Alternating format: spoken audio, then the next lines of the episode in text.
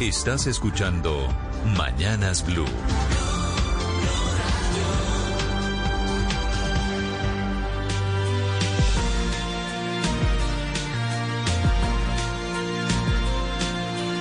Ahora 5 de la mañana 34 minutos. Bienvenidos, muy buenos días. Es un gusto saludarlos en este día viernes. Una mañana va a ser soleada. Tenemos en este momento una temperatura de 10 grados centígrados. A punto de reanudar operaciones aéreas en Colombia. Volverán los aeropuertos. Volverá este fin de semana una cantidad de actividades muy importante para todas las ciudades. Así que ya les vamos a hablar del coronavirus y de cómo el país se alista para el regreso a la normalidad que será plenamente a partir del martes de la semana entrante, que es el primero de septiembre. Pero amanecemos con elección de nueva Procuradora General de la Nación, con un interrogante gigante alrededor de su independencia. La Procuraduría que ejerce vigilancia e inspección de carácter disciplinario sobre funcionarios públicos va a vigilar al gobierno al cual perteneció hasta hace apenas una semana. Fue elegida con 83 votos, representantes de todos los partidos, la verdad, no solo del suyo, el conservatismo, sino también el centro democrático, un sector de la U, inclusive liberales, una abrumadora mayoría, le dio el título de nueva procuradora, primera mujer en la historia republicana de Colombia. Se llama Margarita Cabello Blanco, tiene 62 años, es barranquillera, había trabajado en la Procuraduría, fue presidenta de la Corte Suprema de Justicia, hablando sobre sus expectativas apenas se produjo la, elección. Quiero hacer un ministerio público que convoque, que concilie, que viabilice, salidas, que nos ayude a avanzar como sociedad. Reitero, la eficiencia y la transparencia será nuestra carta de navegación. Algo más de 20 senadores, entre los del polo, la oposición, los alternativos, o no votaron o decidieron dejar una constancia sobre la falta de independencia. El senador de Colombia Humana, Gustavo Petro. Y los órganos de control, Procuraduría, Contraloría e incluso la Fiscalía, todos son funcionarios de Duque. Hay un hecho inédito y es que Fernando Carrillo termina su periodo el 14 de enero y cinco meses antes, hoy, escogen sucesora, porque el gobierno tiene una... Como lo dice la senadora Angélica Lozano, todavía le quedan cuatro meses largos al eh, procurador Fernando Carrillo. Por eso es que la procuradora, la nueva, la nombrada, elegida el día de ayer, promete que no va a dar ninguna declaración a medios de comunicación para no interferir, entre otras cosas, con la función del saliente procurador Carrillo. Reacciones de otros partidos que la apoyaron a ella, de Cambio Radical Carlos Fernando Motoa y del Centro Democrático María del Rosario Guerra diferentes partidos políticos respaldan la experiencia, la trayectoria, el conocimiento de la doctora Margarita Cabello. Creo que es una mujer que tiene todas las calidades profesionales y personales para ser la nueva procuradora y sería la primera vez una mujer procuradora general de la Nación. la primera vez, 5 de la mañana, 37 minutos. En la misma sesión parlamentaria, el Senado eligió nuevo magistrado de la Corte Constitucional. Fue Jorge Enrique Ibáñez que es un hombre que tiene una alta trayectoria en el mundo académico, tiene un eh, perfil conservador. Juan Esteban Silva. Néstor, buenos días. En la plenaria del Senado fue elegido como nuevo magistrado de la Corte Constitucional Jorge Ibáñez Najar, con 58 votos a favor. Un hombre que es abogado de la Universidad Javeriana, especialista en Derecho Público, pero que además ha ocupado, Néstor, cargos como asesor de la Asamblea Nacional Constituyente en 1991 y ha escrito más de 20 libros. Así se dirigió al Congreso de la República, Jorge Ibáñez. Y la Corte Constitucional con sus integrantes lo es como juez constitucional simboliza la majestad de la justicia que se debe ejercer sin mancha alguna, sin el más mínimo reparo. De otro lado, Néstor, Ibáñez fue coautor de proyectos de ley como el Estatuto Anticorrupción durante el gobierno de Ernesto Samper y estuvo muy cerca de ser viceministro de Justicia de Álvaro Uribe en el año 2003. Juan Esteban Silva, Blue Radio. 5 de la mañana, 38 minutos. Este fin de semana será de reapertura de muchos sectores para las economías regionales y nacionales. Entre otras cosas, vuelven los vuelos internacionales a Colombia después de la autorización para los vuelos domésticos que entrarán en funcionamiento a partir del primero de septiembre. De esos vuelos internacionales, en principio cinco rutas, España, Estados Unidos, Chile, Perú y Ecuador, el presidente Iván Duque. Para definir protocolos de vuelos internacionales entre los países de Prosur. Hemos visto propuestas de algunos en términos de pruebas, en otras de validación, en otras de pruebas previas, en otras de pruebas llegando a territorio, pero sobre todo lo que buscamos es ir regularizando los temas de frontera. Si no es Perú, porque Perú todavía tiene cifras muy altas de contagio del coronavirus, será España, que sería la puerta de entrada de colombianos que quieran comunicarse con Europa. No habrá vuelos pilotos, sino que será una fase abierta bajo controles que determinen las autoridades sanitarias de cada país.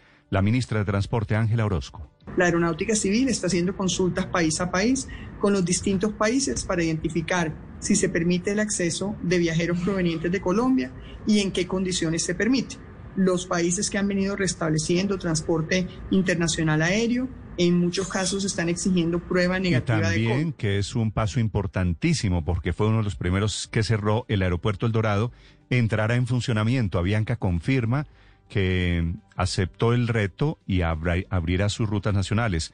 Bogotá-Medellín, Bogotá-Cali, Bogotá-Cartagena, Bogotá-Barranquilla, Bogotá-Pereira, Bogotá-Santa Marta, Bogotá-Bucaramanga, también a Cúcuta, Montería, San Andrés, Villavicencio, Pasto y Leticia el presidente de la hotelería de Cotelco, Gustavo Toro. Donde podamos tener un, counter de hoteles y de transporte especial, de tal manera que los huéspedes que lleguen a determinados hoteles puedan encontrar allí el transporte especializado que los lleve directamente a su establecimiento. Ha habido en las últimas horas inspecciones permanentes al aeropuerto El Dorado y sus alrededores para garantizar que no haya riesgo de contagio, o por lo menos reducir la posibilidad del coronavirus allí en el aeropuerto El Dorado y, por supuesto, en los aviones. Al frente de esa inspección, el secretario de Salud de Bogotá, el doctor Alejandro Gómez.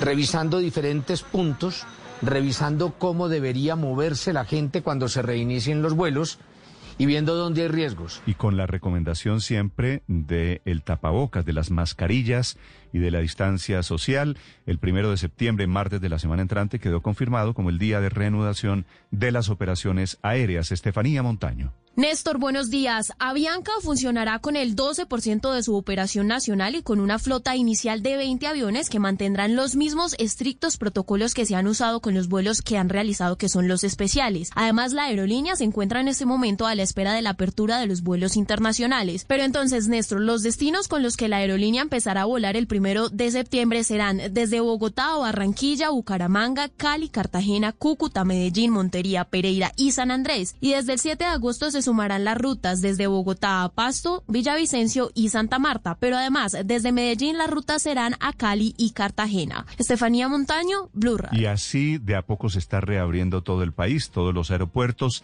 y playas inclusive en el Pacífico colombiano desde Buenaventura están pidiendo el aval para la reapertura, para que los turistas puedan disfrutar ahora del avistamiento de ballenas, que es un bellísimo espectáculo en esta época del año en Cali. Hugo Mario Palomar.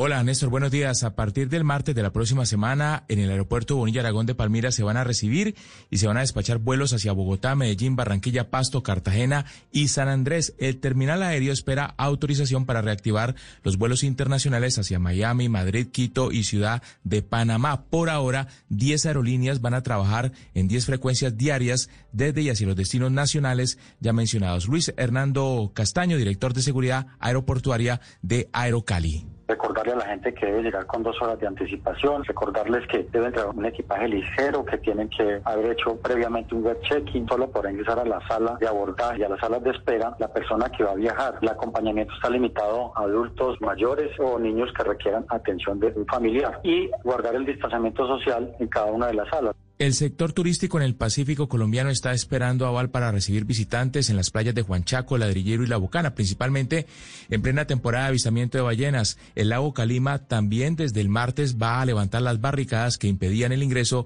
de turistas. Cali amanece con tiempo seco, temperatura a esta hora 21 grados. También tiempo seco aquí, 10 grados en Bogotá, Hugo. Informe del DANE sobre el comportamiento de los colombianos en pandemia. Conclusión. Comemos menos, dormimos mal y estamos muy preocupados por el futuro. Es lo que dice un informe completo del DANE que documenta lo que era una intuición, que hay efectos en el sistema nervioso, que hemos cambiado los hábitos, que compramos ropa, calzado y alimentos en mucha menor proporción que el año pasado. El reporte del director del DANE, Juan Daniel Oviedo. Sin embargo, para aquellos hogares que nos reportaban tomar dos comidas, estamos viendo que en el marco de la pandemia, es decir, un año después, hoy, el 10.27% de esos hogares nos está diciendo ahora estamos tomando una sola comida al día.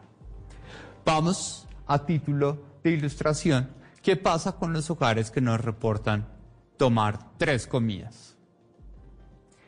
El 74.96% de ellos en el marco de el la muy pandemia. interesante reporte del DANE que entre otras cosas dice que tres cuartas partes de los hogares, el 75% de los hogares en Colombia, dice que su situación ha empeorado por la pandemia que estamos viviendo. 5.44 minutos. En Barranquilla decidieron que los colegios públicos no volverán a clases presenciales, cada autoridad tomando decisiones dependiendo su propia realidad. Desde el Caribe colombiano, Alejandro Tapia. Hola Néstor, buen día. La secretaria, la Secretaría Distrital de Educación ratificó que debido a la pandemia, los 154 colegios oficiales de Barranquilla continuarán sus clases de manera virtual durante todo el 2020, mientras se trabaja en la implementación de medidas que a futuro permitan garantizar en cada espacio escolar el bienestar y la salud de los estudiantes y profesores. La secretaria del ramo, Viviana Rincón, adelantó que se trabaja en un plan piloto con tres colegios públicos de la ciudad donde tampoco se retomarán las clases presenciales este año, pero sí se recrearán las condiciones para medir los protocolos de bioseguridad que serán implementados en el regreso a las aulas que está previsto para el 2021. Esto dijo la funcionaria. Desde esta administración digital queremos recordarle a nuestra comunidad educativa que seguimos trabajando de la mano para la implementación de medidas que permitan garantizar el bienestar de familias, maestros, estudiantes y toda nuestra comunidad educativa. Hace un par de meses anunciamos que las instituciones educativas digitales en Barranquilla no volverían a clases presenciales. La secretaria Rincón también informó que si bien los colegios privados manejan mayor autonomía en sus calendarios, en coordinación con la alcaldía están revisando los protocolos de bioseguridad de cada uno de ellos para tomar la mejor decisión en el momento oportuno. Barranquilla despierta con 27 grados y tiempo seco, Néstor. Ahora 5 de la mañana 46 minutos, el gobierno hizo oficial la aceptación del Senado a la presencia de soldados del Comando Sur de Estados Unidos, 45 militares que se encuentran aquí para dar eh, asesoría y para dar clases sobre el combate en la lucha al narcotráfico. Polémica de por medio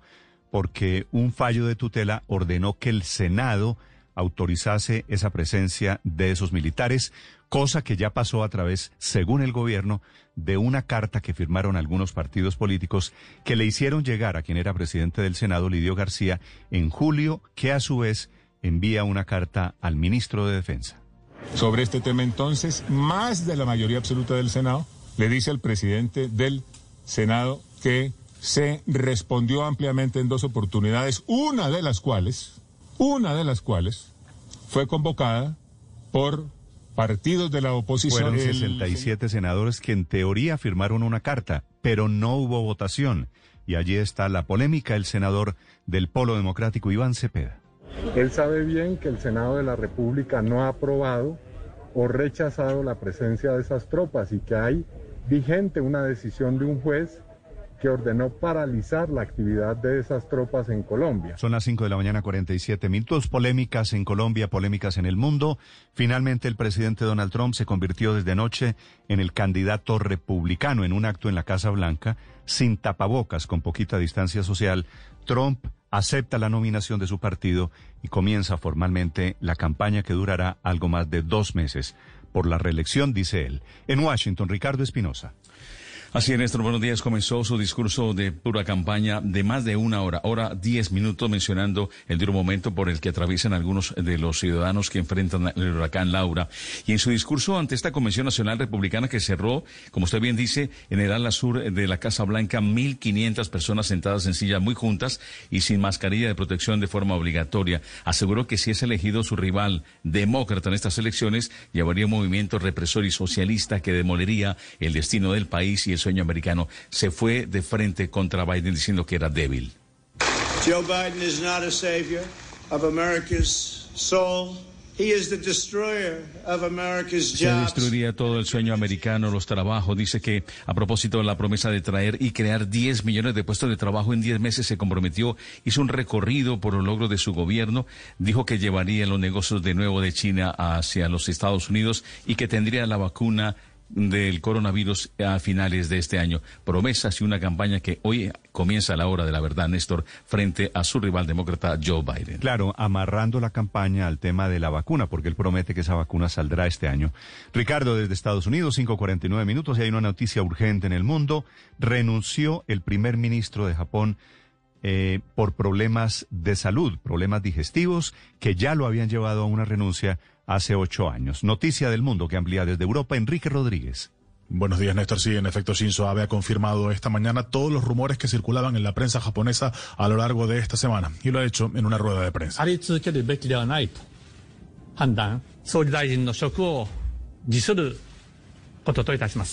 Y lo ha hecho para decir que no se encontraba en buen estado de salud, que ha vuelto a la colitis ulcerosa que le afectó en su primer mandato y que por el tratamiento que está recibiendo no puede continuar al frente de su país. Abe tiene solamente 65 años y venía padeciendo esa colitis ulcerosa, como bien decías antes, desde los años 2006 y 2007. En ese momento también le obligó a renunciar. Sin embargo, su estado de salud ha empeorado en las últimas semanas. De hecho, el pasado mes de julio una revista aseguraba que había sido visto por alguno de sus colaboradores vomitando sangre, Néstor.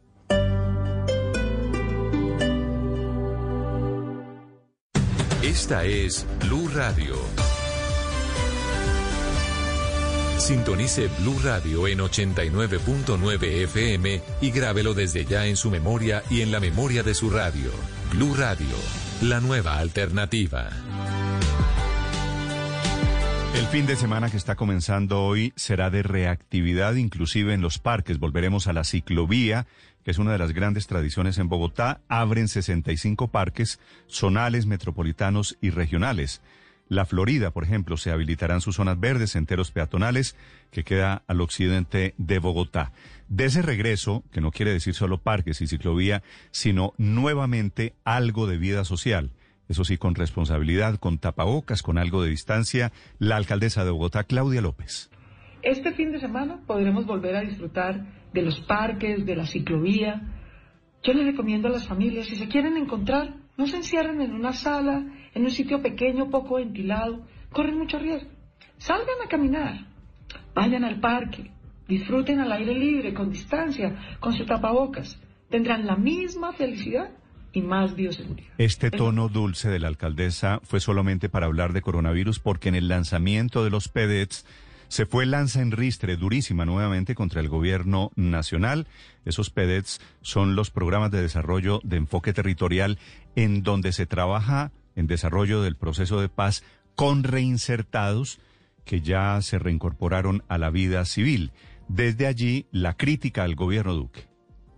Lo único que el Estado colombiano tiene para ofrecerle al Catatumbo, a Nariño, a Chocó, al Pacífico, a la Colombia profunda, es plomo y glifosato, jamás va a construir. Hey guys, it is Ryan. I'm not sure if you know this about me, but I'm a bit of a fun fanatic when I can. I like to work, but I like fun too. It's a thing. And now the truth is out there. I can tell you about my favorite place to have fun. Chumba Casino. They have hundreds of social casino style games to choose from with new games released each week. You can play for free anytime, anywhere and each day brings a new chance to collect daily bonuses. So join me in the fun. Sign up now at ChumbaCasino.com. No purchase necessary. BGW. Void were prohibited by law. See terms and conditions. 18 plus. Jamás va a construir confianza. Jamás va a construir legitimidad. En ese acto de los PEDETs, que son fundamentalmente para zonas eh, rurales de Bogotá, apareció la imagen del día que es la de el pedido de perdón que hizo una senadora de las FARC que se llama Sandra Ramírez, una de las mujeres históricas, convertida hoy en parlamentaria, que le pidió perdón a una mujer a quien las FARC le habían asesinado a su marido en el Sumapaz, en zona rural de Bogotá. ella, ella se llama Carmen Adriana López, es imagen viral en redes sociales porque ella, la senadora de las FARC, pide perdón y la señora Carmen Adriana López le dice que eso no es con abrazos, que era lo que pedía la señora de las FARC, sino tiene que ser con verdad señora Carmenza, que me dé un abrazo, que nos demos un abrazo, me iré muy tranquila, porque sé que su merced nos ha perdonado. Así como como Carlos Antonio le pide perdón, yo también, de corazón, por ese dolor que, que, que, sufrió, por ese dolor que nosotros causamos en un momento, señora Carmenza. y se le va, se le va acercando, la señora Carmenza estaba sentada, nunca se quiso parar y le responde con mucho valor la verdad, que eso no es a punta de abracitos y a punta de perdones superficiales, sino tiene que ser con la verdad. Vamos a empezar este camino, ¿cierto? Y llegar el momento que podemos llegar a ese abrazo. Sí, perdóname, pero es la verdad. Lo que siento en ese momento es, iniciemos el camino para poder hacer este trabajo y que nosotros nos podamos fortalecer un poco más, que tengamos fuerza y yo creo que ese abrazo lo recibiré el día que ustedes me digan la verdad. Ese abrazo y esa frase es contundente, conmovedora. El abrazo se lo doy y lo recibiré cuando me diga la verdad, que es un mensaje para los señores de las FARC que creen que no han dicho la verdad y que con abracitos y que con gestos superficiales pueden eh, comprar a las víctimas. Cinco de la mañana, 54 minutos. El ojo de la noche se encuentra esta mañana en el Mirador de la Calera, nororiente de Bogotá, en donde la policía encontró a 25 muchachos que estaban en un campamento pasando la noche allí, observando a Bogotá, tomando trago y tal vez en otras actividades. Eduard Porras desde el lugar. Néstor, muy buenos días, buenos días para todos los oyentes de Blue Radio. Vamos a hablar de las noticias más importantes ocurridas en Bogotá y comenzamos con los sancionados. Resulta y dice la policía de Chapinero que un grupo de 25 jóvenes les pareció muy gracioso anoche irse de camping al mirador de la calera. Llegaron con tinto, agua de panela y aguardiente y se reunieron sin ningún tipo de protocolo. Precisamente hablamos con el coronel Ávila, quien es el comandante de la policía de Chapinero y nos contó de las sanciones a los 25 jóvenes en este mirador de Bogotá. Las aglomeraciones no están permitidas de acuerdo al decreto 193 para que ustedes también, independientemente que puedan disfrutar de la ciudad, no lo hagan en estas condiciones. La policía continúa en el sitio porque dice que los jueves, viernes y sábados decenas de personas se agolpan en estos puntos y sin pensar que hay que seguir respetando las medidas sanitarias decretadas por la alcaldía mayor. Vamos a hablar ahora de lo ocurrido en la vía que conduce de Natagaima en el Tolima, la capital del país, porque anoche la policía sorprendió a una mujer que conducía una camioneta y que venía hacia Bogotá con 103 kilos de cocaína escondidos hasta en las llantas. Hablamos con el coronel Rodolfo Carrero y esto fue lo que le contó a Blue Radio. Se hallaron 103 kilos de clorhidrato de cocaína, los cuales tenían como destino final la ciudad de Bogotá y posiblemente en el exterior. Y por último, el accidente de tránsito que se presentó en la vía que conduce de Bogotá a Villavicencio a la altura de Yomasa, donde una tractomula, el conductor prefirió estallarse contra un taxi ya que estaba llena de combustible. La policía continúa en el sitio, hay paso restringido, pero los camiones más grandes están tomando vías alternas por el sector de Santa Librada. Eduard Porras, Blue Radio. Eduard, 5 de la mañana, 56 minutos, ese es el riesgo, que un poquito de apertura significa también que surgen más irresponsables desafortunadamente. El distrito ha fijado horarios y sectores para los vendedores informales que están empezando también o continuando mejor su reactivación económica. Javier Segura. Néstor, buenos días. Pues el comercio informal reconocido por el IPES podrá funcionar de miércoles a domingo entre las 5 de la mañana y las 9 de la noche, es decir, a la par del comercio no esencial. El objetivo de la administración es garantizar que en el espacio público se respeten las recomendaciones de bioseguridad. Libardas Prilla es el director del Instituto para la Economía Social IPES. Estos pequeños negocios no, estaban aperturados. Ahorita nos preparamos para esta nueva realidad eh, para que ellos eh, reabran sus negocios. Eh, con todas las medidas de bioseguridad y es que durante la pandemia el número de vendedores informales se triplicó y según estimaciones del distrito, en la capital hay por lo menos 120 mil de ellos tratando de ganarse la vida en las calles. Nosotros tenemos caracterizados 39.620 vendedores informales y mediante mecanismos virtuales, cuando inició la pandemia en marzo a la fecha de hoy, mediante este mecanismo identificamos 84 mil vendedores informales más. Es decir, en este momento estamos hablando de 124 mil vendedores informales. La alcaldía de Bogotá advirtió que no se permitirá la venta informal por fuera de los días y horarios establecidos a riesgo de recibir sanciones por parte de las alcaldías locales. Javier Segura, Blue Radio. Estás escuchando Blue Radio. Sé humilde para admitir tus errores, inteligente para aprender de ellos y maduro para corregirlos. Blue Radio.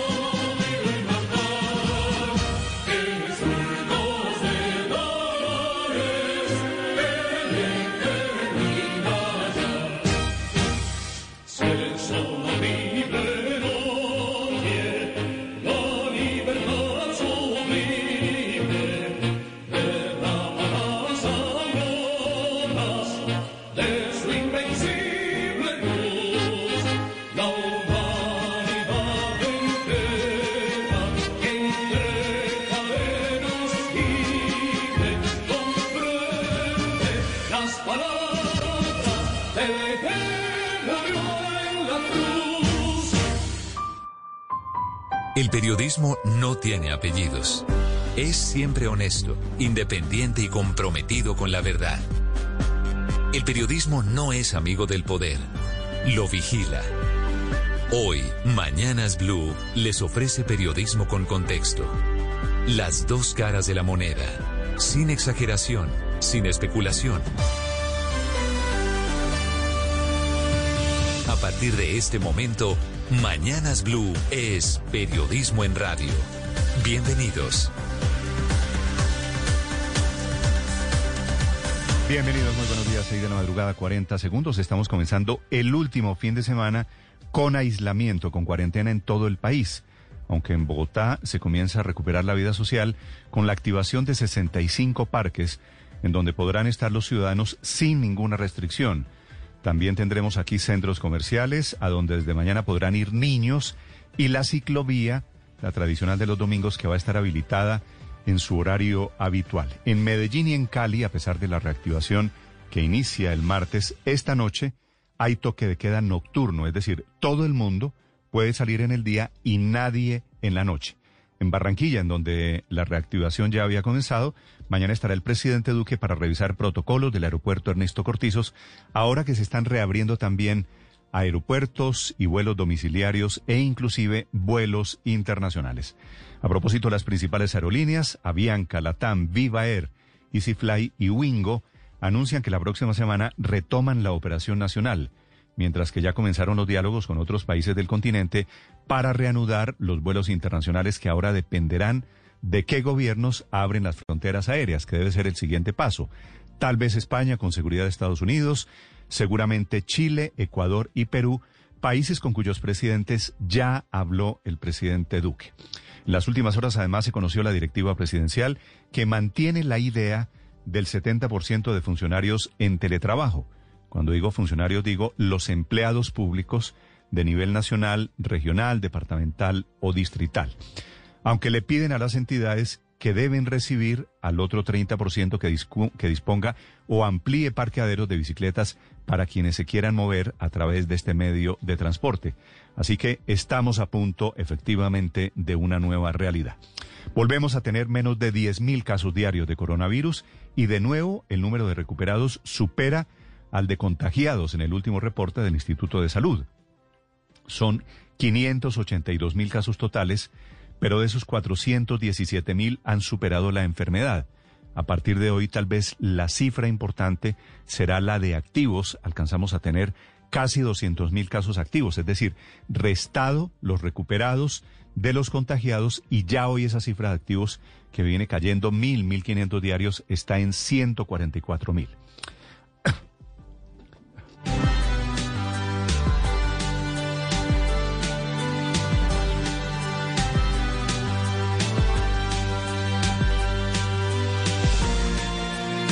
Hablando de cifras, el Ministerio de Salud ha publicado la resolución que agiliza la práctica de pruebas para coronavirus y ha fijado una tabla de precios que será muy importante para quienes quieran hacerse la prueba. Por ejemplo, la rápida, que es la prueba de sangre, 60 mil pesos. La de antígeno, que es confiable, relativamente nueva, 80 mil pesos, y la más cara, la PCR, que es la prueba molecular, 216 mil pesos. Bienvenidos, vamos a contarles en segundos las historias de Colombia y el mundo. A propósito del COVID, la encuesta del DANE, que hace un balance y un muy crudo panorama de la situación socioeconómica de Colombia. El 23% de los colombianos han reducido una comida diaria producto de la crisis. La mayoría dice que ha reducido su poder adquisitivo y están peor económicamente.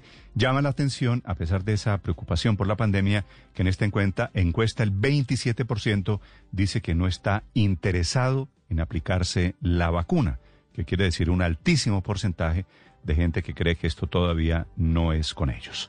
Sin mayores sorpresas fue elegida la primera mujer procuradora en la historia de Colombia, hasta hace dos semanas ministra de Justicia, Margarita Cabello, que había sido presidenta de la Corte Suprema de Justicia, tuvo una votación contundente, 83 votos en la plenaria del Senado. Y dice ella que por respeto al actual procurador Fernando Carrillo no va a dar declaraciones sobre lo que va a ser su gestión hasta enero, que será el momento en que ella asumirá el cargo. Vamos a contarles del cruce de mensajes, la nueva pelea entre la alcaldesa y la presidencia. Dijo ella en un evento que la estrategia del Estado con los reinsertados será solo plomo y glifosato en las regiones. Le responde el secretario de la presidencia diciendo que espera que los ciudadanos la conozcan a ella más por su gestión y no por las respuestas y las antagonías con el gobierno. En este mismo evento, en el que habló la alcaldesa, fue donde se produjo el episodio del abrazo negado por una víctima de las FARC a la senadora Sandra Ramírez, del partido político de las FARC. Ella, exguerrillera y ahora congresista, le pidió un abrazo a doña Carmenza López, a quien las FARC le asesinó a su esposo, un edil de Sumapaz. Ella le contestó que mejor vayan tranquilos, por partes, despacio, que en vez de pensar en abrazos, pensaran en la verdad. Y pronunció una bella frase diciendo primero la verdad, la verdad honesta y de corazón, antes de los abrazos. Vamos a hablarles en segundos de la situación en Medellín, donde el alcalde Quintero le acepta el reto de la veeduría creada por un grupo de ciudadanos frente a la crisis desatada por el caso EPM. Quintero contraataca, dice que esta veeduría tiene intereses políticos de quienes lo quieren revocar y dice que detrás está el centro democrático al que él le ganó la alcaldía hace un año. Lo cierto es que además del uribismo, hay sectores de los verdes allí del liberalismo, conservadores, una organización que han llamado Todos por Medellín y que efectivamente va a intentar la revocatoria del mandato del alcalde Quintero. En segundos noticias del mundo tenemos el discurso de Trump anoche en la aceptación de la candidatura republicana, hablando contra los jugadores de la NBA, hablando contra Joe Biden, sin mascarilla, sin tapabocas, sin distancia social, diciendo que es su nombre, él de ciencia y de hechos él que intentó fumigarse, tomar eh, líquidos antibacteriales para luchar contra el coronavirus, que negó la enfermedad, que reaccionó tarde, ahora se proclama como un hombre de ciencia. Y tenemos la renuncia del primer ministro japonés esta mañana por razones de salud. Bienvenidos, es un gusto saludarlos en este día viernes 28 de agosto, temperatura en Bogotá 10 grados centígrados. El resumen lo preparamos en Voces y Sonidos en Mañanas Blue.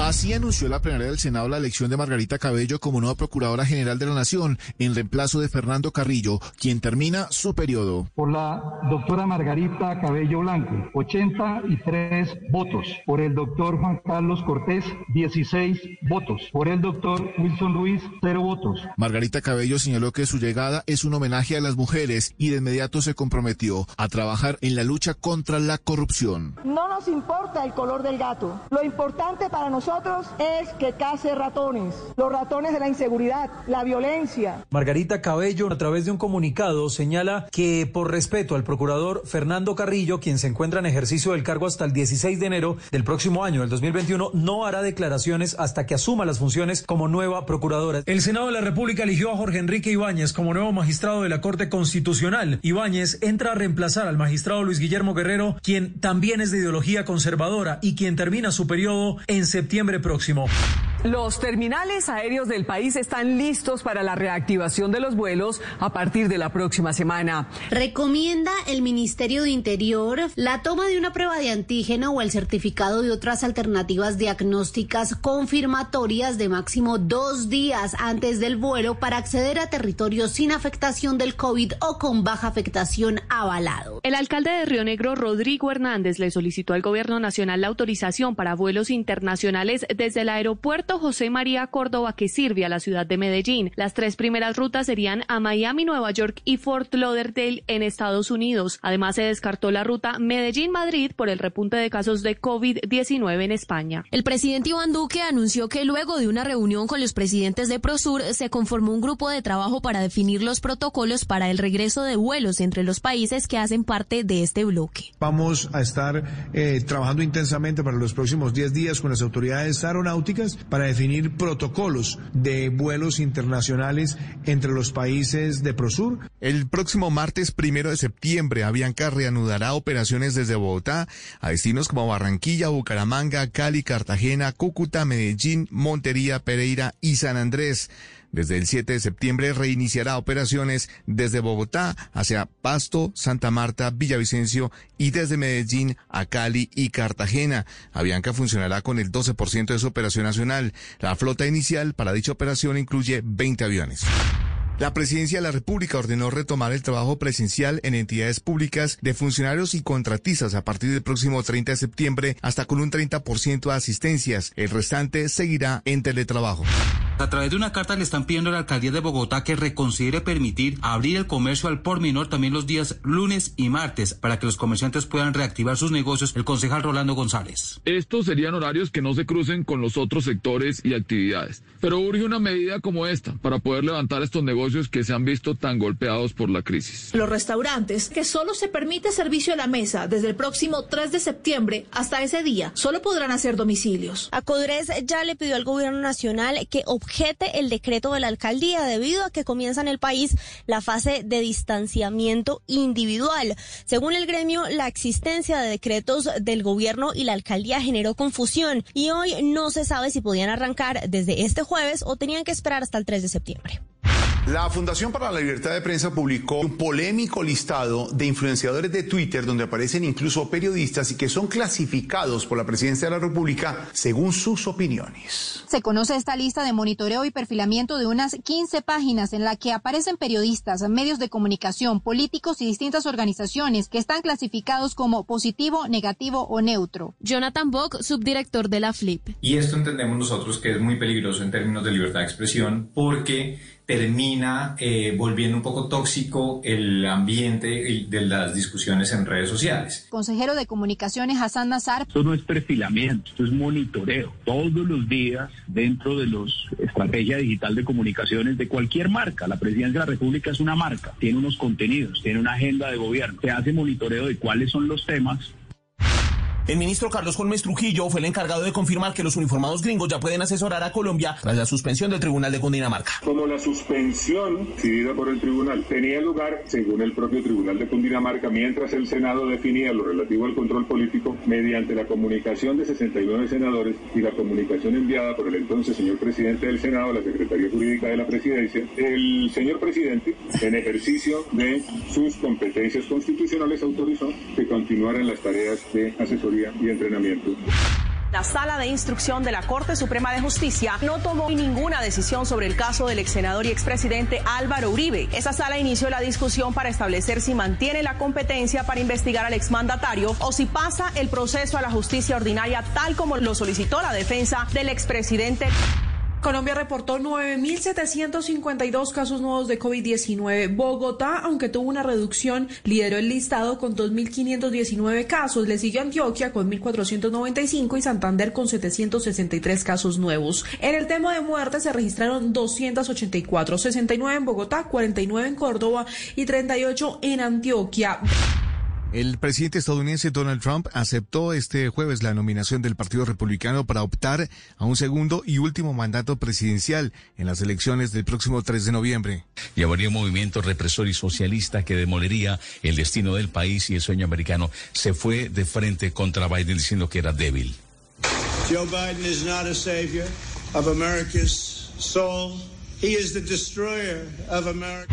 Para el 82% de los hogares en Colombia, la situación económica del país empeoró frente a julio del año pasado y solo la mitad de los colombianos cree que la situación va a mejorar dentro de 12 meses. Estás escuchando Blue Radio. Colombia está de moda. Pa pensar, pa vivir. Quiero café. Pa actividad y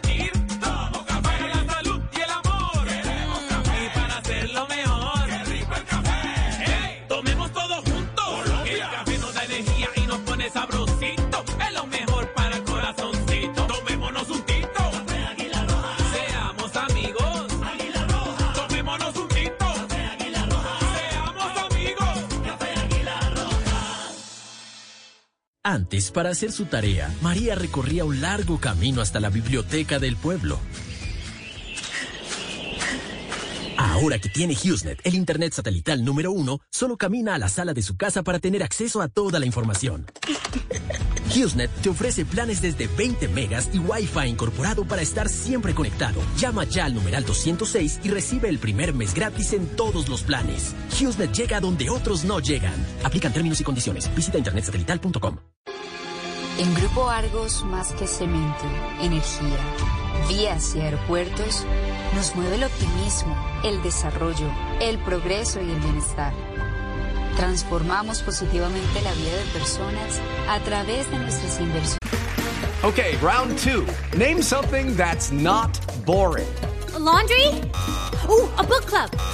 Computer solitaire, huh? Ah, sorry, we were looking for Chumba Casino. Chumba. That's right. ChumbaCasino.com has over 100 casino style games. Join today and play for free for your chance to redeem some serious prizes. ChumbaCasino.com. No purchase necessary. Where prohibited by law. 18 plus terms and conditions apply. See website for details. y operaciones. Grupo Argos. Inversiones que transforman. Mis playas extrañan que camines por ellas. Mis restaurantes recuerdan tus anécdotas. Las calles esperan tus encuentros. Mis montañas recuerdan tu respiración. Mis carreteras quieren que las recorras de nuevo. Colombia te extraña, porque Colombia sin ti no es Colombia. Pronto dirás, a recorrer Colombia yo voy. Invita el Ministerio de Comercio, Industria y Turismo y Fontur. Estás escuchando Blue Radio y bluradio.com. La nueva procuradora promete que no dará declaraciones hasta enero cuando será su posesión. Fue inusual una elección tan anticipada, casi cinco meses antes, porque el periodo del actual procurador Fernando Carrillo termina en enero del año entrante. La suya, la de Margarita Cabello, fue una elección supremamente cantada. Finalmente la acompañaron 83 de todos los senadores, quiere decir el 80%, incluyendo allí bancadas que no necesariamente hacen parte del gobierno. No hubo puja, fue una elección amplísima que pone, sin embargo, que abre una polémica alrededor de la independencia de la procuradora que va a vigilar, entre otras cosas, al gobierno nacional, del cual ella había hecho parte hasta hace apenas dos semanas. Juan Esteban Silva. Néstor, buenos días. Jueves 27 de agosto, una mañana soleada en la Plaza de Bolívar. Eran las 10 en punto. Fueron llegando uno a uno los senadores con careta, con tapabocas, para la elección del nuevo procurador. Desde afuera se escuchaba el llamado a lista. El siguiente grupo, honorables senadores, Barón Cotrino, Germán, Velasco Chávez, Luis Fernando. Tuvieron que pasar, Néstor, más de cuatro horas, siendo las 2 y 8 de la tarde. Por la doctora Margarita Cabello Blanco, 83 votos. Por el doctor Juan Carlos Cortés, 16 votos.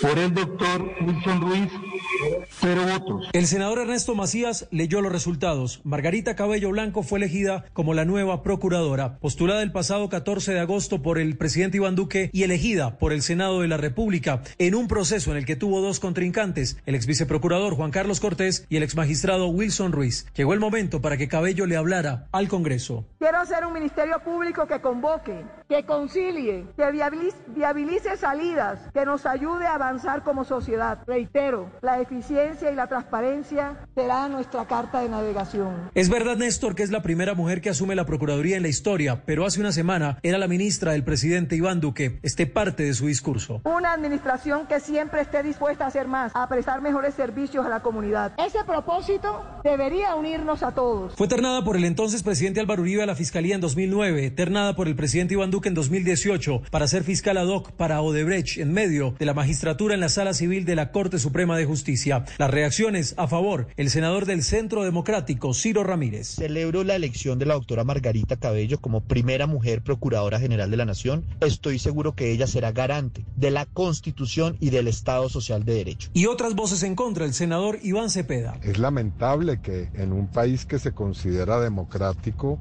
quien ejerza la cabeza del Ministerio Público, del principal órgano de control, sea una exministra del gobierno vigente. Con su llegada, Néstor, para muchos se podría romper de tajo el equilibrio de poderes. Desde allí, desde el gobierno, le tocó liderar las acciones del sector justicia por la pandemia, especialmente la atención a las personas privadas de la libertad que desde antes de la pandemia ya vivían en una crisis humanitaria. Los retos son muchos. Odebrecht, reforma a la justicia, entre otros. Juan Esteban Silva, Blue Radio.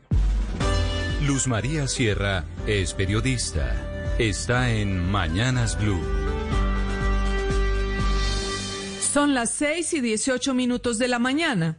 La famosa curva de la pandemia se dobla hacia abajo cuando el número de contagiados activos reportados, es decir, los que aún tienen el virus en el cuerpo, deja de crecer y comienza a caer.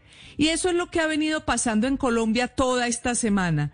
Ayer se ratificó la tendencia, ya son 144.577 los contagiados activos, es decir, 1.200 menos que el día inmediatamente anterior y 14.300 menos que los contagiados activos de hace, hace ocho días. Pero no solo eso.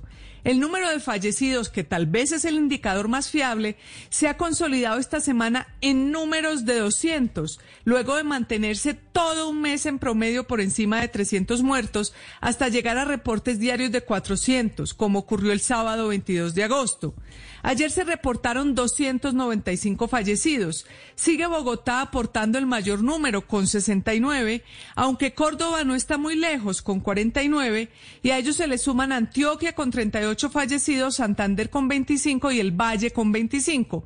Sin embargo, más allá de las cifras alentadoras, quienes siguen en detalle los datos de la pandemia han cuestionado el por qué se están haciendo menos pruebas de las que estamos en capacidad de hacer.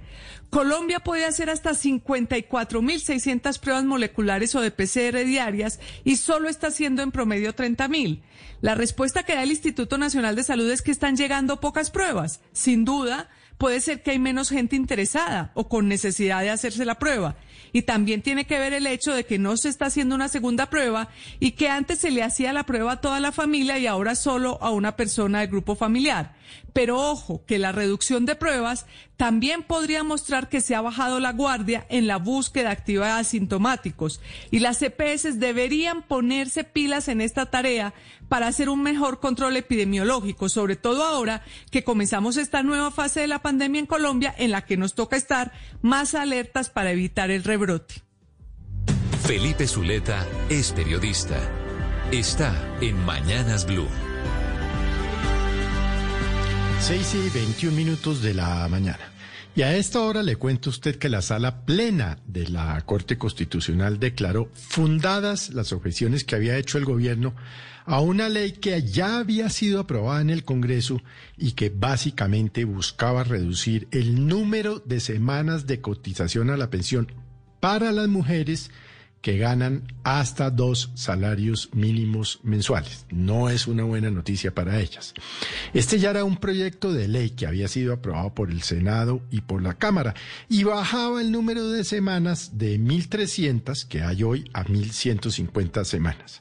Sin embargo, el gobierno presentó una objeción porque dijo que se trataba de un tema eh, de carácter tributario, pero que además afectaba seriamente los ingresos y la estabilidad económica de Colpensiones. Pues la Corte Constitucional le dio la razón. El presidente ya no tiene que firmar y promulgar esta ley. Lo que quiere decir que si usted es mujer, está cotizando a su fondo de pensiones, a Colpensiones, pues por ahora le, tocará seguir trabajando hasta las 1.300 semanas porque esta ley nació muerta. Paola Ochoa es periodista. Está en Mañanas Blue. 6 de la mañana, 22 minutos, y mientras la reactivación económica inunda las calles, mientras la confianza industrial y comercial se recupera, mientras abren nuevamente parques y ciclovías y mientras se define el retorno de centenares de actividades, incluida la operación aérea, la reapertura de playas, el regreso de escuelas y el retorno del 30% de los funcionarios públicos a las oficinas como tal, pues mientras tanto y detrás de tanta belleza hay millones de colombianos anhelando volver a la normalidad. Una normalidad que no es normal, porque se siguen muriendo casi 300 personas al día por COVID, porque estamos metidos en la peor recesión económica de la historia y sobre todo porque tenemos el mayor desempleo desde que se tenga memoria, con casi 5 millones de desempleados del sector formal y otro tanto exactamente igual del sector informal para un total de 10 millones de colombianos que esta madrugada están sin chanfa y sin trabajo. Una tragedia que no cesa, pues según las supersociedades hay 3.262 empresas que están hoy al borde de la quiebra y con ellas 24 empleos en riesgo, lo que ha hecho que a pesar de los anuncios de reactivación siga creciendo la desazón por las cifras de empleo y la preocupación de todo el mundo por recuperar esos trabajos que se fueron, trabajos que se perdieron, que no han vuelto y que podrían tardar unos 10 años en regresar al ruedo, tal y como sucedió con la crisis económica del 99, en donde nos demoramos una década entera para volver a los niveles previos de desempleo. Una catástrofe que esta madrugada ya se ve reflejada en la última encuesta sobre pulso social del DANE, según la cual el 23% de los hogares ha reducido una comida diaria, 10% solo come una vez al día, 75%, es decir, tres cuartas partes, tienen una peor situación económica por la pandemia, 40% de los jefes de hogar vive situaciones de ansiedad, 20% tiene problemas para dormir, 20% se siente irritado y 12%, casi un 40%, perdón, tiene una sobrecarga con el trabajo doméstico. Es decir, ganamos menos, comemos menos, dormimos mal, vivimos preocupados y fuera de todo nos sentimos mucho más pobre que antes. De hecho, solo el 7% de las familias dice tener dinero para irse de vacaciones en los próximos 12 meses, un dato que prueba que la reactivación del turismo no pasa por decretos, sino por la capacidad de la gente de tener el bolsillo y de volver a los viejos tiempos. Wilson Vaquero es periodista. Está en Mañanas Blue. 6 de la mañana, 25 minutos. Pues a propósito de la crisis a la que se refería Paola y en medio de una nueva normalidad en la que ha entrado Bogotá a menos de cuatro días también de la entrada en vigencia de la medida de aislamiento selectivo en Colombia, se conoce esta mañana una carta abierta de los centros comerciales, la Asociación de Centros Comerciales de Colombia, a la alcaldesa Claudia López. Le están pidiendo, entre otras cosas, que retire la medida de pico y cédula como condición para el acceso al comercio de bienes al por menor en el marco de la nueva realidad para Bogotá. Y también le piden que los autorice para operar sin restricciones los siete días de la semana. Cifras muy graves, muy delicadas, señalan los centros comerciales en esta carta a la alcaldesa de Bogotá. Dicen ellos que se han perdido más de 44 mil empleos directos, producto del cierre de más de 1.700 locales en los centros comerciales. Señalan el gremio que esa cifra de cierres definitivos ha ido en ascenso, acelerando durante las últimas semanas, pasando de ser 20 locales por día en junio a más de 40 locales por día en agosto. Hay que señalar que la asociación dice también que es absolutamente insostenible para los centros comerciales mantener a flote las operaciones con el plan de activación planteado por su gobierno, es decir, refiriéndose a la medida del modelo 4x4 que implementó la alcaldesa Claudia López y que eh, puso turnos para impedir la circulación simultánea de todos los ciudadanos y de esa manera evitar una segunda ola eh, de contagios en un nuevo pico en la capital de la República. En las últimas horas se conoció también el decreto que permite a los vendedores informales trabajar a partir del eh, miércoles y hasta el domingo en un horario sin mayores restricciones como lo hacen los eh, comercios de bienes esenciales. En todo caso, los centros comerciales muy preocupados por la situación y resienten también la crisis por el efecto de la pandemia. Ricardo Ospina es periodista. Está en Mañanas Blue. 6.27 minutos. La Corte Suprema de Justicia comenzó el estudio de la solicitud para que el caso del expresidente Álvaro Uribe, hoy en casa por cárcel como presunto responsable de los delitos de soborno y fraude procesal, pase a la Fiscalía. El magistrado César Augusto Reyes, quien fue el ponente de la medida de aseguramiento contra Uribe, llevó a la sala de instrucción el proyecto de respuesta a la solicitud del abogado Jaime Granados, que considera que luego de la renuncia del expresidente a su curul como senador, el proceso debe ser asumido desde este momento por un fiscal. Los cinco magistrados de la sala de instrucción comenzaron a analizar la ponencia y también estuvieron mirando sentencias con casos similares para definir si los delitos que habría cometido el expresidente Uribe tienen o no relación con sus funciones como congresista. Si determinan que no tienen relación con su cargo como senador, el caso Uribe pasará a la fiscalía que no comenzará desde cero, sino que asumirá el proceso a partir de ahora, incluso con el expresidente con medida de aseguramiento. Tendrá que practicar nuevas pruebas en caso de considerarlo necesario y posteriormente definirá si lo acusa ante un juez de la República. En caso contrario, el proceso tendría que continuar siendo conocido por la sala de instrucción, que si considera que hay méritos llevaría a juicio a Álvaro Uribe a la sala de juzgamiento de la Corte, escenario que seguramente desataría una nueva confrontación, pues ya advirtieron los abogados del expresidente que presentarían tutelas y no descartan denunciar a los magistrados ante la comisión de acusación de la Cámara de Representantes. Estás escuchando Blue Radio. ¿No te sientes seguro o segura en casa? Si estás viviendo algún tipo de maltrato o conoces a alguien que está siendo agredido, ingresa a porquequieroestarbien.com o llámanos al 300-912-5231. Somos un centro de apoyo e información en línea, donde te acompañamos, te escuchamos y te ayudamos. Una iniciativa de la Fundación Santo Domingo y Profamilia, con el apoyo de Blue Radio. es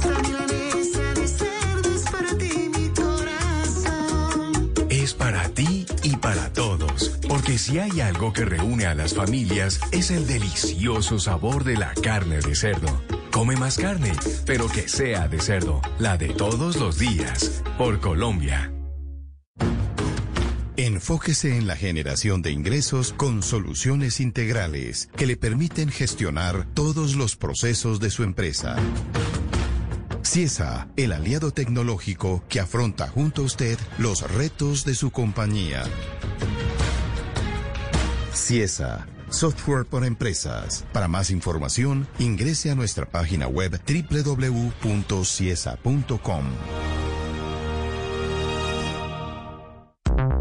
¿Qué va a pasar con la educación superior después de la pandemia? Carlos Sánchez, rector de la Universidad Jorge Tadeo Lozano, analiza el panorama para el próximo semestre. Véalo en empresasmásdigitales.com. Esta es Blue Radio, la nueva alternativa. Regresada la normalidad, están regresando también trancones, trancones en Bogotá, están reportando los oyentes, muchas gracias, que están contándonos de, de bloqueos, de, de trancones por diferentes vías de la ciudad. Diciendo Néstor que inevitable, ahí está, era inevitable. Claro, que ahí está Claro. la nueva normalidad en la ciudad de Sí. Bogotá. Desde anoche, Néstor, se reportan trancones en las principales vías donde No, tradicionalmente... desde anoche no, José eh, Carlos. El final del día la gente pues regresa hacia eh, sus casas. Eh, así Desde que, ayer, José Carlos. eh, todavía las, las quejas de los usuarios ya se hacen presentes a esta hora sobre el regreso de los trancones a Bogotá, Néstor. Eh, pero Néstor, yo ayer salí a hacer una vuelta de notaría y viví en carne propia lo que es la nueva realidad. Extrañé la cuarentena, quería estar en mi casa Impresionante. El Waze, que, que, no lo utilizaba hace seis meses, creo que ayer lo utilicé más que en todos estos seis meses, ya mostraba muchos tramos rojos, es decir, que había trancón. Mm. Eh, y en la vuelta de notaría le quiero decir dos horas de fila en la notaría. Eso es, eso es lo que me están contando a esta hora oyentes en Bogotá. Seis de la mañana, 31 minutos. Tito, los deportes a esta hora. Sí, señor, se viene el Tour de Francia, ¿no? Tal vez el reto más grande del deporte callejero, Néstor, es la primera grande en medio de la pandemia. Diez colombianos desde 1992 no participaban tantos eh, eh, corredores nuestros. Pasaron 28 años para contar con esta decena de ciclistas, pero no solo es cantidad, también es calidad. Hay cuatro líderes, nunca antes teníamos cuatro hombres que van a hacer eh, el centro para que los demás trabajen por ellos. Dos jóvenes con aspiraciones que pueden ganar etapas y ubicarse entre los mejores de la general como Higuita y el señor Daniel Martínez que viene a ganar el criterio Dauphiné. 79 ciclistas colombianos han corrido el Tour durante toda la historia, recordando desde Patrocinio Jiménez y Condorito Corredor en los 80 y esta nueva generación que tiene a Como principal favorito para vencer en la eh, carrera ciclística más importante por etapas. Esta es la edición, eh, cuatro nuevos ciclistas colombianos van a debutar. El Virus Ronda, Néstor, el Loto Saudal, un equipo que va a participar, fuerte equipo, tiene dos casos positivos. No son ciclistas, son acompañantes y ya están aislados. Hay preocupación. El holandés Tom Dumoulin, que es una de las grandes eh, cartas de su equipo Jumbo Visma, afirmó que ha visto varios aficionados alentándolos sin tapabocas en Niza. Y Dave Bradford, que es el manager del Ineos, acepta que el Tour tiene posibilidades de que no llegue a París. Esperemos que se pueda controlar. Para los expertos hay dos grandes candidatos, como les contaba, que era Egan Bernal, el colombiano, y Primos Roglic. De otro lado, River Plate suspendió El preparador de arqueros, Adrián Oliveri, dio positivo y suspendieron las prácticas a 20 días de volver a la Copa Libertadores. Para regresar deben pasar por las pruebas las 60 personas que estuvieron en las prácticas y hasta que salgan todos negativos podrán regresar. El deporte y pandemia solo cuadra cuando se tienen los detalles absolutamente afinados. Y Tiago Silva confirmado en el Chelsea. El brasileño sale del Paris Saint Germain y llega al equipo de Frankie Lampard. Néstor, se va a reanudar la NBA. Finalmente los jugadores decidieron, pese a que los de Los Ángeles, los Clippers y los Lakers tenían la ilusión o el deseo de que se parara para apoyar estas luchas raciales. Definitivamente la mayoría dijo, no, hombre, no se puede parar tampoco. Buena protesta. Se perdería el 25 y el 30% de las entradas de todos los jugadores y finalmente van a continuar con la NBA. Néstor, esto por ahora lo más importante en el deporte. El boicot a los señores de la NBA les duró dos días. Hoy efectivamente regresan los playoffs. Gracias, Tito. Volveremos a hablar en segundos a propósito de cómo sigue creciendo la llama de las protestas antirraciales en Estados Unidos. 6.34 minutos. Padre Linero, buenos días. Buen día, Néstor, como siempre, feliz, contento, con ánimo, con fuerza. Y hoy es viernes, y cuando es viernes, para tengo mis zapaticos blancos que mi mamá me compró. Muy y hoy, padre. Pero hoy la fiesta en la casa, ¿sabes? Como siempre. Sí, hay que tener mucho cuidado. Hoy ya tengo la esquina lista, voy a poner ahí un pico en la esquina, voy con todo. Aliste, aliste, porque ya regresada a la normalidad, ya va a tener que invitar a la casa de verdad, ¿no? Ay, papi, eso es lo más bacano. bueno, Pero, padre, tema para esta mañana. Néstor, quedé impactado con el video que mencionaste hoy en la mañana, donde doña Carmenza Adriana López mmm, le niega el abrazo a las personas de la Ah, FARC. ese- ese ¿Y, video y es- por qué? ¿Sabe por qué me gusta? Porque ella no le niega el perdón.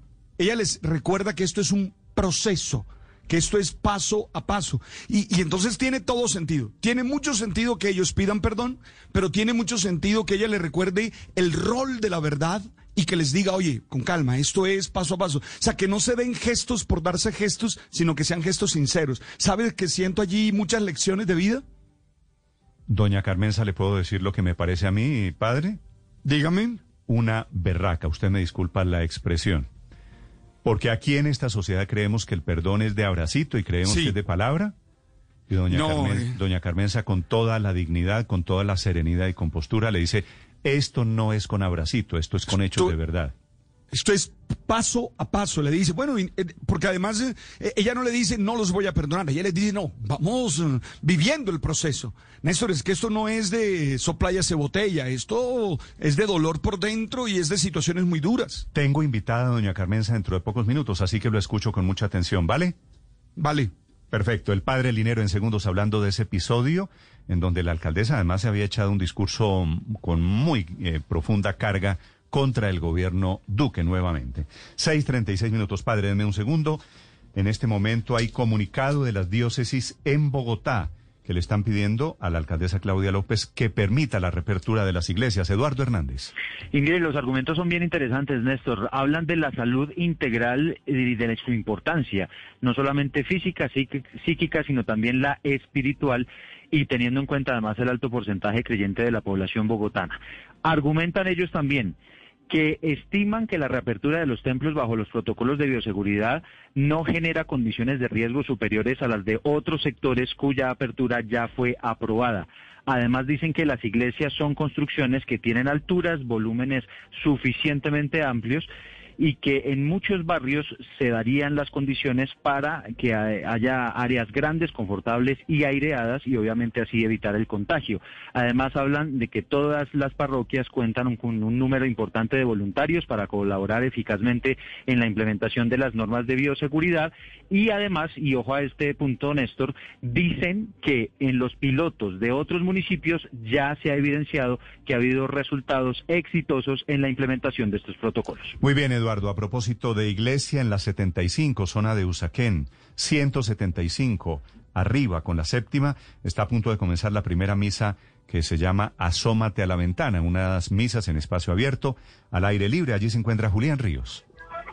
Néstor, eh, muy buenos días. Eh, se llama la misa a tu ventana y en este momento eh, estamos a contados minutos de que arranque porque es una iniciativa que se está haciendo mientras que se escucha esta petición de la que estaban hablando ustedes. Estamos aquí con el Padre Jesús que va a oficiar la misa. Padre, ¿por qué esta iniciativa aquí a campo abierto al frente de los conjuntos? ¿De qué se trata?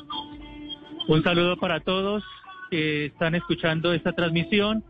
Eh, durante muchos meses hemos podido celebrar en nuestros templos eh, la gente iba a los templos a encontrarse con el Señor y ahora el Señor ha venido a sus casas y desde los parques estamos acompañando a la gente, llevándole la palabra de Dios, una voz de esperanza, de consuelo. Como pueblo, todos vamos a salir adelante, todos saldremos de esta situación de la, mano de Dios. Padre, muchas gracias. Pues ya empiezan, Néstor, a sumarse muchísimos feligreses. Aquí en los conjuntos residenciales que se encuentran en este sector, Mirador de la Alameda, dicen aquí que incluso extrañan al padre Linero aquí por estos, por estos sectores también para oficiar misa, pero pues ya están eh, a contados minutos de iniciar la actividad que se llama Misa a tu ventana, actividad programada por la policía, pero dentro de, los protocolos de bioseguridad y también autorizados como estas actividades de autocine y, actividades religiosas y cultos religiosos a campo abierto, Néstor. Néstor. Bella experiencia, me parece a mí. ¿Hay comunión en estas misas, padre? Mm, puede haber comunión en estas misas, claro. Espero que con todas las mm, medidas del caso eh, debe haber alguna persona que va y entrega la comunión. Me imagino que en la mano, como también lo permite el Vaticano. Eh, eh, es una experiencia creativa y bueno, lo que se trata es de alimentarse de la palabra y poder celebrar el sacramento. ¿Por qué tan temprano esta misa, padre? ¿Seis y media de la mañana? Porque normalmente tú sabes que queremos iniciar el día en las manos del Dios de la vida, ¿verdad? Y es muy común que la Eucaristía se celebre temprano, seis y media, siete de la mañana. Ok, seis de la mañana, cuarenta minutos. En segundos, el Padre Linero en Mañanas Blue y la historia de Doña Carmenza y su muy simbólico y valiente gesto en Bogotá. Estás escuchando Blue Radio. Test de finanzas con protección. ¿Ahorras poco? ¿Gastas más de lo que ganas? ¿Compras cosas que no necesitas? Si respondiste sí, toma el control. Ingresa a protección.com slash toma el control y descubre cómo ahorrar nunca fue tan importante como lo es hoy. Protección. La vida desde hoy. Vigilado Superintendencia Financiera de Colombia. En Blue Radio, los sonidos que extrañamos. Encuentra nuevas formas de compartir con los nuestros. No extrañes más tu sándwich cubano. Ser más natural te hace más delicioso. Pídelo ya. El padre Alberto Linero es periodista y también está en Mañanas Blue. 6 de la mañana, 41 minutos. Ayer se hizo viral un video en el que se mostraba una parte de un evento de reconciliación en Bogotá, al que asistieron congresistas del partido FARC y víctimas de la violencia. En un momento, la congresista Sandra Ramírez le dijo a una de las víctimas, a la señora Carmenza Adriana López, le pido perdón por ese dolor que sufrió, que nosotros causamos en algún momento, señora Carmenza. Le pido de corazón que nos demos un abrazo de reconciliación. Me iré tranquila, muy tranquila a mis actividades, sabiendo que he recibido ese abrazo, que como mujer siento dolor que ha sentido su merced. La señora Carmenza le niega el abrazo y en un tono sincero y dolido le respondió, ese abrazo lo recibiré el día que ustedes me digan la verdad. Quiero saber la verdad. Dejemos y poco a poco vamos construyendo esta paz y podremos tener ese abrazo, pero que sea justo. La verdad me impresionó mucho el video. Y por favor, quiero ir más allá del contexto político, del contexto judicial, ya que no quiero quedarme en todas las posiciones contrarias que en estos contextos se generan. Prefiero pensar en la dimensión existencial y desde allí mm, aprendo cuatro lecciones de vida, cuatro reflexiones que me hacen crecer como ser humano. La primera, la reconciliación es un proceso que cada uno vive a su ritmo y desde sus valores. Hey, no podemos imponerle a nadie que perdone o no. Esa es una decisión libre, construida desde las experiencias que se han tenido. Segundo, los signos de la reconciliación tienen que ser sinceros y expresar lo que siente el corazón. No nos podemos acostumbrar a abrazos, a besos que no comunican todo lo que hay en el ser.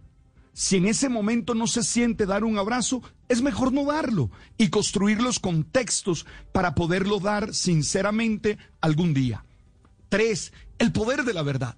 Muchas veces lo que más duele es no saber por qué, no entender qué pasó o aún peor, no saber dónde está el, el cadáver de ese familiar víctima. La verdad sana, libera y empuja experiencias de perdón. Bien dijo el Hijo de María, la verdad los hará libres. Cuatro, pedir perdón implica humildad para aceptar la respuesta de la persona que ha sido víctima de nuestras acciones. Solo desde la humildad y la verdad tiene sentido hacerlo. Hey, creo que estos actos nos aportan mucho a nosotros, que queremos salir de esta barbarie en la que la violencia nos ha metido. Nosotros que nos negamos a seguir matándonos. Nosotros que creemos se puede construir un país en paz.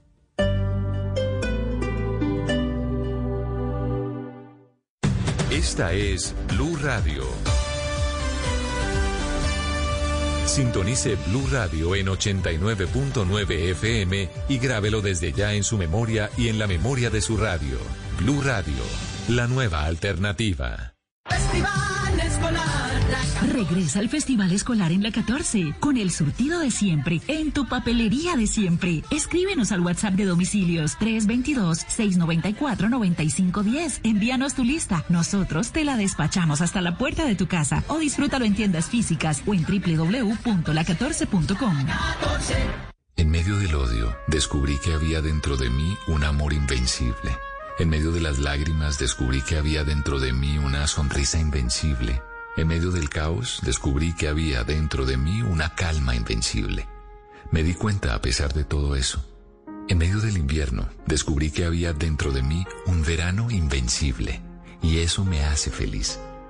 Porque esto dice que no importa lo duro que el mundo empuja contra mí, en mi interior hay algo más fuerte, algo mejor, empujando de vuelta. Albert Camus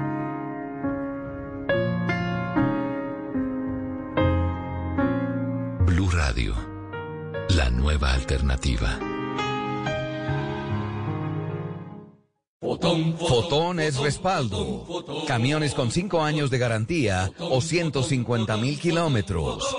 Válido para referencias seleccionadas.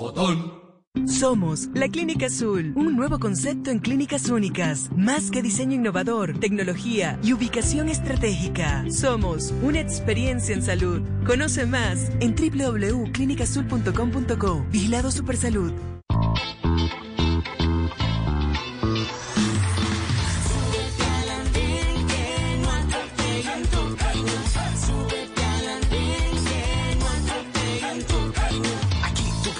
Debatir lo que a ti, lo que a mí nos pueda interesar. Son muchas voces unidas en una. ¿Quién te viene a callar? Hey, ¿cómo va tu país? ¿Cómo va la economía? ¿Cómo va la sociedad? Hey, ¿qué tú puedes decir? Si te quedas te preguntas solo ven, ven, ven, ven.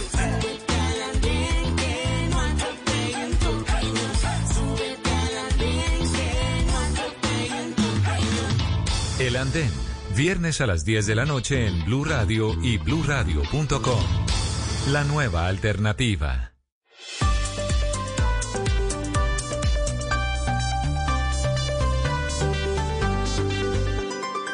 Estás escuchando Blue Radio y bluradio.com. Atención, se están produciendo en Cali esta mañana las primeras capturas por la masacre de los cinco muchachos en el barrio Llanoverde en Cali, una masacre que ocurrió hace ya dos semanas. El presidente Duque, el fiscal al frente de estos operativos, van a hacer anuncios públicos dentro de pocos minutos. Los anticipamos desde Cali, Hugo Mario. Néstor, esta madrugada se han registrado cuatro capturas al menos después de varios allanamientos adelantados por la Dijín de la Policía y la Fiscalía General de la Nación en diferentes comunas del oriente de Cali. Al menos eh, cuatro personas eh, están siendo trasladadas a esta hora al comando de la Policía Metropolitana de Cali para, en cuestión de minutos, ser presentados oficialmente en rueda de prensa. Se habla de la captura de los autores materiales, en principio, de la masacre de estos cinco adolescentes entre los 14 y los 17 años. Luis Fernando Montaño, Álvaro José Caicedo, Josmar Jean Paul y eh, Jair Andrés Cortés, además de Leider Cárdenas. Recordemos que la masacre se produjo el 11 de agosto en horas de la mañana en un cañaduzal muy cerca del barrio Llano Verde, al oriente de esta ciudad, en donde vivían las víctimas del múltiple crimen. Hay que decir, Néstor, eh, que el presidente Iván Duque, interesado por el tema, hará presencia en el transcurso de esta mañana en la ciudad de Cali junto al fiscal general y al director de la policía para presentar los resultados de estos operativos que se han adelantado hasta esta madrugada aquí en la capital del Valle del Cauca. En Mañanas Blue movemos la información con Coordinadora, la transportadora de los colombianos. Vamos juntos, cumpliendo con las medidas de seguridad adecuadas para cuidar de nuestro equipo de trabajo y velar por la salud de todo un país. 6 de la mañana, 48 minutos. Como se lo había prometido usted, padre Linero, a los oyentes, aquí está doña Carmenza López. Doña Carmenza López es la esposa del edil que fue asesinado en Sumapaz por las FARC Sí, en la claro. peor época de la violencia, cuando las FARC se acercaron mucho y se alcanzaron a meter a Bogotá. Doña Carmenza mí- es la mujer que con mucho valor ayer le dice a una representante de las FARC, ahora convertidas en partido político, que todavía A mí- no es momento de abrazos. A mí me gusta mucho el testimonio, como lo acabo de decir en la, en la columna, en nuestra editorial, Néstor, porque mm, nos aterriza lo que es la experiencia del perdón. Es un proceso. No, no es, eh, insisto, no es chasquear los dedos y listo. No, es todo un proceso, es que hay dolor, se necesita verdad. Y doña Carmenza, con mucho tacto, con mucho respeto, pero con mucha sinceridad, lo dice en el video. Simbólico porque que doña Carmenza es víctima de esas FARC, pero también simbólico porque Car- eh, Sandra Ramírez, la mujer que le pide perdón, que se le acerca, era la esposa de Tiro Fijo, con un amplísimo poder en las FARC, ahora convertida en parlamentaria. Doña Carmenza, buenos días, es un gusto saludar. Muy buenos días. Mucho gusto. ¿Cómo está? ¿Usted cómo está, doña Carmenza? Pues bien, bien, aquí alistándome que me voy a trabajar. ¿Dónde trabaja usted, doña Carmenza? Eh, en este momento estoy en el acueducto con un, conto- con un contrato de prestación de servicio. ¿En el acueducto de Bogotá? Sí, señor. ¿Y usted vive en Bogotá o sigue viviendo en Sumapaz? Eh, no, soy desplazada de la localidad. Sí. Doña Carmenza, cuénteme cómo sintió usted, qué ha pensado desde que se produjo ayer este episodio con, con la senadora Sandra Ramírez. Pues lo primero, que ojalá que este mensaje que yo le di a ella y al otro senador, que analicen y piensen que para pedir verdad, eh, para pedir un perdón o para pedir un abrazo, debemos saber la verdad. Que ellos sean justos, que sean honestos en lo que nos van a decir y que nos hagan un trabajo con mucha sinceridad. Con eso yo creo que sería una parte en que podríamos eh, repararnos un poco y podamos nosotros estar más tranquilos. Doña Carmenza, ¿usted sabía cuando llegó a ese acto, estaba la alcaldesa, había efectivamente unos parlamentarios de las FARC, ¿usted sabía que le iban a pedir eh, ese abrazo? ¿Habían hablado antes de un gesto de no, paz allí? señor. no, eso se dio de momento. ¿Totalmente espontáneo? Sí, espontáneo, sí. Sí. Doña Carmenza, y cuando usted llegó allí y se sentó y vio que estaban los señores de las FARC, ¿qué sintió? Eh, pues la verdad, eh, sentí como no podía dejar de mirarlos. O sea, yo decía, espero que en este momento me digan qué fue lo que pasó. Pero no, ellos solamente pidieron perdón. Entonces, yo les dije a ellos, eso hay que tener un proceso para que podamos llegar a este, a este perdón. ¿Sí? Porque no es solamente decir perdón, es que ellos cuenten, digan cuáles fueron las razones para hacer tanto daño. Sí. Doña Carmenza, su esposo, don Guillermo, Guillermo Leal, ¿cómo fue asesinado por la FARC? Si no, si usted me puede o me quiere responder esa pregunta. Eh, al parecer, él fue secuestrado. Eh, parece ser que por allá donde se lo llevaron, parece ser que lo asesinaron. Pero la verdad, la verdad, yo no confío en, la, en el cadáver que nos entregaron. Yo todavía tengo muchas dudas. Quiero que ellos me digan qué fue lo que hicieron con Guillermo. ¿Cuál fue la razón para Sí, que le hicieran tanto daño? Él era edil de Sumapaz, ¿verdad? Sí, él fue edil, también fue alcalde local y de profesión ingeniero civil. Sí. Y cuando, cuando lo secuestraron y cuando apareció el cadáver, ¿a usted alguien le dijo, le dio alguna razón de por qué? No, no. En el momento que, como al segundo día que lo secuestraron, le llamaron, al parecer, ellos se, se presentaron como Frente 53 de la FARC y decían que a él lo tenían por política. Esa fue toda la, la conversación que tuve yo con el teléfono de Guillermo. Ellos llamaron directamente desde el teléfono de Guillermo. ¿Y le, ¿Y cuánto dijeron, ¿Y le dijeron que lo secuestraban y lo mataban por político simplemente?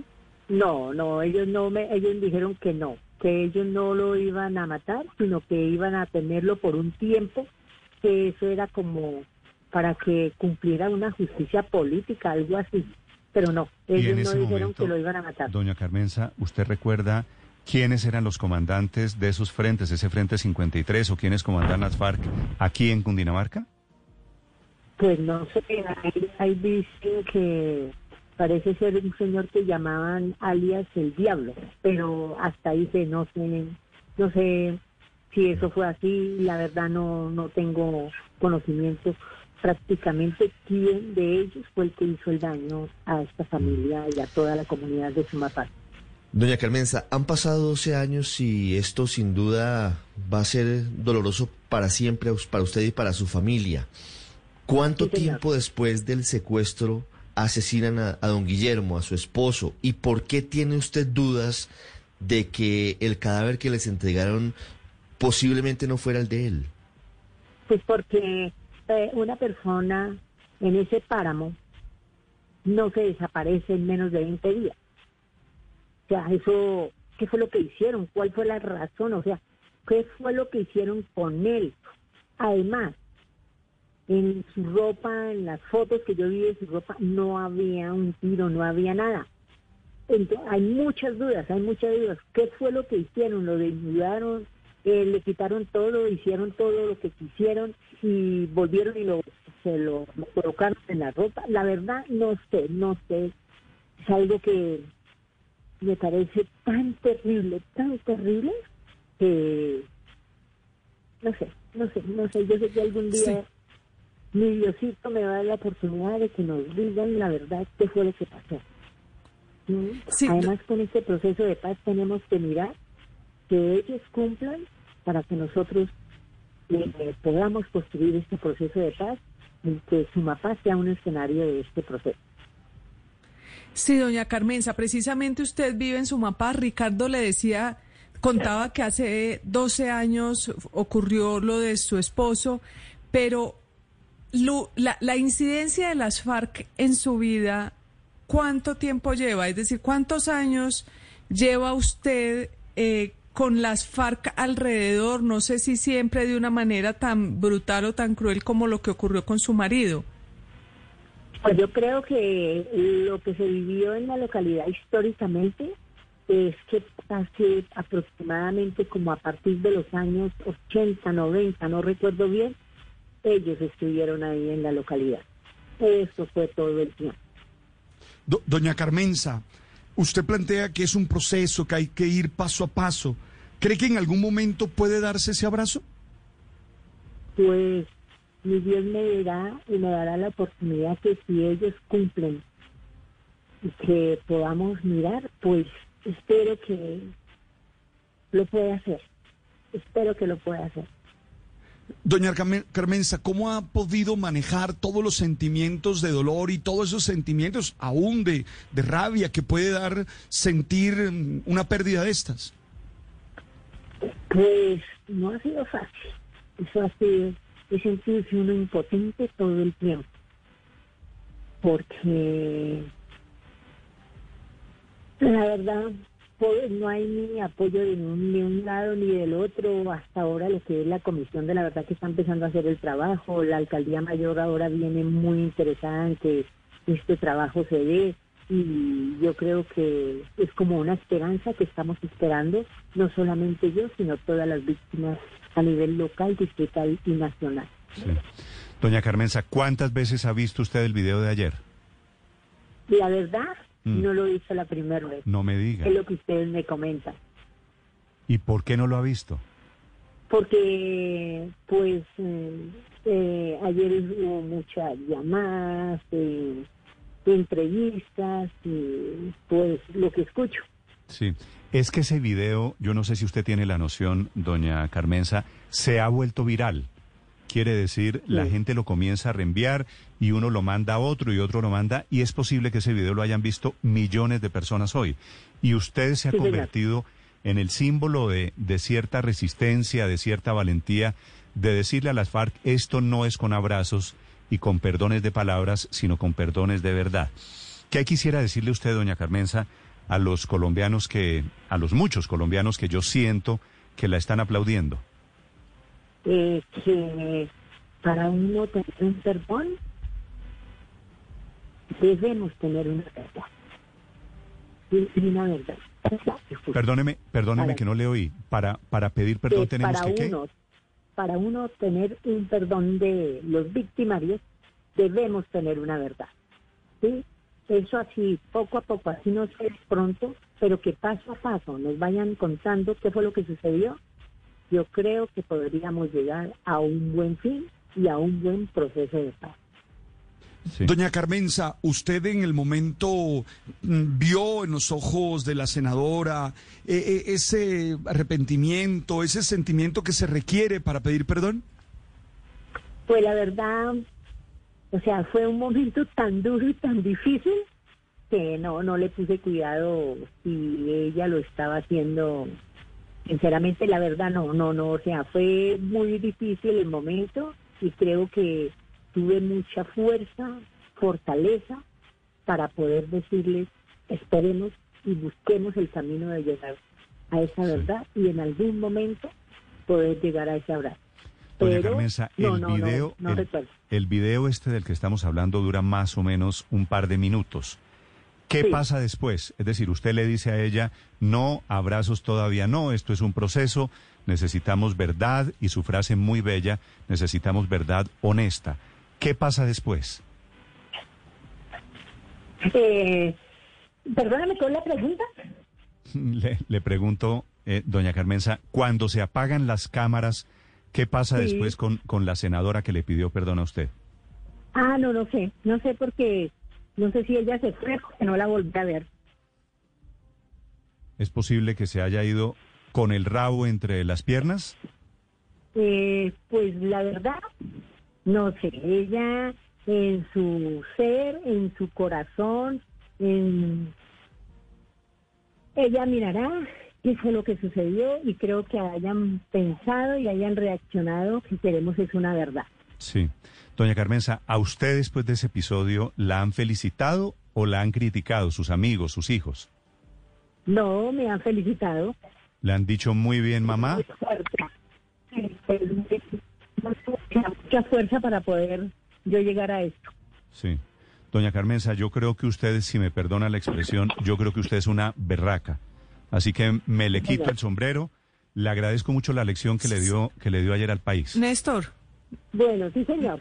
Luz Néstor, María, le quería, le quería preguntar a la señora Carmenza si ella, luego del episodio de ayer, siente que dio un paso personal de reconciliación eh, de en su propio proceso, en su propio proceso, doña Carmenza. ¿Usted siente que de pronto se le quitó ayer un peso de encima o cuál es la sensación que tiene hoy después de lo ocurrido? No estoy quitando el peso porque todavía no se nada. O sea, yo necesito saber eh, la verdad. ¿sí? Y que si ellos me van contando poco a poco, pueda que, que se dé. ¿Mm? Sí. Doña, doña Carmenza, a propósito, a usted la han llamado, a propósito de verdad, la han llamado de la Comisión de la Verdad o de la JEP, de alguien, de alguna autoridad. Eh, nosotros estamos en contacto porque estamos trabajando sobre el tema, porque yo pertenezco a la mesa de víctimas de la localidad y estamos trabajando sobre el tema. Sí, pero usted ha ido a la JEP, Eh, hasta ahora estamos en esos acercamientos. o sea, no ha ido. Todavía no, hasta ahora estamos en esos acercamientos. ¿La Comisión de la Verdad la ha llamado? Sí, hemos estado con ellos en contacto, estamos haciendo esos diálogos y a ver, les informe los hechos que sucedieron en. El de ayer, el de ayer es el primer encuentro suyo con gente de las FARC. Sí, señor, es el primero. Ok. Doña, doña Carmenza, un saludo para usted y para su familia. Bueno, sí, señor, muchas gracias, que esté muy bien. Gracias. Escuchan ustedes a doña Carmenza López. Las FARC le mataron a su marido, al, al edil de Sumapaz, Guillermo Leal. Y doña, Néstor. doña Carmenza ayer se niega a ese abrazo.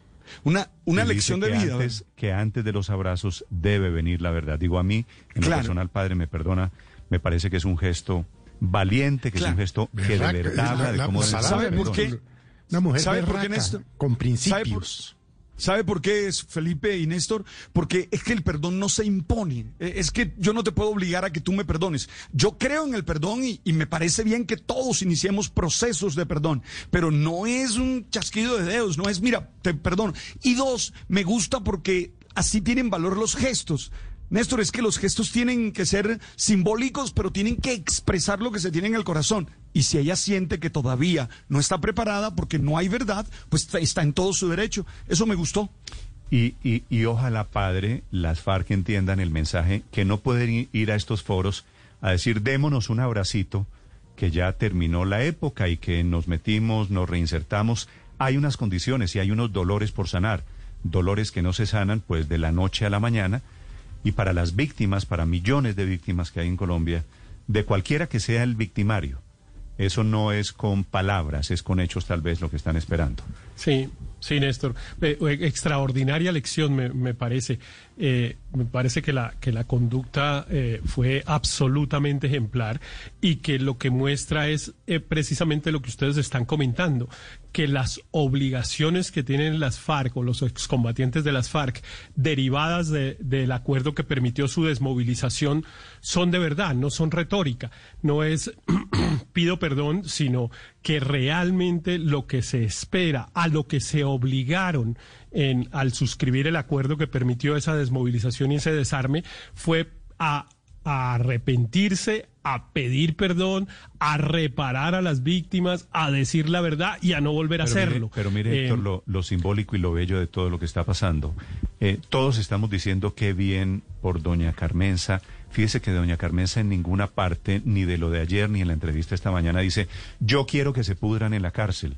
Doña Carmenza Claro, no, dice, que- yo quiero venganza, yo quiero No. que los conde... No, doña Carmenza, Es que- como víctima, lo único que quiere es la verdad. Es que miren, Néstor, a mí me alegra también mucho que haya pasado esto porque dibuja bien lo que quedó plasmado en el acuerdo, que son unas obligaciones derivadas de las FARC eh, derivadas del acuerdo a los excombatientes de las FARC, unos derechos que tienen las víctimas y unas consecuencias legales si eh, las, eh, los excombatientes no cumplen con sus obligaciones.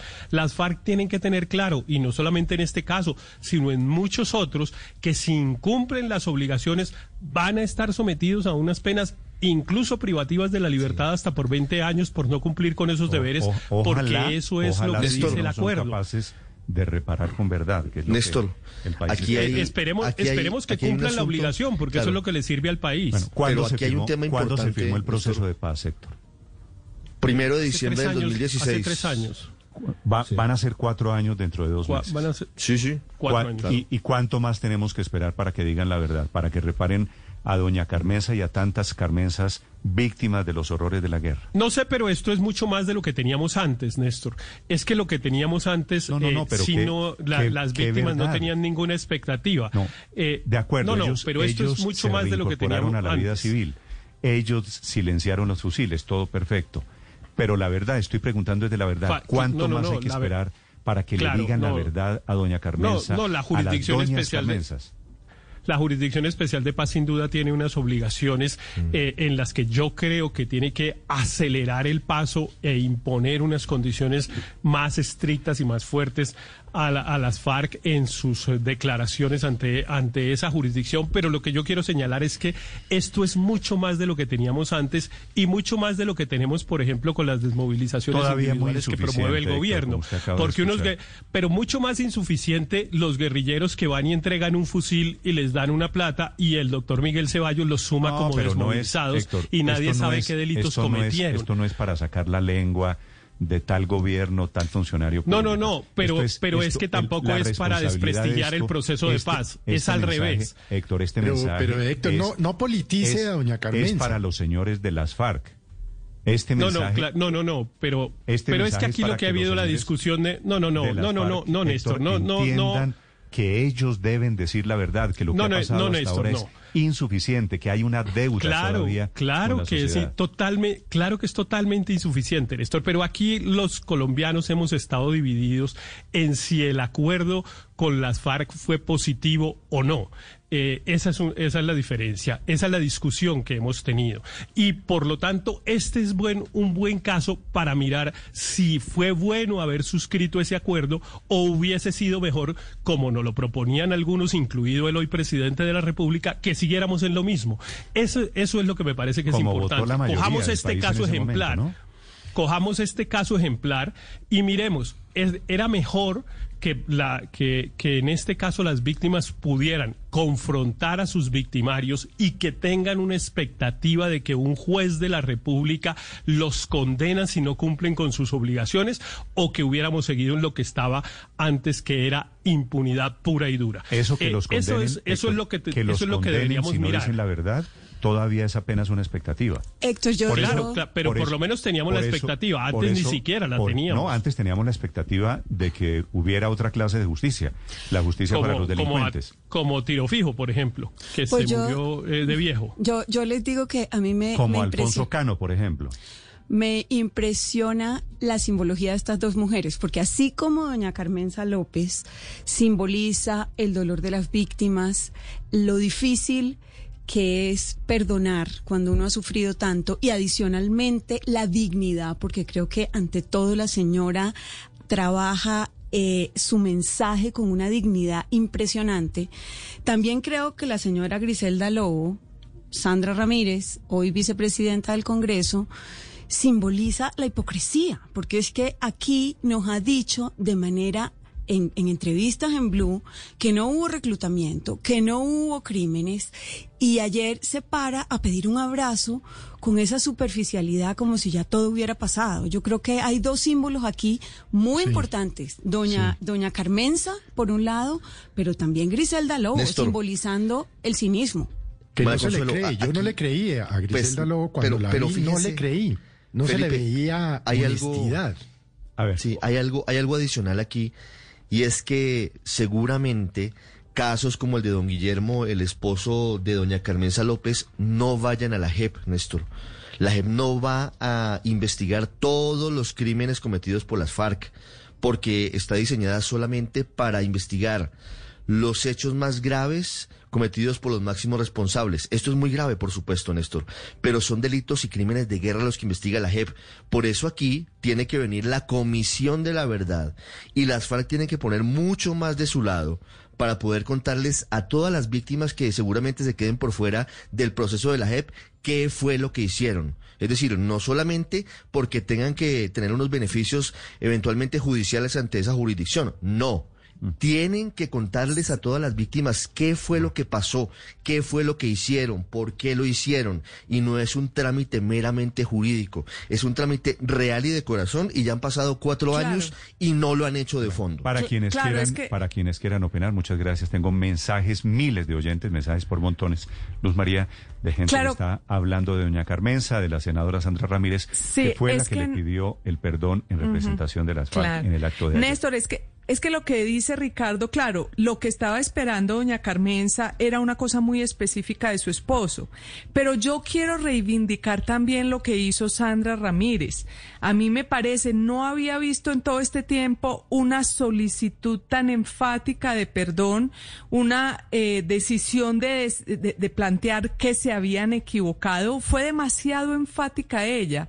Entonces yo creo que también tenemos que pensar que esto puede ser más bien un momento simbólico. Si así arrancar ah, el proceso de paz, ¿qué tiene, si así de simbólico pedir un abracito, Luz María? ¿Cuál es la gracia de ese No, porque es que, no, precisamente, no, es que no, fíjese que le estamos criticando porque no reconoció que le pega, a la mujer y después le dice perdón. Pero claro, pero le estamos criticando que no reconoció el reclutamiento de menores. Aquí está reconociendo que se equivocaron, que, que cometieron errores. Entonces también tenemos que entender que como parte de ese proceso, yo creo que las dos dieron un paso fundamental. No solo Carmenza al expresar un sector de la población que no quiere que las FARC eh, no, no profundicen los hechos puntuales importantes, como la señora Sandra Ramírez, que, lo planteó así. A mí me parece que, que ojalá fuera así todo el proceso de paz. Ojalá este hubiera sido el comienzo pero Luz de, María, del yo proceso creo que de paz. desvaloriza el dolor de ella.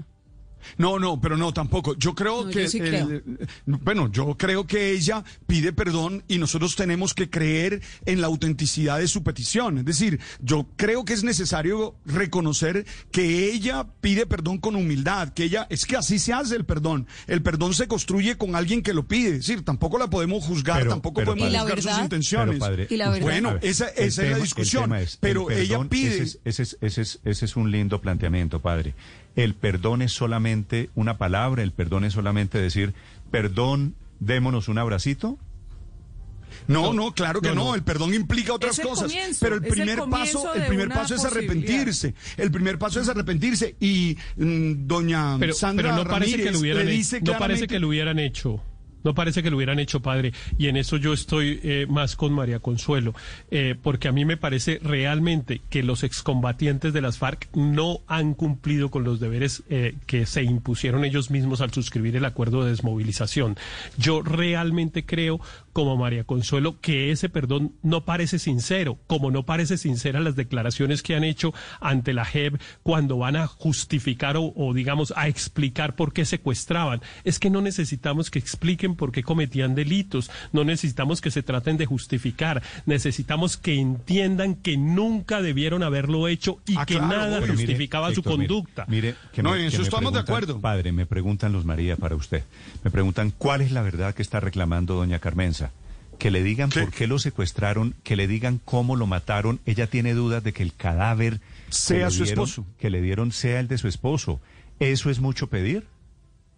No, no, yo estoy, yo estoy de acuerdo en lo que acaba de decir Héctor, yo estoy de acuerdo.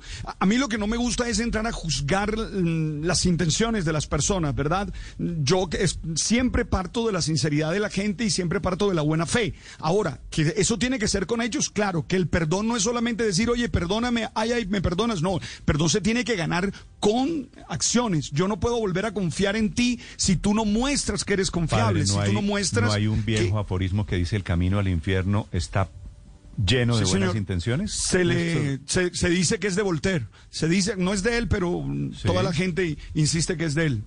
El otro escenario, Néstor, habría sido, el otro escenario habría sido que no, la señora Sandra no pidiera perdón, que la señora Carmenza no, no tuviera nadie que no, no tuviera la oportunidad de decir esto. Lo que yo reivindico es que se dio por primera vez algo que puede abrir el camino para una verdadera reconciliación. Que las FARC no han entregado, eh, lo de la JEP realmente es dramático lo que está ocurriendo en la JEP con el tema de las FARC. Pero, pero esto es más simbólico. Este es un momento que además es la esposa de quien era el comandante de las FARC durante mucho tiempo. Claro, Luz María. Y como simbólico, además, lo que ellas dos representan es lo que yo quiero reflexionar. Y no pensando ni en retrovisores, ni hacia atrás, sino hacia no, adelante. María Consuelo, porque lo que, yo tú estás planteando simbólico es una pelea entre las FARC, entre que seguimos en el mismo país. En dos comportamientos de unos dos no mujeres, queriendo las FARC y no queremos estar en la reconciliación. De dos mujeres Entonces, muy distintas. La una dice, Pero- yo reconozco mi dolor y todavía no lo he superado y lo único que pido es verdad. Y la otra en negacionismo de que eso ocurrió y, y Pero la- tratando de ponerle la superficialidad. Por, por Dios, aquí en la entrevista lo hizo Luz María. Pero además... Sí, pero la escena de ayer es distinta a la entrevista. La escena de ayer es la puesta en Es un escena abracito. de es una la- cosa es la puesta superficial. en escena del proceso de paz, que son procesos eh, dolorosos, complejos. Primero, ayer lo que recibió la FARC fue una profunda humillación por parte de, de la víctima, que es la que Es- tiene derechos cierto, Álvaro. Derechos morales, no los enemigos de las FARC que hacen política con eso, sino las víctimas. Le dijo, usted no tiene derecho al abrazo, falta la verdad. Eh, O sea que a las FARC no se les entregó simplemente curules y punto, falta ese proceso. Es cierto, yo creo que la señora interpretó a un gran número de colombianos que estamos esperando mayor verdad. Esto no se trata de, de inculpar a la JEP, yo creo que la JEP está haciendo un trabajo serio, toma tiempo, Estamos hablando de 50 años. La JEP está enfrentando muchas dificultades, sectores muy poderosos tratando de acabarla. Eh, entonces, esto es un proceso difícil, pero que ayer hayamos podido ver ese espectáculo de decencia, de poder de las víctimas, comparado a lo que teníamos hace unos años, donde las víctimas simplemente eran pisoteadas, ni se sabían los nombres y las FARC siempre ganaban, es un avance enorme. Ayer hubo un cambio, las FARC entendieron que pasamos a otra etapa, que sin verdad lo que digan en el Congreso na- no va a ser oído, no va a ser respetado, no genera confianza, eh, están subyúdice. Eh, entonces, está muy bien y así son los procesos de paz. Néstor. No para venganza, sino para que el país pueda sanar las heridas y conocer la verdad. Néstor, pero de, de alguna manera eh, lo que pasó ayer, eh, hay, que, hay que recalcar, pasó con la versión menos mala de las FARC, que es esta senadora, la senadora que asistió a ese sitio. Eh, Imagínese que hubiera pasado con otro de los senadores de las FARC que ni siquiera ha puesto la cara, que ni siquiera ha pedido perdón. Esta señora por lo menos pidió perdón, pero estuvo muy bien la, la, lo que le dice la señora Carmenza. Antes, de, antes del perdón, dígame la verdad. Antes del abrazo, díganos la verdad. Esto no ha pasado con ninguna de las víctimas. Es decir, esto se, esto se viene presentando y se viene reclamando una verdad de, la, de, parte de las FARC, no solo de estos asesinatos como el esposo de, el edil, el edil de Sumapaz, el esposo de doña Carmenza, sino con el reclutamiento y la violencia sexual contra niños, niñas y adolescentes perpetrados por las FARC.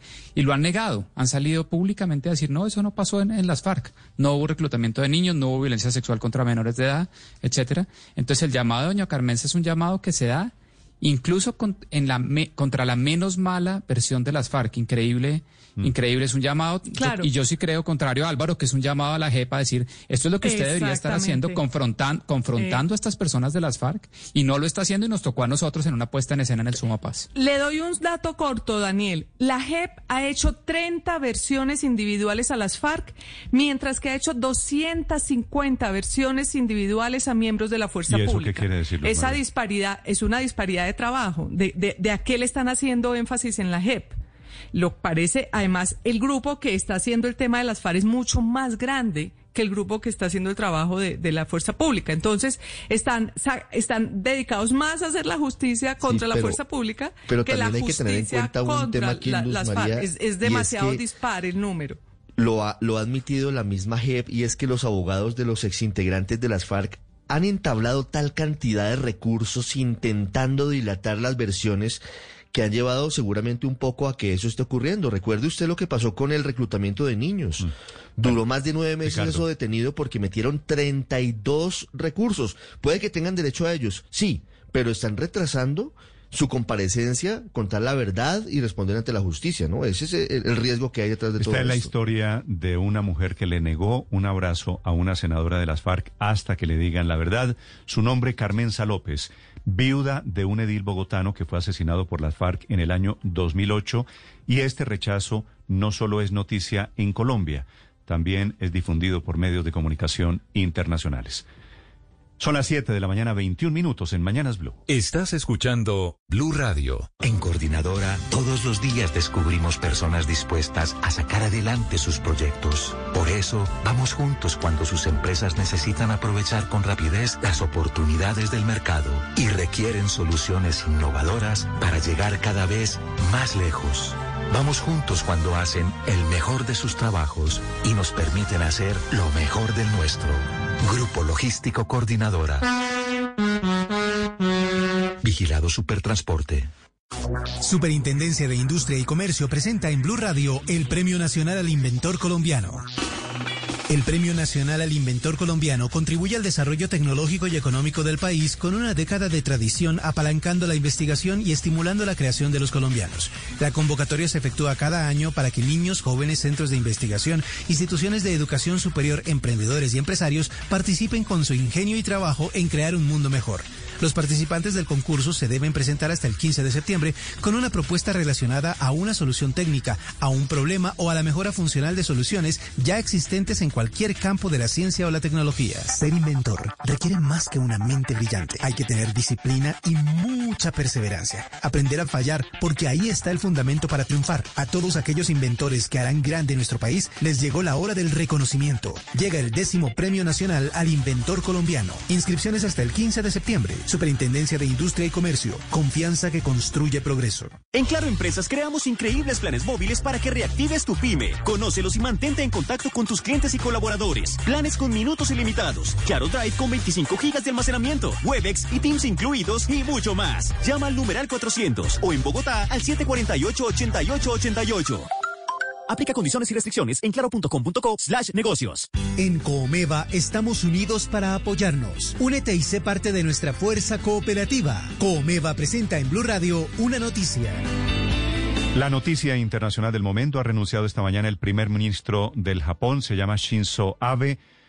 Ejerció el cargo de manera interrumpida desde el año 2012. Razones de su dimisión, la salud, un problema gastrointestinal. Desde Europa, Enrique Rodríguez.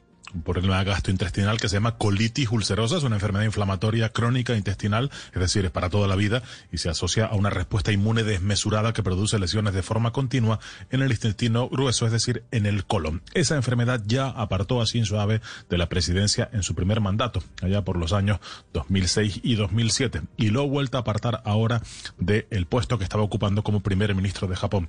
Es el hombre que durante más tiempo continuado ha ocupado ese puesto. Su llegada al primer ministro de Japón, a ser primer ministro de Japón, acabó con seis años de inestabilidad, donde cada año se sucedía un nuevo primer ministro. Esta mañana, en una rueda de prensa, ha confirmado que se va y ha pedido perdón.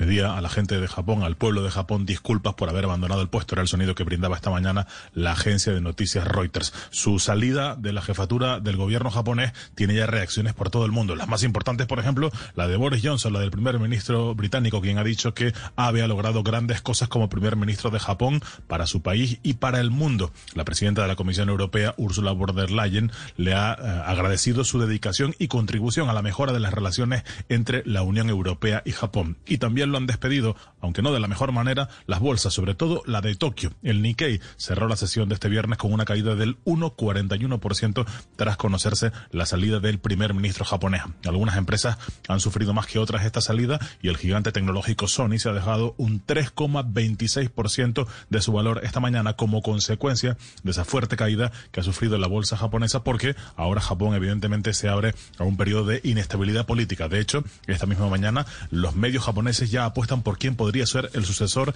de Shinzo Abe. Y suena el nombre de Fumio Kishida, que fue ministro de Exteriores entre los años 2012 y 2017, Néstor.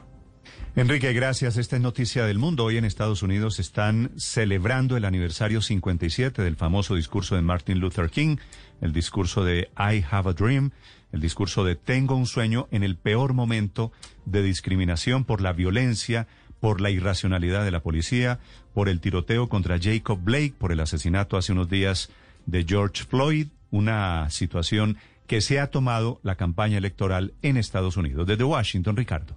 I have a dream Sí, Néstor. that one day this nation will rise up and live out the true meaning of its creed.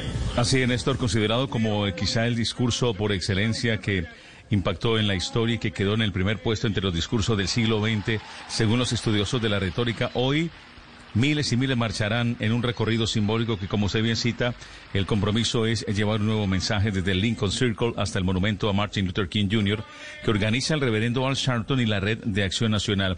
Y el evento se realiza en este aniversario 57 de este histórico llamado a la igualdad, que no tiene que ver el color de la piel para buscar la igualdad en el mundo. Y estos discursos seguirán retomando hoy con otros llamados que es no tengas más la rodilla en mi cuello, refiriéndose precisamente al asfixiamiento que sufrió George Floyd y que ahora es motivo también de cuestionamiento lo que le ha sucedido a Jacob Blake que fue tiroteado por espalda en siete oportunidades por un policía blanco. Mientras esto sucede, que llegarán buses de muchas ciudades del país, siguen en Washington todavía retumbando los juegos pirotécnicos de anoche que consagraban de nuevo la nominación del Partido Republicano con Donald Trump como su fórmula a la presidencia. Trump comenzó su discurso mencionando el duro momento que atraviesan muchos por el paso del huracán Laura ya debilitado y se refirió a Joe, Biden, su rival demócrata, como un hombre que si llega a la Casa Blanca sería de un movimiento represor y socialista que demolería el destino de los Estados Unidos.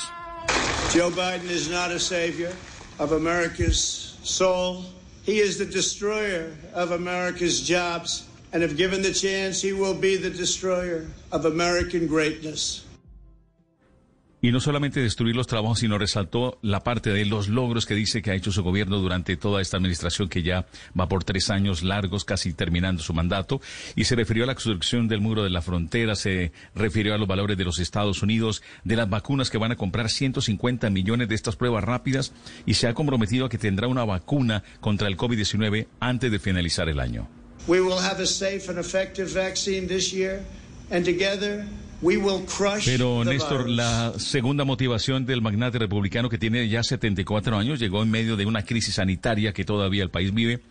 eh, la crisis económica que no despega, algo sin precedentes, y con más de 179 mil muertos por este COVID-19, un 10,2% de desempleo y masivas manifestaciones contra el racismo y la brutalidad policial. Una carrera que se ha abierto rumbo a la presidencia entre el Partido Republicano y el Partido Demócrata, que estará para voto finish, Néstor. Estás escuchando Blue Radio. En Coomeva somos 250 mil asociados respaldándote en todo momento. Hemos brindado alivio a más de 40 mil asociados y beneficiado a más de 3.300 familias de escasos recursos. Únete, ingresa a comeva.com.co o llama al numeral 464 y sé parte de una comunidad que siempre estará a tu lado. Comeva nos facilita la vida.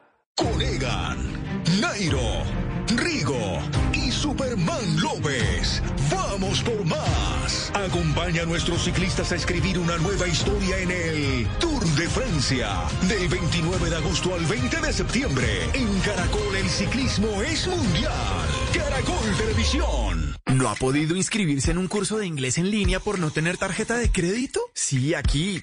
Soy su celular. Menos mal existe un lugar aquí para empezar ya. Entre al app de Vivienda Móvil, solicite su iCard, recárguela y úsela en los cursos por internet. ¿Quiere comprar en línea? Así de fácil. Aplican condiciones del producto. Da Vivienda, vigilado superfinanciera. Diverso y productivo, como nuestra tierra. Así es el aceite de palma con el que puedes preparar más platos con el exquisito sabor de Colombia. Busca el sello aceite de palma 100% colombiano en la etiqueta. Aceite de palma 100% colombiano, único como nuestra tierra. Una campaña de Fede Palma con el apoyo del Fondo de Fomento Panero.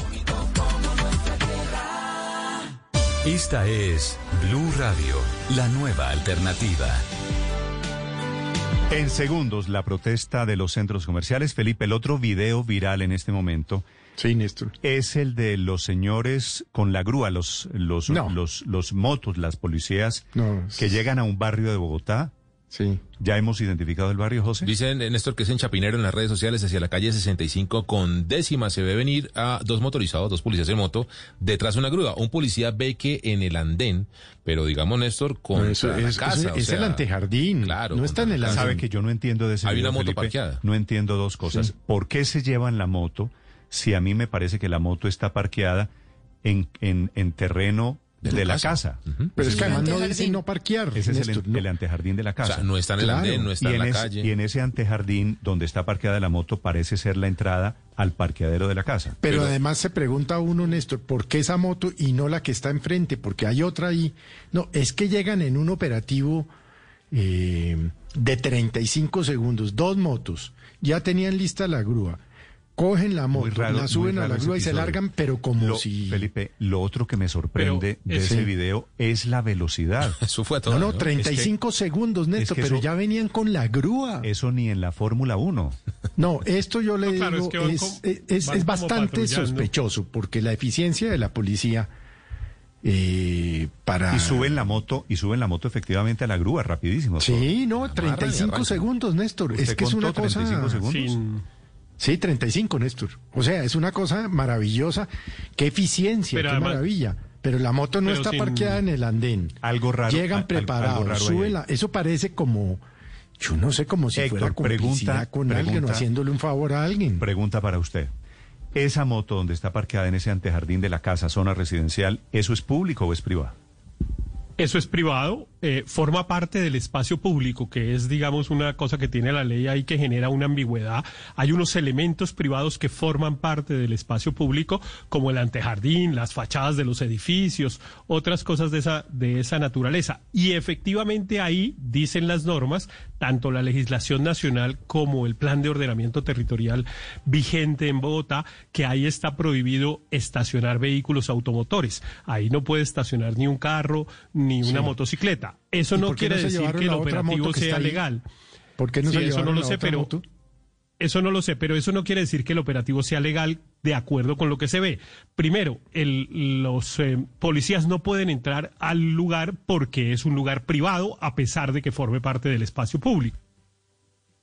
Y segundo, han debido levantar un comparendo y han debido indagar claro, quién era claro. el propietario de la motocicleta, cosa que nunca hicieron, no- nunca intentaron siquiera saber si el propietario de la motocicleta o quien la conducía estaba por ahí para imponerle el comparendo. Simplemente se la llevaron. Voy- Ese es un le- operativo le- le- totalmente ilegal. Le propongo una cosa, José Carlos.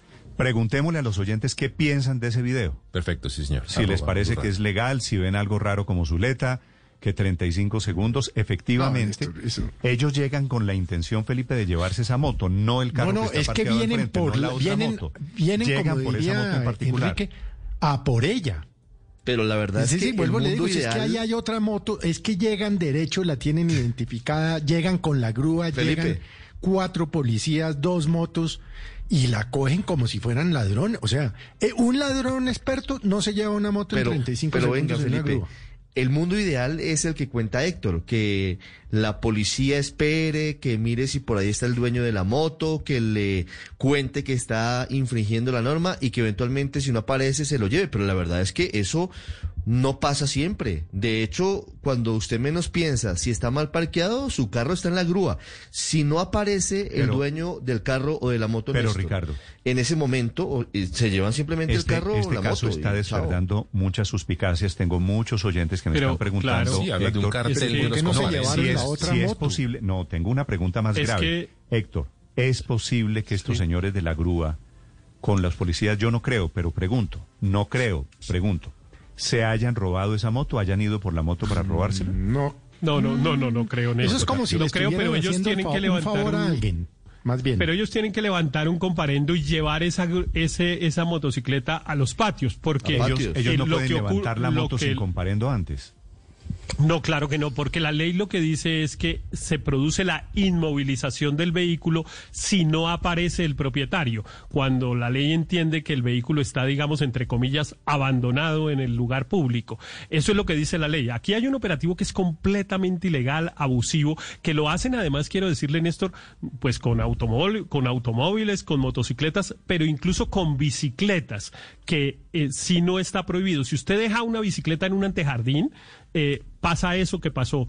Eh, y yo tengo videos, por ejemplo, de hace un tiempo de las alcaldías locales que desarrollaban ese tipo de operativos en relación con bicicletas, que es un abuso absolutamente monumental. Bueno, pues siguió el abuso ahora con motos. Afortunadamente, aquí había una cámara de seguridad, porque la cámara capta el momento en el que están llegando, se acercan primero los eh, el- policías en la motocicleta, llega después la grúa y se llevan la, el, sí, la motocicleta en ese tiempo récord, 35 segundos. ¿Qué dice el dueño? El dueño de esa motocicleta es el mismo dueño de la casa de donde se la llevaron, Damián. No, no, señor. De hecho, Néstor, muy buenos días. El señor se llama Fernando Sotelo. Él es una persona bastante humilde, vive en la localidad de Ciudad Bolívar y, eh, pues, la verdad, en un principio lo que él creyó, Néstor, era lo que una de las hipótesis que usted está ahorita mencionando, que le robaron la motocicleta. ¿Por qué? Porque la dejó estacionada, eh, como se observa en la cámara, en una eh, especie de bahía que había encima de este andén y lo extraño, lo más curioso que le pareció era que las otras motos que estaban en otra bahía aledaña, pues todavía seguían allí. Él pensó lo peor, él creyó que le habían robado su motocicleta, pero lo cierto es que fue a través de ese video de cámara de seguridad que se volvió clave, que eh, pudo determinar que no le robaron la motocicleta, que realmente en un acto muy repro- reprochable, dos agentes de tránsito le dan la orden, se observa en el video cuando le señalan con la mano que tienen que llevarse esa moto a los dos operadores de la grúa. Estos personajes deciden parquearse a un costado del andén, se bajan muy rápido y eh, hicimos el conteo en tan solo 55 segundos. Arrastraron la moto hasta la pequeña grúa, la montaron en el cama baja y finalmente se la llevaron. Por ahora, la Policía de Tránsito de Bogotá no ha querido responder frente a este caso, frente a esta denuncia que se vuelve viral en las redes sociales y don Fernando Sotelo sí está es sorprendido por cómo se le llevaron su motocicleta. Néstor. Damián, ¿por qué don Fernando Sotelo dejó la moto allí? No, realmente eso no lo hemos podido determinar. Nos hemos contactado con el Néstor para saber su testimonio. Quisimos que, saliera aquí en vivo contando eh, la realidad de todo lo que pasó. El hombre ha estado un poco ocupado y pues no hemos podido determinar qué hacía allí en esa vivienda en donde finalmente quedó registrado toda la actuación muy cuestionable de los uniformados y de los operadores de la grúa. Sí, Damián, solo tengo una precisión. En realidad, Señor. el señor Sotelo no deja la moto en una bahía, que usted me acaba de No, decir. eh, Estoy es viendo que- aquí que- nuevamente el video. Ese Sí. es el antejardín de la casa. Eso, más bien una especie de antejardín. Claro. Es que eso es lo extraño, Lo que- Néstor, que a- aledaño al antejardín en donde estaba la motocicleta del señor Fernando Sotelo, habían otras motos, habían dos o tres motos más en otros antejardín, más bien corrijo eso. No son unas bahías, sino unos antejardines y a eso él le pareció raro, que la dejó en su antejardín, se la llevaron, pero las otras que estaban también en un antejardín aledaño, esas sí permanecieron allí. Quedan, quedan varias que preguntas, ocurre- Héctor. ¿Por qué iban por la moto del señor Sotelo si el señor Sotelo no, no vive ahí? Quiere decir, no es un habitual de dejar la moto allí. No tengo ni idea por qué la dejo allí en particular. Segundo, es que no llega un policía.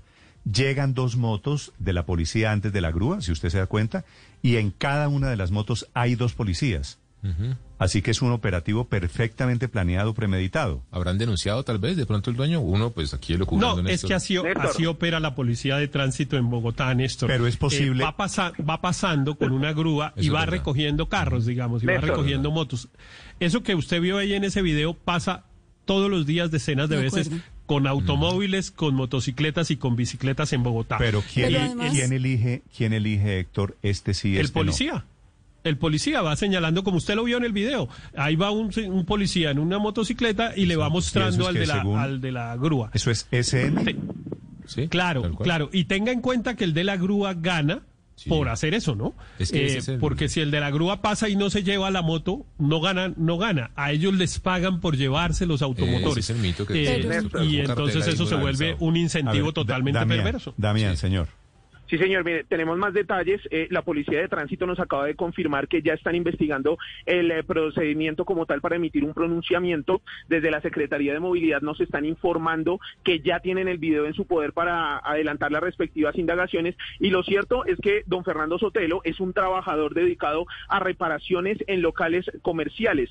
Eh, pues está viviendo ahora toda una odisea porque la motocicleta finalmente se la inmovilizaron en medio de este cuestionable procedimiento y como tal la concesión, Néstor, este punto es importante, que opera la grúa eh, a través de un comunicado rechazaron la conducta de los operarios y ofrecieron disculpas a los ciudadanos, eso sí, anunciando correctivos en contra de ¿Pero estos quiénes, dos operadores. Damián, ¿quiénes están pidiendo disculpas?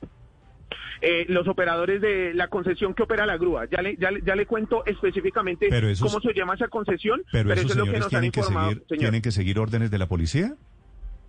Pues lo que se ve en el video eh, Es que queda sí. en evidencia que así fue. Claro. Recibieron la orden de los dos uniformados, de los dos agentes de tránsito, que cada uno iba en su motocicleta, de llevarse específicamente Claro. la moto que ellos señalaron. Así es como los operadores se parquean en la vía eh, y rápido, eh, como les contaba, en solo Entonces, 55 Claro, segundos se la esto- llevaron. estos señores lo único que hacen es ejecutar las Claro, órdenes de la policía. Claro, el señor concesionario no puede ir recogiendo, sino que un policía tiene que hacer lo que la policía omitió en este caso, que era imponer el comparendo, es decir, establecer que había una infracción de tránsito y, hacer el comparendo. Esto no lo hicieron, sino que fueron recojan y, y de- es como fusilen y después preguntamos, más Mm. o menos esa fue la metodología. Pero, como bien lo señalaba Héctor, es importante aclararle a la audiencia que no está permitido parquear vehículos en los antejardines. Y de hecho, la Sí, discusión sí. de los antejardines es muy vieja, porque hay casos en que la norma urbanística ha corrido el límite del antejardín para que quepa un carro,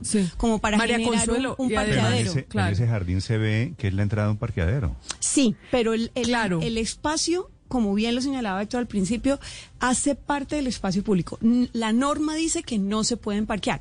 Lo que es incorrecto, o por lo menos es objeto de investigación, como lo señalaba nuestro compañero, es el tema del procedimiento, porque tendrían que haberle impuesto un comparendo Pero primero, yo pero, si no estaba, pues se la llevan.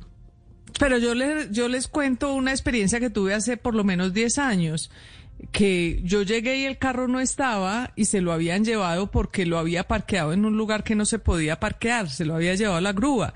Yo no creo que la grúa, y no he visto que nunca esperen a la gente para ponerle el comparendo sino que lo que encuentran mal parqueado se lo se lo, Lo van llevan y creo que eso es dentro del procedimiento que siempre han tenido. Bueno, el video ya- Entonces, si había está. si había mal parqueo y si la grúa estaba haciendo lo que el procedimiento que está previsto, pues en realidad también puede haber lugar a la discusión de si se hizo lo que lo que se debía Para hacer. quienes ¿no? quieran ver el video, está colgado en la página en Blue Radio Co, está en las redes sociales de Blue Radio, en Twitter, está en Instagram, dándole la vuelta para que usted opine. Siete de la mañana, 43 minutos. A propósito de comercio, el señor Sotelo trabaja para locales comerciales. En segundos, la carta que envían hoy los eh, representantes de centros comerciales de Colombia pidiéndole a la alcaldesa de Bogotá que retire el pico y cédula. 743 en Mañanas Blue. Estás escuchando Blue Radio. En aniversario, Comodísimos te invita a disfrutar de las ofertas de agosto. Colchones comodísimos. Estás escuchando Blue Radio. Prepárate para empezar a trabajar desde casa con una taza de café y un escritorio ordenado. Es tiempo de cuidarnos y querernos. Banco Popular. Siempre se puede. Conoce la nueva tarjeta de crédito Zafiro del Banco Popular, diseñada para agradecerle a nuestros profesores por todo lo que nos han enseñado, con descuentos en todas las compras en establecimientos relacionados con educación, seis meses gratis de cuota de manejo y mucho más. Solicita ya tu tarjeta de crédito Zafiro en nuestras oficinas y disfruta todo lo que tenemos para ti. Hoy se puede, siempre se puede. Banco Popular. Somos Grupo Aval, vigilado Superintendencia Financiera de Colombia. En aniversario, Comodísimos te invita a disfrutar de las ofertas de agosto. Colchones comodísimos. La noticia del momento en Blue Radio. No- dos noticias urgentes. La primera, atención, una masacre en el departamento de Antioquia. Otra vez, tres personas. Ocurrió en el municipio de Andes. Camila Carvajal. Néstor, es una masacre que deja como víctimas a tres personas de 27, 19 y 14 años. Los tres son hombres. Ocurrió en la vereda Bajo Cañaveral. Esto es el municipio de Andes. Es una finca a la que, según el primer reporte que ha entregado la policía, llegaron hombres armados que empezaron a disparar contra quienes estaban en esa casa y por eso hay tres personas muertas. Dos fallecieron en la misma finca y uno en el hospital municipal. Ha confirmado ya la policía que está en el lugar y que se espera que terminen la inspección de los cuerpos para luego entregar una declaración de quiénes están detrás de este nuevo hecho violento en el departamento, esta nueva masacre que se suma a la del fin de semana en Venecia y a la que ocurrió el pasado mes de junio, Néstor, en el municipio de Ciudad Bolívar. Esta es en el municipio de Andes. Tres personas, una masacre de tres personas, a lo que el gobierno prefiere llamar asesinato colectivo. La otra noticia deportiva, se acerca la definición sobre el futuro de James Rodríguez. Tito. Señor, llegaron a un acuerdo James Rodríguez, sus representantes y el Everton. De salario, cuatro millones y medio de euros al año recibirá James Rodríguez. Ya acordaron. ¿Qué falta? Que el Real Madrid acepte una oferta por 22 millones de euros por la transferencia del jugador.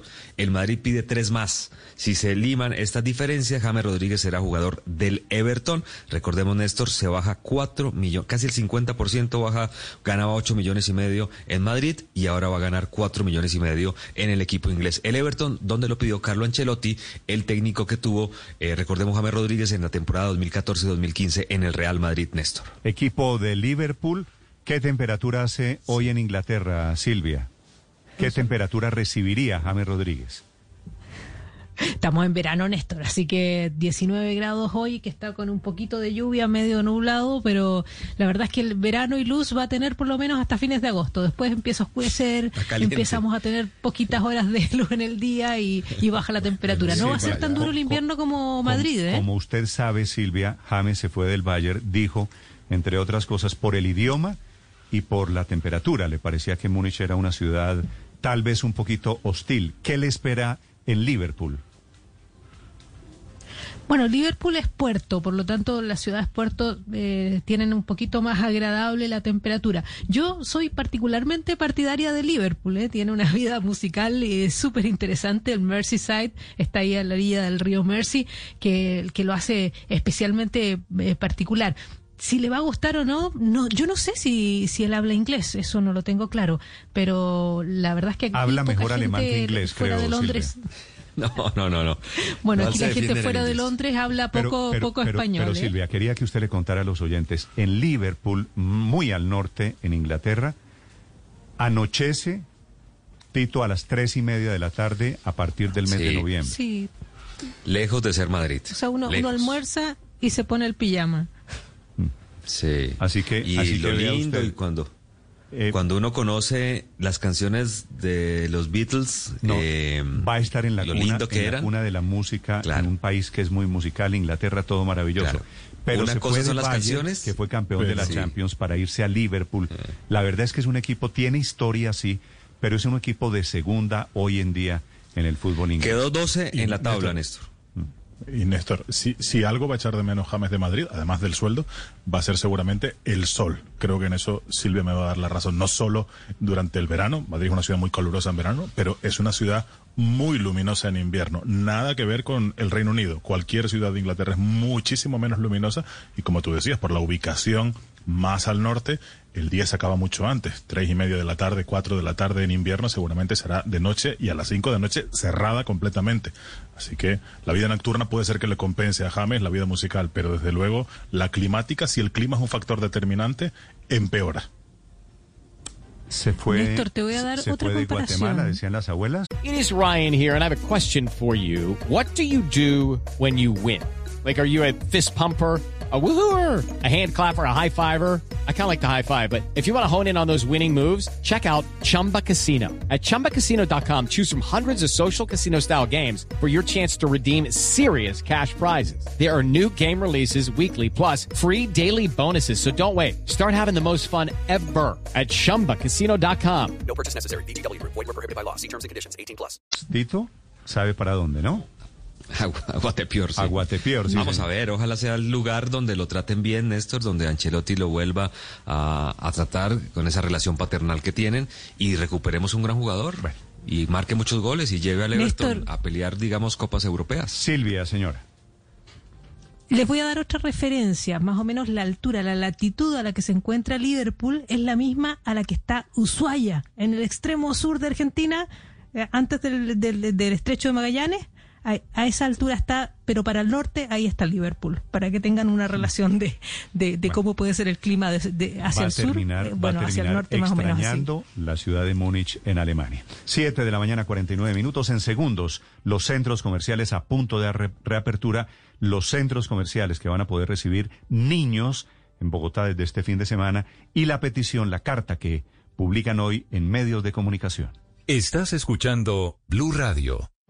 En tiempos de crisis, existen seres con almas poderosas que se convierten en héroes de nuestra historia. En Organización Solarte, queremos dar gracias a cada uno de nuestros colaboradores por superar sus miedos, arriesgándolo todo para entregar cada día no solo alimentos de primera necesidad a toda Colombia, sino también la esperanza de que todo va a estar bien. Porque cuando la bondad se pasa en la comida, el amor es el alimento. En Organización Solarte, trabajamos pensando en usted. Las galletas del toque secreto y las fresas con crema ahora son una provocativa combinación. Nuevas Ducales, provocación fresas con crema. Pruébalas. Inspírate y vive.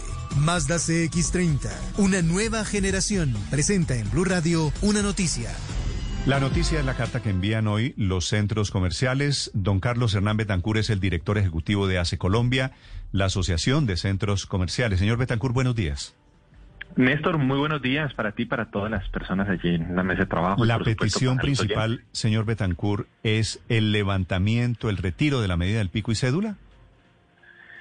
Sí, Néstor, nosotros venimos eh, en un proceso eh, de apertura con muchísimas restricciones y de cara a lo que ha expresado el gobierno nacional en su decreto 1168, pues espera uno eh, que podamos ir avanzando en un proceso de reactivación.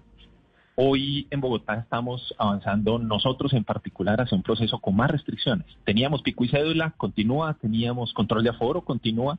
Veníamos trabajando siete días, ahora vamos a abrir solamente cinco días. Entonces, si ha sido difícil y ha sido un proceso prácticamente insostenible con siete días, pues esto se vuelve angustioso y los efectos en la industria eh, pues son, son, son muy tristes y, por esa razón de manera muy respetuosa y de manera muy cordial le estamos pidiendo a la señora alcaldesa que reconsidere y revise esas eh, restricciones que, que se establecen para este sector. Señor Betancourt, la pandemia no se ha ido. Bogotá todavía mantiene unas cifras elevadas de contagios y por eso la alcaldesa dice que ha planteado ese esquema, ese modelo que les permite a ustedes abrir solamente durante cinco días y mantiene el pico y cédula. ¿Qué controles adicionales proponen ustedes en los centros comerciales para que la alcaldesa considere la posibilidad de permitirles abrir todos los días? Claro, es que el control de aforo que nosotros adelantamos en el centro comercial, en el que no se eh, permite más allá del 35% del aforo máximo del centro comercial, pues es la garantía para no tener aglomeraciones. Los centros comerciales yo creo que desde el principio de la pandemia hemos sido un ejemplo de cómo implementar las medidas de bioseguridad. Hemos cumplido a cabalidad. De la misma manera hemos adelantado eh, transformación en la manera de hacer nuestra actividad. Uno en un centro comercial encontraba eventos, encontraba ferias, encontraba gran cantidad de actividades de estas características que aglomeraban personas. Eso no lo estamos haciendo ni lo vamos a hacer durante la pandemia. Eso es algo que hemos entendido que debe eh, ausentarse de los centros comerciales por un buen tiempo, eh, precisamente en aras de proteger la salud de la gente. Pero hoy tenemos unos tráficos absolutamente mínimos absolutamente mínimos, es que ni siquiera llegamos a la mitad de ese aforo que nos han eh, autorizado como aforo máximo. Entonces, pues los negocios bajo esa perspectiva, pues no pueden sostener los empleos que, que, hoy han venido generando. Entonces nos preocupa sobremanera y realmente es angustiosa la situación eh, de cara a lo que puede seguir siendo un escenario no solo con las restricciones actuales, sino con aún más restricciones. Sí, precisamente, señor eh, Betancourt, ¿cree usted que esos tráficos mínimos se deben a los límites de aforos en los centros comerciales o no será más bien que la gente, pues por un lado, tiene igual miedo de salir, estamos en cifras muy altas todavía de contagio y porque la gente no tiene plata, entonces ¿para qué va al centro comercial si finalmente pues no, no hay ingresos y el desempleo está cabalgando? ¿Cree que lo uno tiene que ver más bien con lo otro y más, y es un problema más económico que de aforo? Hay combinación de todo, yo creo que hay combinación de todas las, las variables que usted menciona, pero en la medida en que se impongan restricciones, pues se limita aún más la posibilidad de que las personas puedan ir a comprar lo que necesitan. Entonces, si, si veníamos trabajando siete días, ahora vamos a, tener que cerrar dos días. Ya lo hemos visto en otras ciudades. Hemos visto cómo los cierres de tres eh, y cuatro días completos, eh, pues primero no trasladan eh, la intención del público de, de ir a hacer la compra o lo que requieren. Y por supuesto, la afectación en ingresos, pues pone en riesgo todos los empleos generados. Entonces, pues nos preocupa mucho y por eso este llamado y, este, y esta solicitud respetuosa y muy cordial que le estamos haciendo a la señora alcaldesa para que por favor reconsidere eh, la medida del pico y cédula y, y, reconsidere el mantener esa restricción en días y por favor nos permita trabajar los siete días de la semana.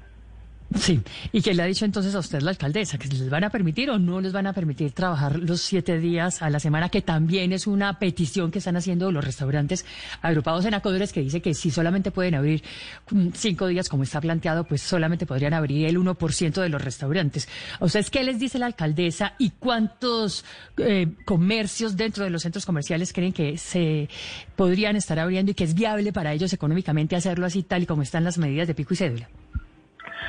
Nosotros hemos hablado con la doctora Carolina Durán eh, de manera permanente. Con ella, que es la secretaria de Desarrollo Económico, hemos sostenido un diálogo constante. Precisamente ella es muy consciente de esto. A través de ella hemos eh, enviado toda, todas nuestras inquietudes y nuestras preocupaciones a la señora alcaldesa, pero, pero creo que el tema, eh, en la medida en que ya ha ido avanzando la expedición de normativa, establece unas condiciones en las que como se los hemos expresado siempre, eh, no es posible continuar operando, porque tenemos, y los centros comerciales en particular son un esquema que tiene una, unos costos fijos asociados muy elevados.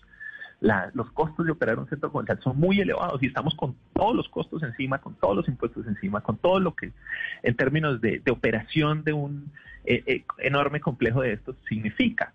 Y, y no poder abrir nos deja en unas condiciones muy difíciles de sostenibilidad. Entonces, por eso nuestra petición, por eso solicitamos que se reconsidere el imponer o el implementar aún más restricciones de las que ya hoy en día tenemos frente a la operación o la actividad de los comercios que están al interior de los centros comerciales. Sí, señor Betancourt, ¿cuántos locales en centros comerciales les han desocupado por el tema de los arriendos, por el tema de la crisis económica?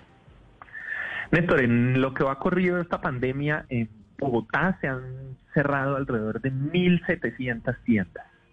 1.700 tiendas que han cerrado por, por muchas razones, especialmente por la imposibilidad eh, de generar ventas que permitan que el ejercicio sea. Y en esa y en esa relación de arrendatario y arrendador, eh, los arrendatarios piden piden algo de clemencia y los arrendadores no aceptan las nuevas condiciones o cómo funciona.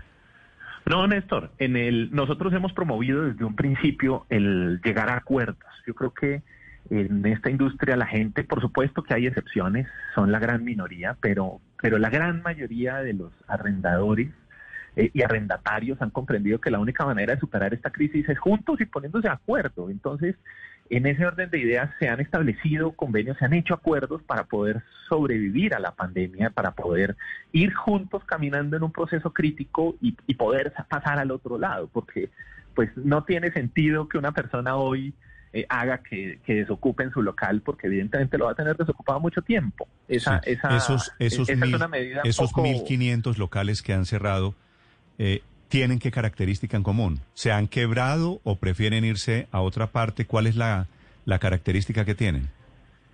Que se ha hecho inviable su operación, que son eh, no, no son capaces con los ingresos escasos que se generan en los pocos días que se trabaja, porque además recuerdan que venimos de cierres en muchas localidades, incluso localidades que repitieron cuarentenas. Entonces, pues son locales que tienen encima todos sus costos, todos sus costos laborales, todos sus costos de, digamos, asociados al tener una tienda abierta. Y, pues desafortunadamente tienen que tomar la decisión de cerrar en vista de que no, no pueden cumplir con sus obligaciones. ¿Me dijo 1.500 locales cerrados? 1.700. 1.700, solamente en centros comerciales. En Bogotá. Y en Bogotá, sí, Ah, solamente en Bogotá. Sí, señor. Pero usted representa centros comerciales en todo el país. En todo el país estamos hablando de más de 5.300 locales en esa realidad. 5.300 locales comerciales dentro de centros comerciales cerrados por la crisis. Sí, señor. Así es, Néstor. ¿Y por esos, eso, locales, ¿Y esos locales? Por eso nuestra preocupación, por eso nuestra angustia, porque de esos locales derivan su sustento miles de familias en Colombia. Esta es una industria que ha generado cerca de 300 mil empleos directos en el país. Señor Betancourt, esos cinco mil y pico de locales dentro de centros comerciales quedan desocupados y aspiran a volverlos a arrendar. ¿Cuándo? ¿A quién? No, ese, ese es un panorama bastante oscuro, Néstor, y, bastante oscuro porque, porque además le planteo el escenario. Imagínese usted tratando de alquilar hoy un local cuando sabe, eh, o la persona que de pronto está interesada en abrir una tienda sabe que no va a poder operarla los siete días de la semana y que va con muchas restricciones. Entonces hoy está absolutamente frenado todo el mercado eh, en la medida en que no las restricciones hacen que, la gente... Y básicamente esta gente de estos, de estos cinco mil y pico de locales comerciales, señor Betancourt, asfixiados especialmente por los arriendos. No, Néstor, hay de todo, por eso le digo, la, la gran minoría eh, corresponde a aquellos que no lograron realizar acuerdos. Nosotros en el mes de mayo, cuando estábamos en el momento más crítico, porque completábamos dos cierres completos, dos meses completos de, cierre, eh, teníamos que más del 80% de los locales ya tenían acuerdos, ya tenían acuerdos para, para poder sobrevivir. Había todavía un 20% que no lo lograba. Esto a mayo, en la medida en que, en que se fue abriendo eh, parcialmente el comercio, eh, esto empezó a estabilizarse y por supuesto quienes no lograron acuerdos terminaron cerrando pero de la misma manera empezó a, precipitarse el cierre de muchísimas tiendas que tuvieron que ajustar su tamaño en Colombia, porque si tenían 20, 30 tiendas en el país, ahora están trabajando con 10, con 15, porque han tenido que cerrar en aquellos espacios eh, y, en ciudades como por ejemplo en Bogotá, donde las restricciones para muchos de ellos han hecho que los ingresos que generan eh, no les permitan sostener la operación en el tiempo. Esta es la realidad de los centros comerciales ahora que se reabren, en el caso de Bogotá este fin de semana, en todo el país a partir del martes de la semana entrante. La petición para el caso de Bogotá de estos centros comerciales es que se levante la medida del pico y cédula para que haya posibilidades efectivamente de una mayor reactivación. Gracias, señor Betancourt. Exactamente, Néstor, y, y reiterando que mantenemos el control de aforo como garantía para no tener aglomeraciones al interior de los centros comerciales. Muchísimas gracias. Estás escuchando Blue Radio. En Mazda creamos una nueva forma de inspirarte. Mazda CX30, una SUV compacta con control G Vectoring Plus, para que cada curva la vivas con absoluta suavidad y balance, brindándote experiencias de última tecnología a bordo para que disfrutes cada kilómetro y despierte emociones a quienes la ven pasar. Visita nuestros concesionarios, separa online tu Mazda o solicita test drive a domicilio en mazda.com.co. Mazda CX30, inspírate y vive. A propósito de arriendos, que ha sido una de las derivaciones más importantes de esta crisis económica, el próximo lunes, que es 31 de agosto, que terminan las cuarentenas por todo el país, terminan también los beneficios que tienen los arrendatarios para terminar los contratos pagando una menor penalidad, que fue una de las decisiones del gobierno. Sin embargo, los comerciantes piden que se les deje trabajar de la misma forma que antes van a tener que seguramente seguir entregando locales por todo el país. Esta cifra de 5.300 locales habla del tamaño de la crisis. 5.300 locales cerrados en centros comerciales. Ricardo González. Hola Néstor, buenos días. Uno de los paisajes que ha dejado esta pandemia en nuestras ciudades es el de los avisos de se arrienda por todos lados. Se arrienda local comercial porque su dueño no pudo seguir vendiendo por las cuarentenas. Se arrienda apartamento porque su ocupante perdió el empleo y tuvo que devolverse a vivir donde sus papás. Todas esas historias, sin embargo, tienen detrás una controversia entre arrendador y arrendatario que ha sido muy difícil de resolver. A pesar de la reapertura que está prevista para este primero de septiembre, don Jorge Vega, que es comerciante del barrio Alquería aquí en Puente Aranda, en Bogotá, sigue pensando en devolver algunos de sus locales porque no ha podido responder por los arriendos. No están haciendo ningún descuento, no están dando opción para cancelar. Entonces, pues la verdad, yo me he afectado y he entregado unos locales y de continuar así, muy seguramente me va a tocar entregar unos locales y es muy difícil nosotros que podamos cancelar un canon de arrendamiento trabajando únicamente 16 días. Las inmobiliarias están cobrando, eh, cobran las de uno a tres canon de arrendamiento para que le reciban a uno el predio. La petición de muchos es que se congele el pago de los arriendos por el resto de año porque creen que se seguirá sintiendo los efectos de la crisis. Sin embargo, el ministro de Vivienda, Jonathan Malagón, le responde a don Jorge por qué en los dos decretos que ha emitido el gobierno no se consideró la suspensión de pagos. No solo el que vive en arriendo se encuentra en dificultades económicas, también lo está el que vive del arriendo. Según el DANE, el 92% de los arrendatarios son estratos 1, 2 y 3. Y en muchas ocasiones el arriendo del inmueble es la única fuente de ingresos de las familias. Suspender el pago de los cánones implicaba reducir el ingreso de más de un millón de familias en el marco de la emergencia. Según calcula el ministerio, las cifras de impago han sido de apenas el 17%. Sin embargo, el problema puede crecerse en los locales comerciales porque desde este 31 de agosto termina la vigencia del decreto 797 que permitió los descuentos en las penalidades de los contratos.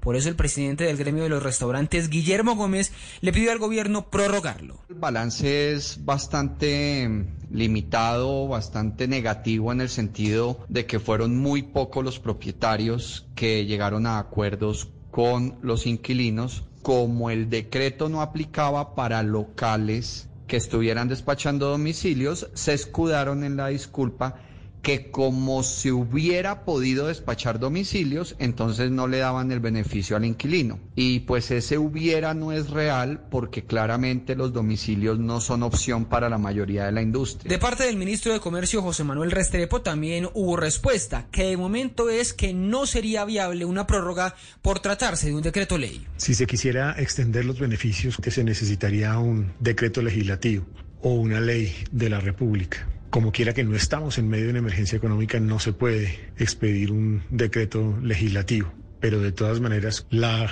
inmensa mayoría de los sectores productivos estarían operando sin ninguna restricción a partir del primero de septiembre. El ministro Restrepo además defendió que durante las emergencias económicas el gobierno ha buscado un equilibrio entre la cultura del pago y el sostenimiento de los arrendatarios con acuerdos entre las partes, que sin embargo, como hemos escuchado, fueron la excepción y no la regla. Y lo que se buscaba era un acuerdo voluntario entre las dos partes, el arrendador y el arrendatario entre otras, además, buscando que fuera un acuerdo en donde no hubiera penalidades, ni intereses de mora, ni sanciones, pero también con una lógica y es la cultura del pago. Con el fin del decreto, ahora estas controversias terminarán en manos de la justicia. El arrendatario, si no logra negociar con el dueño del local, podrá apelar, por ejemplo, a la teoría de la imprevisión que avala modificaciones del contrato cuando se sufre una alteración en lo financiero, o sea, que se reduzcan los ingresos que iban a tener por el pago del arriendo, como lo explicó la abogada Karen Rowe. En el momento en el que solo una parte se vea beneficiada de ese contrato, el equilibrio económico se rompe y el contrato tiene que revisarse y ajustarse para que las dos partes se beneficien de nuevo de esa relación comercial. Los arrendadores no pueden pretender que el arrendatario sea el que asuma al 100% las consecuencias económicas de este crisis. Miren, esto y es que a pesar de la reactivación que se anuncia, la incertidumbre por la economía es gigantesca. Pronósticos alentadores plantean de una recuperación de mínimo dos años y los más pesimistas hablan de incluso seis años, por lo que sin que se faciliten acuerdos para pagar, es probable que sigamos viendo más controversias y más cartelitos de hacia arrienda en todas las ciudades. ¿Qué quiere? Ricardo González Duque, Blue Radio. Bien, Ricardo, gracias. ¿Qué quiere decir más locales desocupados?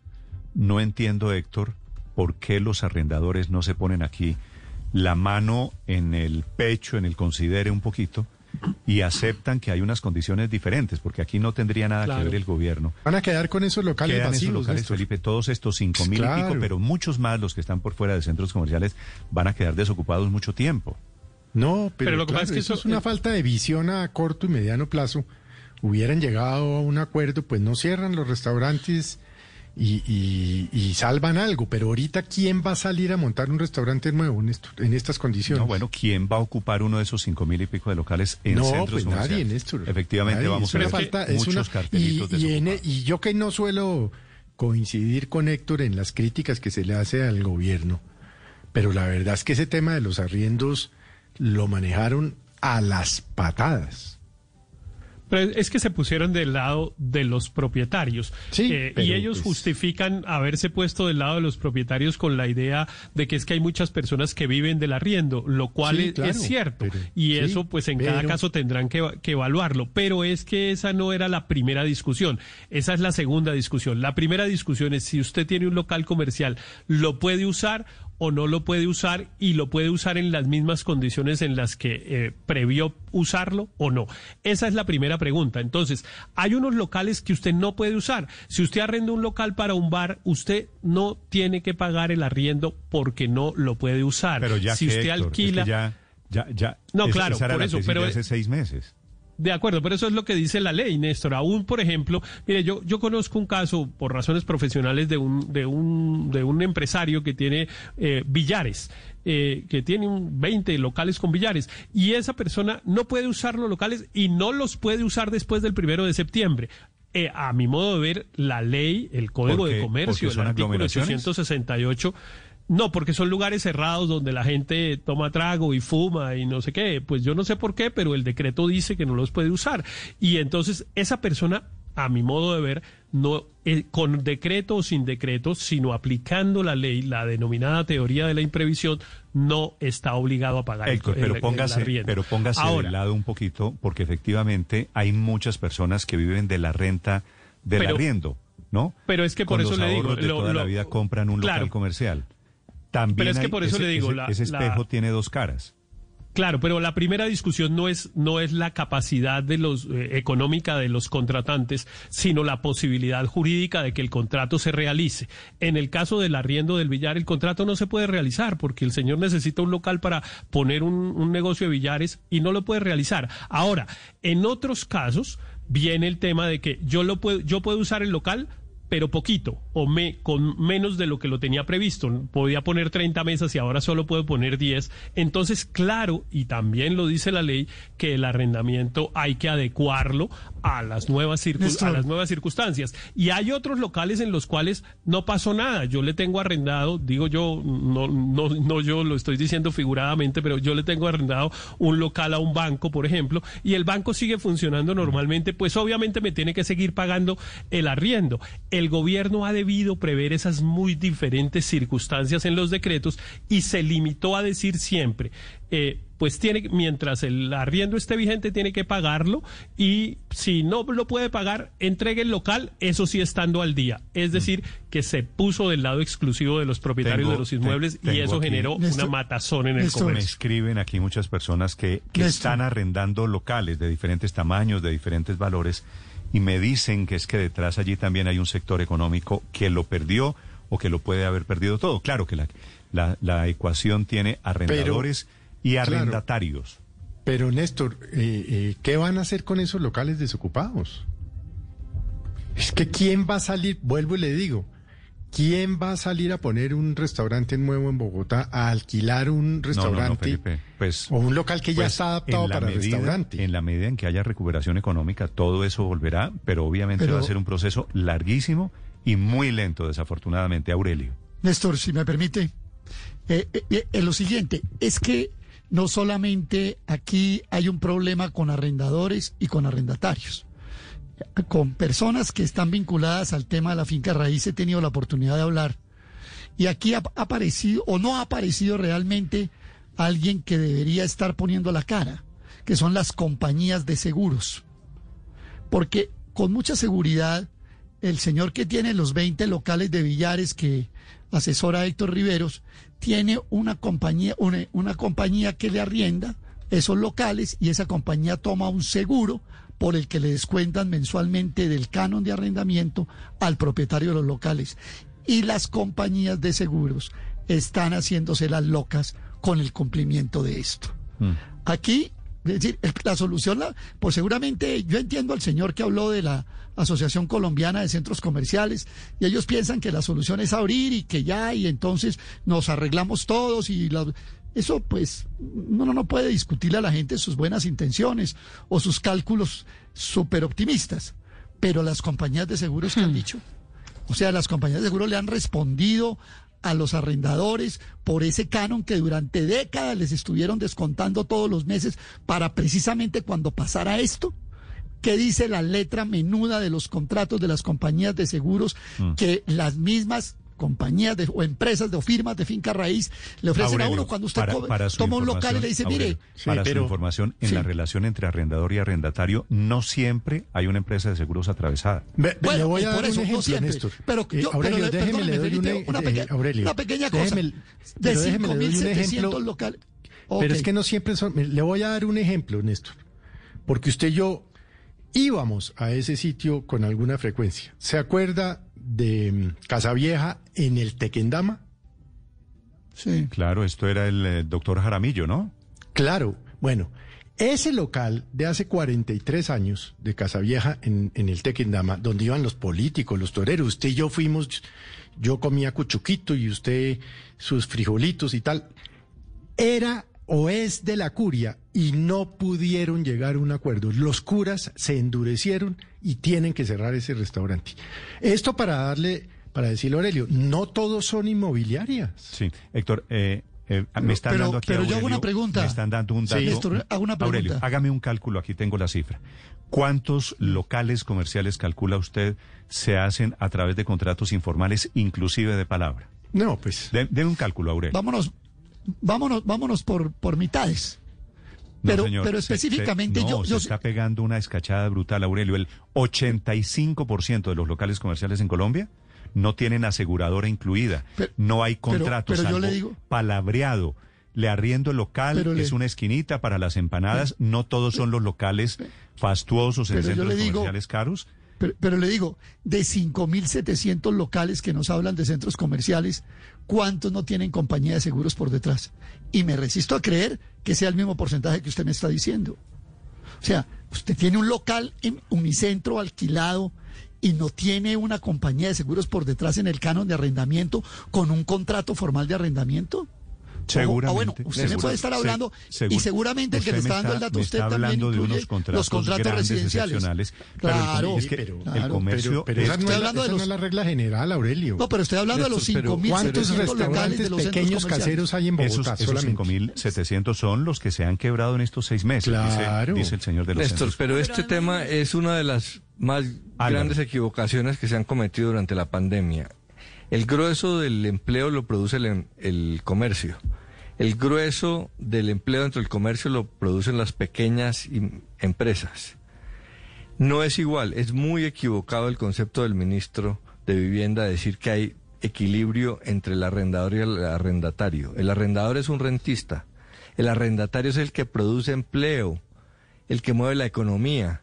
Lo que hay que hacer en una crisis es tratar de defender a las empresas, sobre todo las pequeñas, que son las que más producen empleo.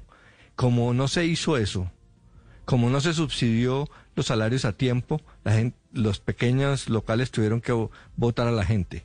Y como el gobierno se puso del lado de los arrendadores, las pequeñas empresas tuvieron que entregar los locales. Y se extinguió una actividad económica importantísima. El grueso de lo que se ha creado en estos últimos años, esa pequeña nueva clase media, era esos eh, comerciantes pequeños que producían eh, entre 3 y 10 empleos. Eso se pulverizó porque ni le subsidiaron lo- los salarios a tiempo, y cuando lo hicieron a tiempo solo el 40%, y porque los permitieron sacar de, de los locales. Eso no se hizo en el resto del mundo. Muchos países lo primero que hicieron fue salir a... corrieron a proteger No, pero, ese pero, empleo. pero Álvaro, fíjese, fíjese que esto mismo, sí, esto mismo pasó en todo el mundo. ¿Usted sabe cuál es la decisión que está anunciando hoy, esta mañana, el gobierno británico? No sé. que la gente vuelva a los sitios de trabajo. No más teletrabajo, se acaba el teletrabajo, entre otras cosas por esto, para recuperar la valorización del tema comercial. hasta con, el hasta, con el hasta con el gobierno Trump, que es tan conservador, hubo una prohibición de evicciones. Ya, ya, ya se pasó el tiempo, pero se prohibía la evicción. Aquí se hizo durante un tiempo, pero se le dijo al, pero, pero lo que le quiero decir empresario es este que negociara. Este tema Eso es un arriendos, error absurdo, costosísimo. Obviamente que el propietario de un local tiene, tiene derechos, pero ese propietario del local no mueve la economía, no genera empleo. ¿Cómo se le va a equiparar al empresario pequeño? Sí, pero usted pinta a los arrendadores como si fueran unos parásitos de la economía, Álvaro. No, ¿no? y yo en eso querría simplemente mostrar la, la otra cara y es la de los, las personas que tienen locales en centros comerciales tienen que pagar la administración que no ha cesado, los servicios públicos que no han cesado, los impuestos. Entonces, muchas de esas personas también generaron un ahorro en la vida y tenían ese local como una posible pensión, como una posible renta. Entonces también tienen una carga económica que, que hay que visibilizar. Bueno, sobre el tema de los arriendos a propósito, que tiene relación con la medida que se está anunciando esta mañana en el Reino Unido, en Londres, Silvia. Sí, Néstor, la verdad es que la decisión del gobierno hoy ha sido tajante. Dice que se pone fin al trabajo remoto. Dice que eh, tiene que la gente volver al trabajo.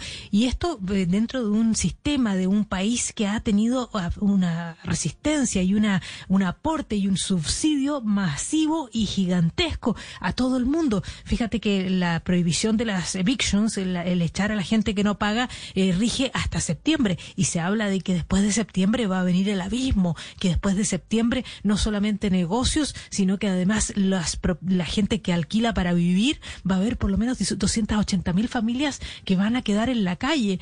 Entonces lo que ha decidido el gobierno es acabar con el trabajo remoto para que la gente vuelva a sus lugares de trabajo y esos lugares de trabajo además vuelvan a tener la energía que tenían, porque ¿Qué es lo que están pensando? Están pensando, por ejemplo, en el centro de Londres, el centro de todas las ciudades, que van a quedar apestados con esto de que ahí se vivía el COVID y era la zona vacía. Se va a devaluar y eso es lo que quieren recuperar. Eh, la pregunta es cómo va a resultar porque eso significa nuevas aglomeraciones. Pero en definitiva, lo que dicen es que a partir de la próxima semana, a partir del 1 de septiembre, se acaba el trabajo remoto junto con la reapertura de las escuelas, la garantía a las familias de que las escuelas vuelven a funcionar. Aún así, las grandes empresas, las que tienen espaldas, claro, dicen que no van a permitir que sus trabajadores vuelvan a sus oficinas, sino que van a seguir con el teletrabajo, Néstor.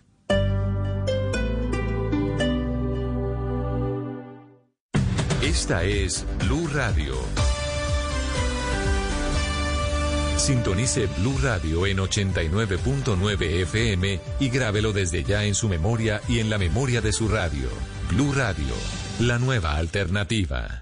¿Estás cansado de que nadie te pida tu celular para tomar fotos? Pásate a la cámara de 48 megapíxeles del Samsung Galaxy A51 y comprueba que es simplemente asombrosa. Es momento de descubrir todo lo que tu celular puede hacer. Hay un Galaxy A para todos. Encuéntralo en Alcosto Catronics. Estamos para atenderte. Al costo. Hiperahorro siempre. El mundo nos está dando una oportunidad para transformarnos, evolucionar la forma de trabajar, de compartir y hasta de celebrar.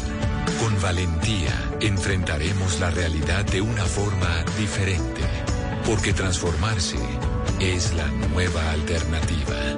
Blue Radio. Es hora de algo delicioso con Casa Blue. Si te gustan las legumbres, prueba esta ensalada con garbanzos La Coruña, tomate, pimentón, cebolla y aguacate en dados de la misma medida, bien alineada con aceite de oliva, vinagre, sal y pimienta, rápida, fácil y deliciosa. Para más recetas, busca www.industriaslacoruña.com. Tradición elaborada con amor. Somos la Clínica Azul, un nuevo concepto en clínicas únicas. Más que diseño innovador, respaldo médico científico y sostenibilidad ambiental. Somos una experiencia en salud. Conoce más en www.clinicazul.com.co. Vigilado Supersalud. Bueno, entonces, ¿qué? Mientras que llega el domicilio alguito de Picari Gordon's Tonic. Sí, Ginebrita, me encanta. Disfruta en solo tres pasos. Pon hielo hasta el tope de tu copa. Agrega un shot de Ginebra Gordons. Llena tu copa con tónica Canada Dry hasta el tope. Fácil, ¿no? Decora con una rodaja de limón y... Ahora prepara tus Gordon's Tonic en casa. ¿Te apuntas? Precio botella 750 mililitros, 49.990 pesos. Precio sugerido al público. Diario te invita a celebrar con responsabilidad. Prohíbas el expendio de bebidas embriagantes a menores de edad. Gordon's London Dry. 37.5 grados de contenido alcoholimétrico. A continuación, una historia de amor. Qué hermosura, mi amor, con esas curvas y yo sin frenos, Ave María. Je suis difficile, je suis curious, je ne suis pas pour tout le monde. Traducción. Yo soy difícil. Dura. No para cualquiera. No se preocupe, mi amor, me salió bravita. Hágale que así es que me gusta más mi vida. Mais celui qui m'aime me fait tomber amoureux. Traducción. Pero quien me quiera me enamora. Hágale pues, mi amor, que mi nombre es Lucho. Yo la lucho, la guapeo, la peleo y después la conquisto, mi amor. Ne pense que quiconque es seguro. Traducción. No crean que cualquiera tiene ese gusto. En la cuesta o en el llano, solo los colombianos, que son los más berracos. El amor entre la carrera más importante del mundo y los colombianos cada día crece más. No te pierdas esta historia en Blue Radio con un gran narrador, Rubén Darío Arcila. En una tierra capaz de parir fenómenos. Y el mejor equipo que no pedalea en Blue Radio. Écoutez le Tour de France sur Blue Radio. Nous sommes amoureux du sport. El Tour de Francia en Blue Radio. Enamorados del deporte. Blue Radio, la nueva alternativa.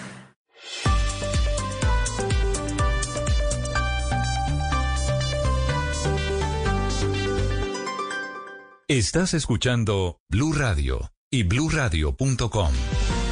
Atención, el fiscal general de la Nación y el propio presidente Duque están confirmando en este momento la captura de los autores de la masacre de cinco adolescentes que ocurrió hace dos semanas en Llano Verde, en Cali.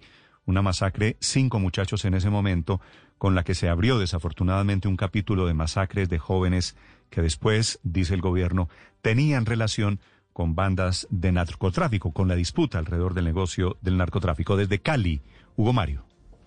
Néstor, esta madrugada, después de varios allanamientos en barrios del oriente de Cali, allanamientos adelantados por la policía y la fiscalía, fueron capturados dos de los tres eh, presuntos responsables de la masacre de estos cinco adolescentes, hecho que se registró el pasado 11 de agosto en el barrio Llano Verde al oriente de Cali. El presidente Iván Duque en compañía de la cúpula militar, el ministro de la Defensa y el propio fiscal general, acaban de entregar detalles del operativo que permitió la captura de estos dos individuos. Recordemos que ese 11 de agosto, Néstor, de, eh, de este año, los cuerpos de los cinco adolescentes, Leider Cárdenas, Jean Paul Perlaza, Jair Andrés Cortés, Álvaro José Caicedo y Juan Manuel Montaño fueron encontrados con disparos y con señales de tortura en medio de un sembrado de caña. Los responsables de la masacre, según dice el fiscal Barbosa, serían justamente los vigilantes de ese cañaduzal lograr esclarecer los hechos y la captura a Jefferson Marcial Angulo Quiñones y Juan Carlos Loaiza Ocampo. Estos detenidos serán puestos a disposición de juez de garantías el día de hoy para que respondan por el atroz crimen que cometieron. Las labores investigativas adelantadas dan cuenta de que las víctimas acudían a ese lugar con frecuencia a comer caña, que es lo que se hace en esos lugares, y el día de los hechos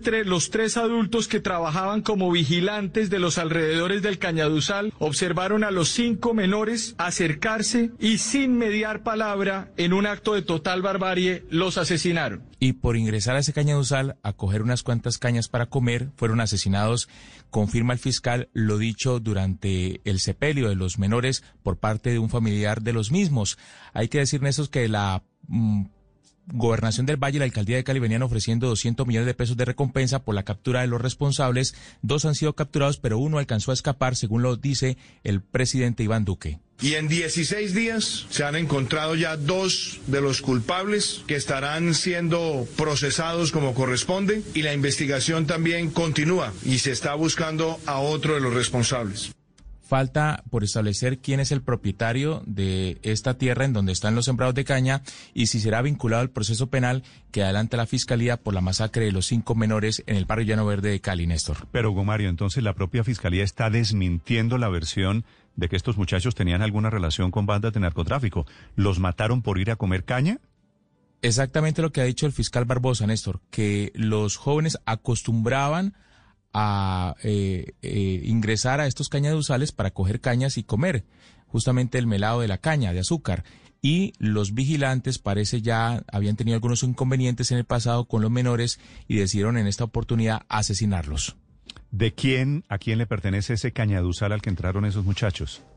Eh, es, es lo que estamos tratando de establecer, Néstor. No han revelado las autoridades quién es el propietario y, y, la persona a cargo de este sembrado de caña que está ubicado al oriente de Cali, en una zona muy cercana al corregimiento de Navarro. Bueno, esto es un giro de la, de la, investigación. Sí. Hugo, un giro grande. No había delincuencia de por medio. Los Néstor, mataron pero... increíblemente, oiga la salvajada, Felipe, los mataron increíblemente por entrar a comerse la caña. ¿Cuántas cañas se puede comer uno en una Por tarde, Dios, en, en, una noche? Una media, un pedacito. Es más doloroso pero, todavía. Pero la, y, la, y, la, tesis que había soltado con... Uh, que habían soltado que es que eso era narcotráfico, que era una vendetta. No, pero, pero Felipe, además, es decir, esto es estaban, de una monstruosidad peor es, de lo que había, nos habían dicho. Había, había altos funcionarios del gobierno nacional hasta hace muy pocos días con audios que según ellos demostrarían que estos muchachos estaban involucrados en Hágame casos favor. delictivos en la zona y que por eso los habrían matado. No justificando, por supuesto, pero sí de alguna manera Ricardo, con la uno- hipótesis en la no que sabe, supuestamente estaban metidos en ese tipo no sé de, de casos, de temas. No sé qué es peor. Si que haya bandas matando jóvenes por todo el país, o que el desenlace y el cambio Sí. sea este, que no hay una banda, que no hay narcotráfico, que no hay delincuencia organizada, que, en uno, que son unos celadores, unos porteros, unos señores de seguridad salvajes, que a unos muchachos que se robaron es, una caña, un pedazo de caña para comer dulce, les dispararon y Néstor, mataron a no les preguntaron, no les No, no, preguntaron. nada. o sea, de una vez llegaron, los A vieron comiendo caña y los mataron. Sí. Sí, sí, lo que, lo que dice, lo que acaba de decir el fiscal Mm. es que los muchachos entraban ahí, Felipe. ¿Quién no ha entrado a un predio, pues- qué sé yo, a robarse caña, a No, coger una a- flor? a bajar mangos, Néstor, a bajar mangos, ¿no? Pues a lo que sea, Imagínese. Néstor. Es que, es que es, es de una atrocidad. Ahora, mire la importancia de esperar las investigaciones, Néstor. Esto, de alguna manera, explica por qué el fiscal ha estado tan callado en los últimos días, esperando la investigación. Pero el gobierno salió al otro día. El, no, es que el mismo 11 de agosto salió a decir que esto era el narcotráfico. Cinco niños comiendo caña. Increíble. Es una vergüenza. Pues, pues, pues le repito, Felipe, que esto es un giro drástico, Ah. No, claro. dramático, que nos debería poner a pensar a todos cómo es posible que hayan Y matado Néstor. a cinco muchachos porque entraron a comer Sí. caña. Cambio, por un lado, de versión de las autoridades y el desenlace, pues no Pero podría, no muy ser importante saber quién o quiénes son los dueños de ese cañaduzal. Sí, que no, que no saben, están averiguando. Claro, Pues no, hay que es, descubrir eh, si los dueños habían dado alguna instrucción, si No, se sobreactuaron una- los señores de la seguridad. Muy, Esto es peor de lo que nos lo imaginábamos, Néstor. O sea, ya de por sí las primeras informaciones nos aterraron, pero esto ya es peor de lo que nos estábamos imaginando. Es, es, es una vergüenza. Es, es- yo, yo- yo no, no sé qué palabras decir. Muy bien, realmente. son las 8 Pero sabe que- 31 minutos. Paola. Néstor Felipe, a nosotros obviamente nos parece increíble, pero en otros países eso es un delito que se llama trespassing, por ejemplo, en los Estados Unidos y como es delito, cualquier persona que ponga un pie en su casa, en su finca, Felipe, sin necesidad de robar o no robar, sencillamente está invadiendo propiedad privada y tiene la otra persona, el dueño de la casa, todo el derecho a sacar un arma si la tiene y dispararle. Es que En otros, No, en otros países. en otros lugares, en otros lugares, Me está claro. hablando usted de Estados Unidos, en donde, en donde sí, todavía hay la ley del No. salvaje oeste. No, La- no, Paola, estamos hablando de No, Colombia, no. donde en Colombia hay esa... No, claro, pero por eso le digo, padre, no, es que no depende, por eso le digo yo, a nosotros nos Paola, parece increíble. No, padre, yo no estoy diciendo que no sea un horror, es un horror, es, es- es que no tiene ningún, solamente le digo que todo depende desde la perspectiva que usted lo vea.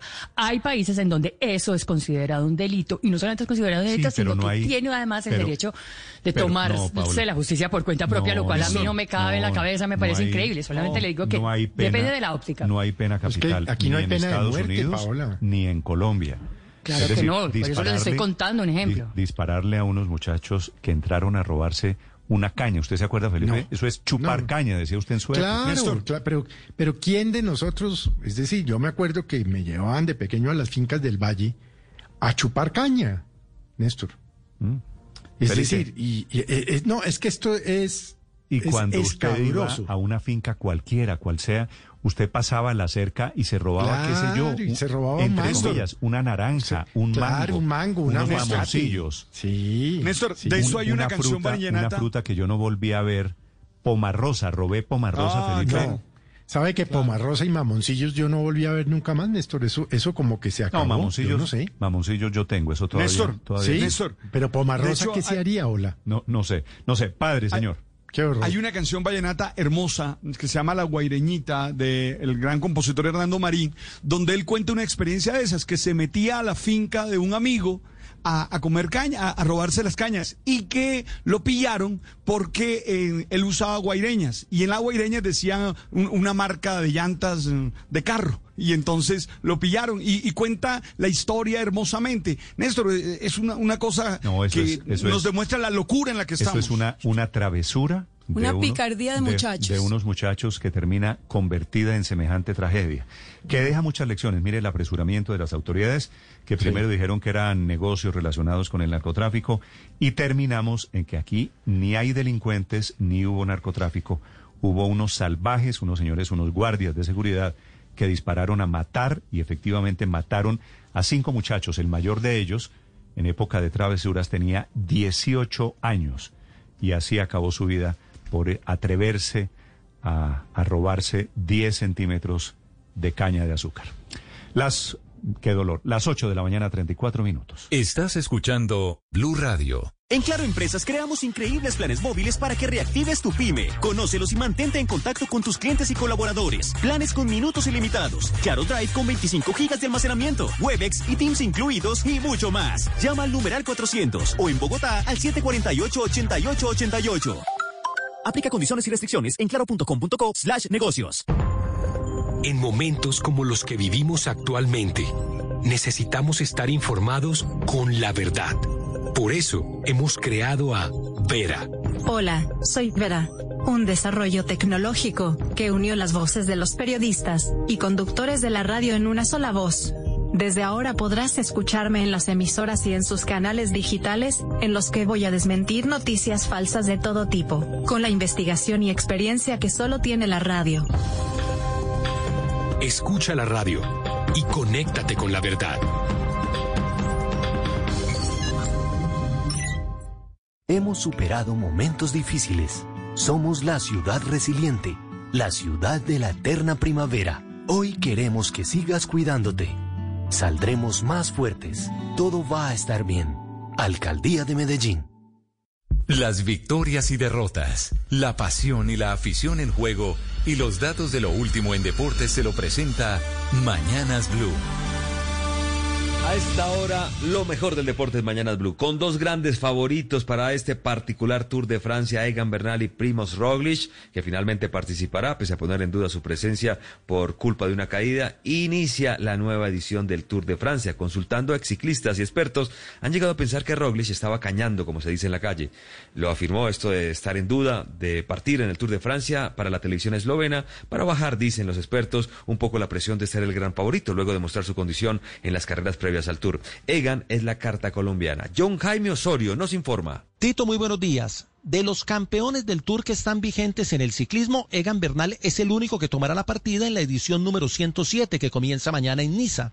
El colombiano es el campeón vigente. Sus compañeros de equipo Geraint Thomas y Christopher Froome fueron excluidos de la nómina para esta carrera por su condición física en el momento. Y el otro campeón, que es Vincenzo Nibali, está destinado para correr el Giro de Italia. Egan tiene la expectativa alta en relación con defender el título actual. Bueno, espero, espero poder ganar el, mi segundo Tour de Francia.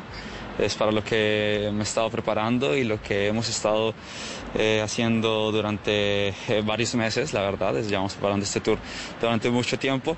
Así que espero hacerlo lo mejor posible eh, y bueno, dar, dar lo mejor de mí con el equipo y ya veremos lo que va a pasar. El tour de este año tendrá 3.470 kilómetros divididos en las 21 etapas. Visitará las cinco cadenas montañosas del territorio francés y tendrá una ruta poco convencional y muy montañosa. Esta es la información del ciclismo. Tito, continúe usted con los deportes.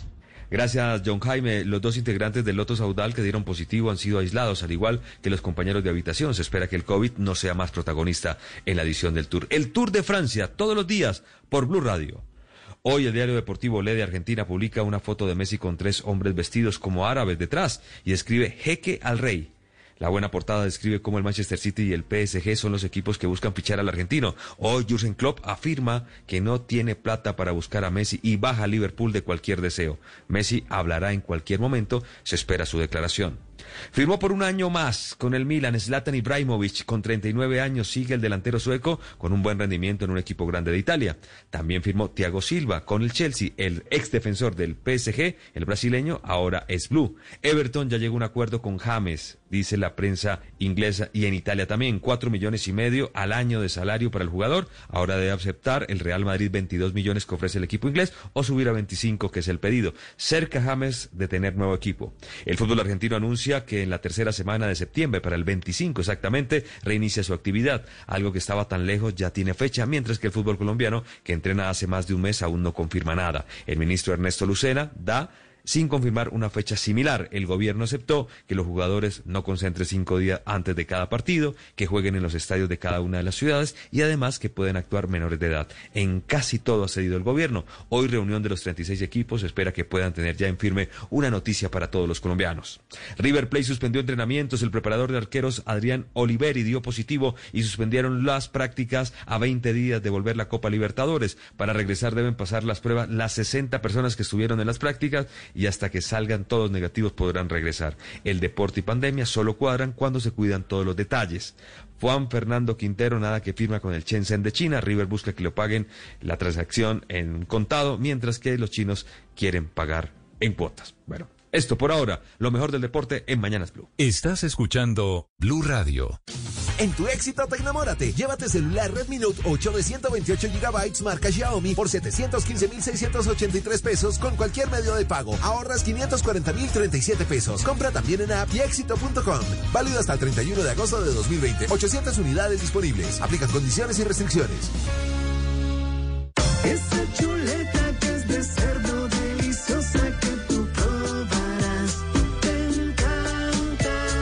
solo te encanta, la de todos los días te ayuda a fortalecer el sistema inmune de tu familia y también a ahorrar. Come más carne, pero que sea de cerdo, la de todos los días, por Colombia.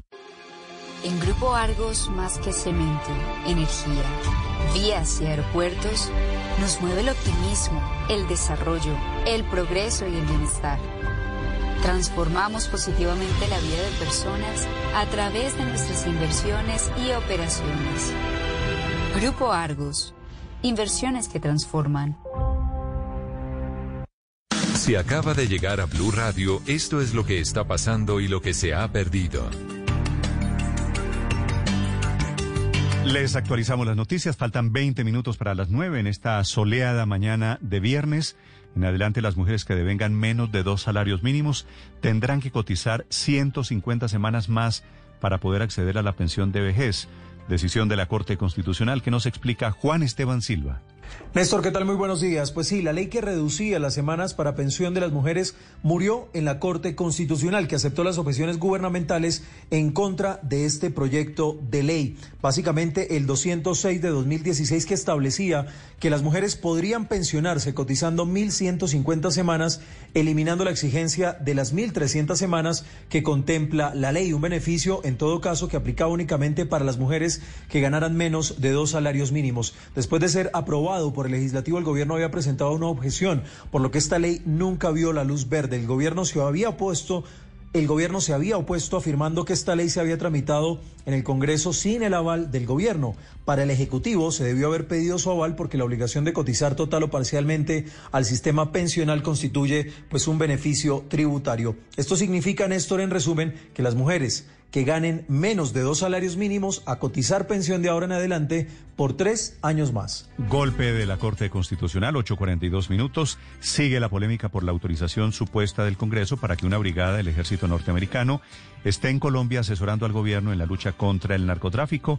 Esta mañana la oposición está radicando un recurso alegando que esa autorización nunca se sometió a consideración del Senado, es decir, no hubo votación lo que hubo fue una carta, que es una constancia política. Kenneth Torres. Hola Néstor, muy buenos días. Un grupo de congresistas envió una comunicación al Consejo de Estado en la que advierten el regreso de tropas norteamericanas a operaciones sin la debida autorización del Congreso. Para los legisladores, el gobierno no solo emitió la autorización del legislativo, sino que el entonces presidente del Senado, Lidio García, junto con un grupo de congresistas, se habrían atribuido la definición unilateral del asunto. Así lo dijo el senador Iván Cepeda. Hemos dirigido una comunicación al Consejo de Estado advirtiendo e informando sobre la violación de una orden judicial que tenía que ver con la prohibición de la actividad de la brigada eh, de élite del ejército de Estados Unidos en Colombia.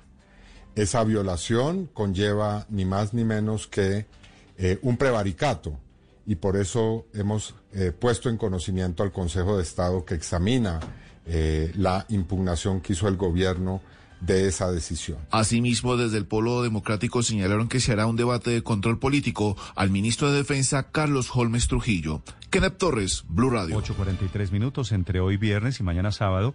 La costa caribe colombiana, pero también el departamento del Meta van a recibir ventiladores donados por Emiratos Árabes que van a servir para reforzar la capacidad hospitalaria para la pandemia del COVID-19. Damián Landines.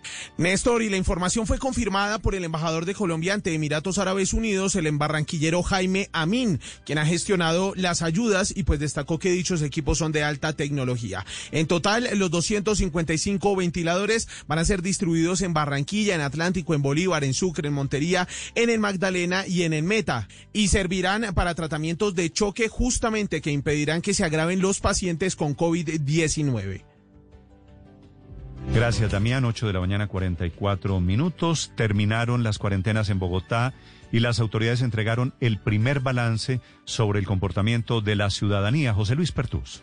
Néstor, por lo que la Policía Metropolitana está diciendo es que aún durante cuarentena se capturaron a 15.830 personas, 2.000 de ellas por orden judicial y más de 155.000 comparendos por andar en fiestas clandestinas y no acatar la medida de aislamiento. El coronel Héctor Borja, comandante operativo de la Policía Metropolitana en Bogotá. Pero sigue las labores restrictivas en algunos casos como la prohibición de venta de licor de 21 a 06 y donde el balance de estos cinco meses nos enfrenta a una realidad de más de 156 mil personas a las cuales se les aplicaron medidas correctivas. La policía señaló que en 36% se redujo en las cuarentenas el delito de hurto y en el caso de celulares un 25%. Además dijo que durante las semanas de aislamiento se lograron recuperar más de 2.000 equipos móviles. 8.45 minutos. Siguen las emergencias por el invierno en el Atlántico. Hay 40 familias del suroccidente de Barranquilla esta mañana afectadas por inundaciones. Daniela Mora. Néstor, muy buenos días. Inundados despertaron habitantes del barrio Pinar del Río en el suroccidente de Barranquilla, producto de las intensas lluvias de la tarde de ayer. Con el agua dentro de sus viviendas, por lo menos 40 familias tampoco pueden salir de sus casas debido al represamiento de aguas y desbordamiento de alcantarillas en este sector de la ciudad. María González es una de las afectadas. Aquí tengo el agua, como a 30 centímetros pura agua en el patio. Esa agua no ha salido de aquí. De aquí este pedacito es una porquería. O sea, el terreno está mojado y no se seca y las aguas buscan por donde meterse. Son olores fétidos. O sea, estamos hablando de alcantarillado. El meteorólogo Juan Navía de la Oficina de Pronósticos y Alertas Tempranas del IDEAM advirtió que desde este viernes se esperan intensas lluvias en el Caribe colombiano por el paso de una onda tropical. Eh, debido a un tránsito de una onda tropical hacia el día sábado o domingo se incrementen bastante las precipitaciones. Los organismos de socorro en Barranquilla activaron alertas tempranas para atender eventuales emergencias. Estás escuchando Blue Radio. ¿No ha podido inscribirse en un curso de inglés en línea por no tener tarjeta de crédito? Sí, aquí. Soy su celular. Menos mal existe un lugar aquí para empezar ya. Entre al app de Vivienda Móvil, solicite su iCard, recárguela y úsela en los cursos por internet. ¿Quiere comprar en línea? Así de fácil. Aplican condiciones del producto. Da Vivienda, vigilado superfinanciera. La pandemia aceleró los procesos de transformación digital en la educación superior. Conozca los planes que tiene para el próximo semestre la Universidad Jorge Tadeo Lozano en empresasmásdigitales.com. En tu éxito te enamórate. Llévate celular Redmi Note 8 de 128 GB marca Xiaomi por 715.683 pesos con cualquier medio de pago. Ahorras 540.037 pesos. Compra también en app y éxito.com. Válido hasta el 31 de agosto de 2020. 800 unidades disponibles. Aplican condiciones y restricciones. En TCC seguimos cumpliéndoles a todos los emprendedores y empresarios del país. Nuestro país está hecho de ideas que se adaptan a las nuevas normalidades, que transforman los problemas en oportunidades y los finales en nuevos comienzos. Esta es nuestra Colombia, la que nos llena de orgullo, la que vemos crecer día a día y a la que en TCC queremos seguir cumpliendo. 8.47 minutos. Al frente de la investigación de la masacre de Llano Verde de los muchachos en Cali estuvo el general Oscar Teortúa, director de la Policía de Colombia. General Teortúa, buenos días. Néstor, buenos días. Un saludo muy especial para usted y para toda nuestra comunidad. General, la conclusión es que estos muchachos los mataron no por eh, negocios de narcotráfico, sino por comerse un poquito de caña de azúcar allí en Llano Verde.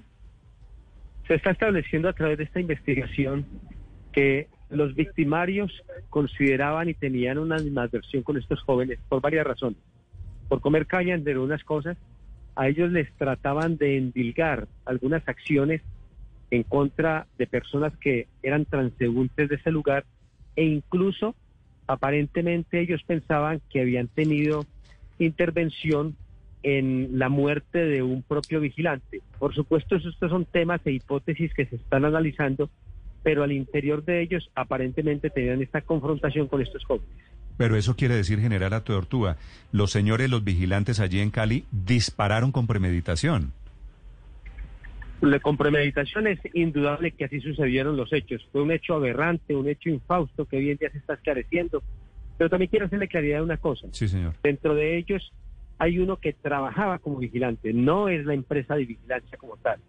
Hay otro sujeto que era conductor de uno de los vehículos de maquinaria pesada y otro sujeto que no tenía ninguna adherencia al trabajo de esta jurisdicción.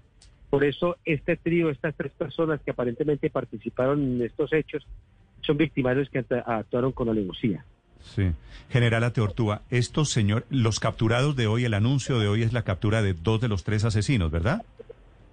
Es correcto, dos de los tres que se han presentado en el juez de control de garantía con el material probatorio que se reconoció. ¿Estos, ¿Estos señores ya aceptan que los mataron?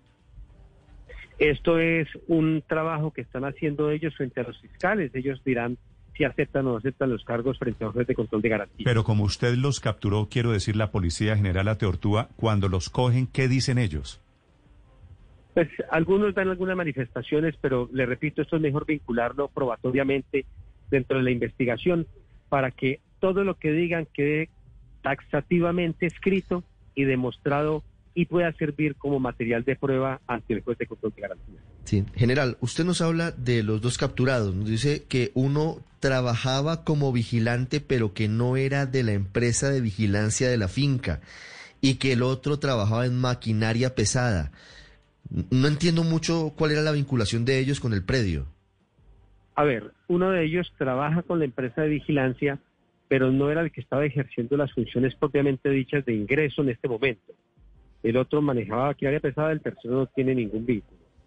Eh, como les decía en un comienzo, aparentemente hay una animalversión de ellos con los jóvenes y les endilgaban supuestamente acciones vandálicas dentro de esta jurisdicción. ¿Por qué lo hacían? Eso será supuestamente uno de los resultados que buscamos esclarecer allí. También alguno de ellos aparentemente lo vinculaba con las lesiones y, posterior muerte de un vigilante de esa jurisdicción. No sabemos por qué tendrían de alguna manera animadversión con estos jóvenes. Lo que está claro es que el día que ingresaron allí, estos jóvenes aparentemente ingresaron a comer caña. Sí, general, pero eso quiere decir que los asesinos de los jóvenes tenían casada una pelea de antes y acusaban a estos cinco muchachos de ser delincuentes? Los acusaban aparentemente de haber participado en algunos hechos. Nosotros no tenemos pruebas hasta el momento de esas indicaciones. Seguimos pensando que estos jóvenes eran simples transeúntes. Sabemos que habían proferido amenazas con anticipación en contra de algunos jóvenes que transitaban por este lugar y que incluso los habían amenazado aparentemente con un arma de fuego y ese día cristalizaron este vil hecho en contra de estos adolescentes. General, pero la, la masacre la cometen estos sujetos por iniciativa propia o reciben la orden de alguien? Hasta el momento no sabemos si haya recibido la orden de personas externas, sabemos que los tres están vinculados con el hecho, sabemos que actuaron indudablemente con mucha negocia, sabemos que entre ellos trataron de esconder lo que estaba pasando en el lugar, que actuaron de una forma vil, cobrándole y quitándole la vida a estos jóvenes. Primero que todo los colocaron en estado de indefensión, les quitaron los elementos que ellos tenían y procedieron a ejecutarlos. General, precisamente quería preguntarle, de acuerdo con la investigación que han realizado, ¿cuáles fueron las circunstancias del hecho? ¿Por qué estaban estas tres personas juntas en esa finca? Y si se encontraron con estos, con estos jóvenes o los buscaron. Sabemos que con anticipación habían proferido algunas amenazas a los jóvenes que ingresaban allí. Este día eh, logramos encontrar durante la investigación que alguno de ellos se enteró en la jurisdicción que estos jóvenes estaban transitando. No sabemos de qué forma los abordaron, si los esperaron o llegaron de forma intempestiva. Estos son espacios y episodios que terminaremos de aclarar, por supuesto, con las capturas de ellos. Importante mencionar que para poder llegar a la ubicación de estos sujetos se hizo una matriz de relacionamiento de elementos que vinculan a cada uno de ellos, no solamente con análisis de comunicaciones, con entrevistas y declaraciones, con análisis de sábanas telefónicas, verificando bases de datos. Pero les cuento aún más. El trabajo integrado de Fiscalía y Policía Nacional conllevó a que se hicieran 74 mil acciones de control técnico para poder llegar a establecer esto. Se hicieron dos retratos hablados y uno de ellos ya le apuntaba y coincidía con la morfología de uno de los capturados el día de hoy. Se analizaron más de 153 horas de video. Se hicieron más de 28.300 exploraciones de fuentes abiertas. Se hicieron 72 entrevistas y declaraciones y 16 estudios de análisis criminal y perfilación que nos conllevaron a nosotros a ubicar a estos sujetos, a plantear qué personas podrían darnos la información fehaciente sobre la ubicación de quiénes eran los victimarios y, por supuesto, en medio de esto también la colaboración de aquellos a quienes les ofrecimos recompensa para poder que suministraran información que nos condujera a ubicar los victimarios. General Atortúa, cuando se produjo la masacre de estos muchachos hace un par de semanas, muchas autoridades locales y nacionales dijeron que tenía que ver con el narcotráfico. ¿Eso fue un error de quién? No, no, no. En, en la ciudad de Cali lo que se mencionó eran unos jóvenes que habían ingresado a comer caña, hoy lo estamos ratificando, estamos diciendo que no tenemos ningunos elementos que vayan en contra de estos jóvenes que estaban simplemente como transeúntes y que estábamos investigando completamente a ultranza y a profundidad qué era lo que estaba sucediendo y por qué le cobraron la vida a estos cinco jóvenes. Sí, general, ¿se sabe si estas personas intentaron incinerar los cadáveres de estos muchachos luego de asesinarlos? No, hasta donde conocemos no intentaron incinerarlos, simplemente incluso fueron un poco desprevenidos porque dejaron algunos elementos allí que todavía siguen siendo materia de, confrontación técnica. Ustedes saben que allí se encontraron algunos elementos que siguen en análisis. Por ejemplo, la forma aleve en que le causaron unas heridas abiertas a uno de los jóvenes. También esto se investiga por qué a él y por qué a los demás también con armas de fuego. Todo esto sigue siendo indudablemente materia de investigación. Este es un gran avance esperamos que podamos llegar donde la tercera persona que hemos General, los, a, los muchachos no solo les dispararon, sino a alguno de ellos lo degollaron. A uno de ellos le utilizaron, le hicieron un corte con arma cortopulsante, sí señor. Y, y, se vicia, ¿no? No, no, pues ahí se vicia, no, hay todo el salvajismo, hay la peor condición humana. ¿Y usted tiene alguna explicación de por qué esa conducta general? Eso es lo que queremos establecer ya con la captura de ellos, que nos digan realmente por qué actuaron de esa forma, especialmente con este joven, si tenían realmente algún otro ingrediente que los llevara a actuar con esa tremenda alevosía y sobre todo con esa manipulación que hicieron de este adolescente. General, la, la policía, los investigadores de la policía dialogaron con los propietarios del predio del Cañaduzal. ¿Qué han dicho? A ver, allí se hicieron varias verificaciones, no solamente se hicieron análisis entre Fiscalía y Policía con quienes manejan la seguridad, con quienes eran los supervisores, con quienes contrataron a esta empresa. Eso es un, trabajo muy amplio, pero realmente las empresas y quienes manejan la seguridad en este sector no tienen que ver con este asesinato. Esto debemos dejar claridad, son actuaciones independientes de algunos sujetos que están puesto al buen recaudo de las autoridades.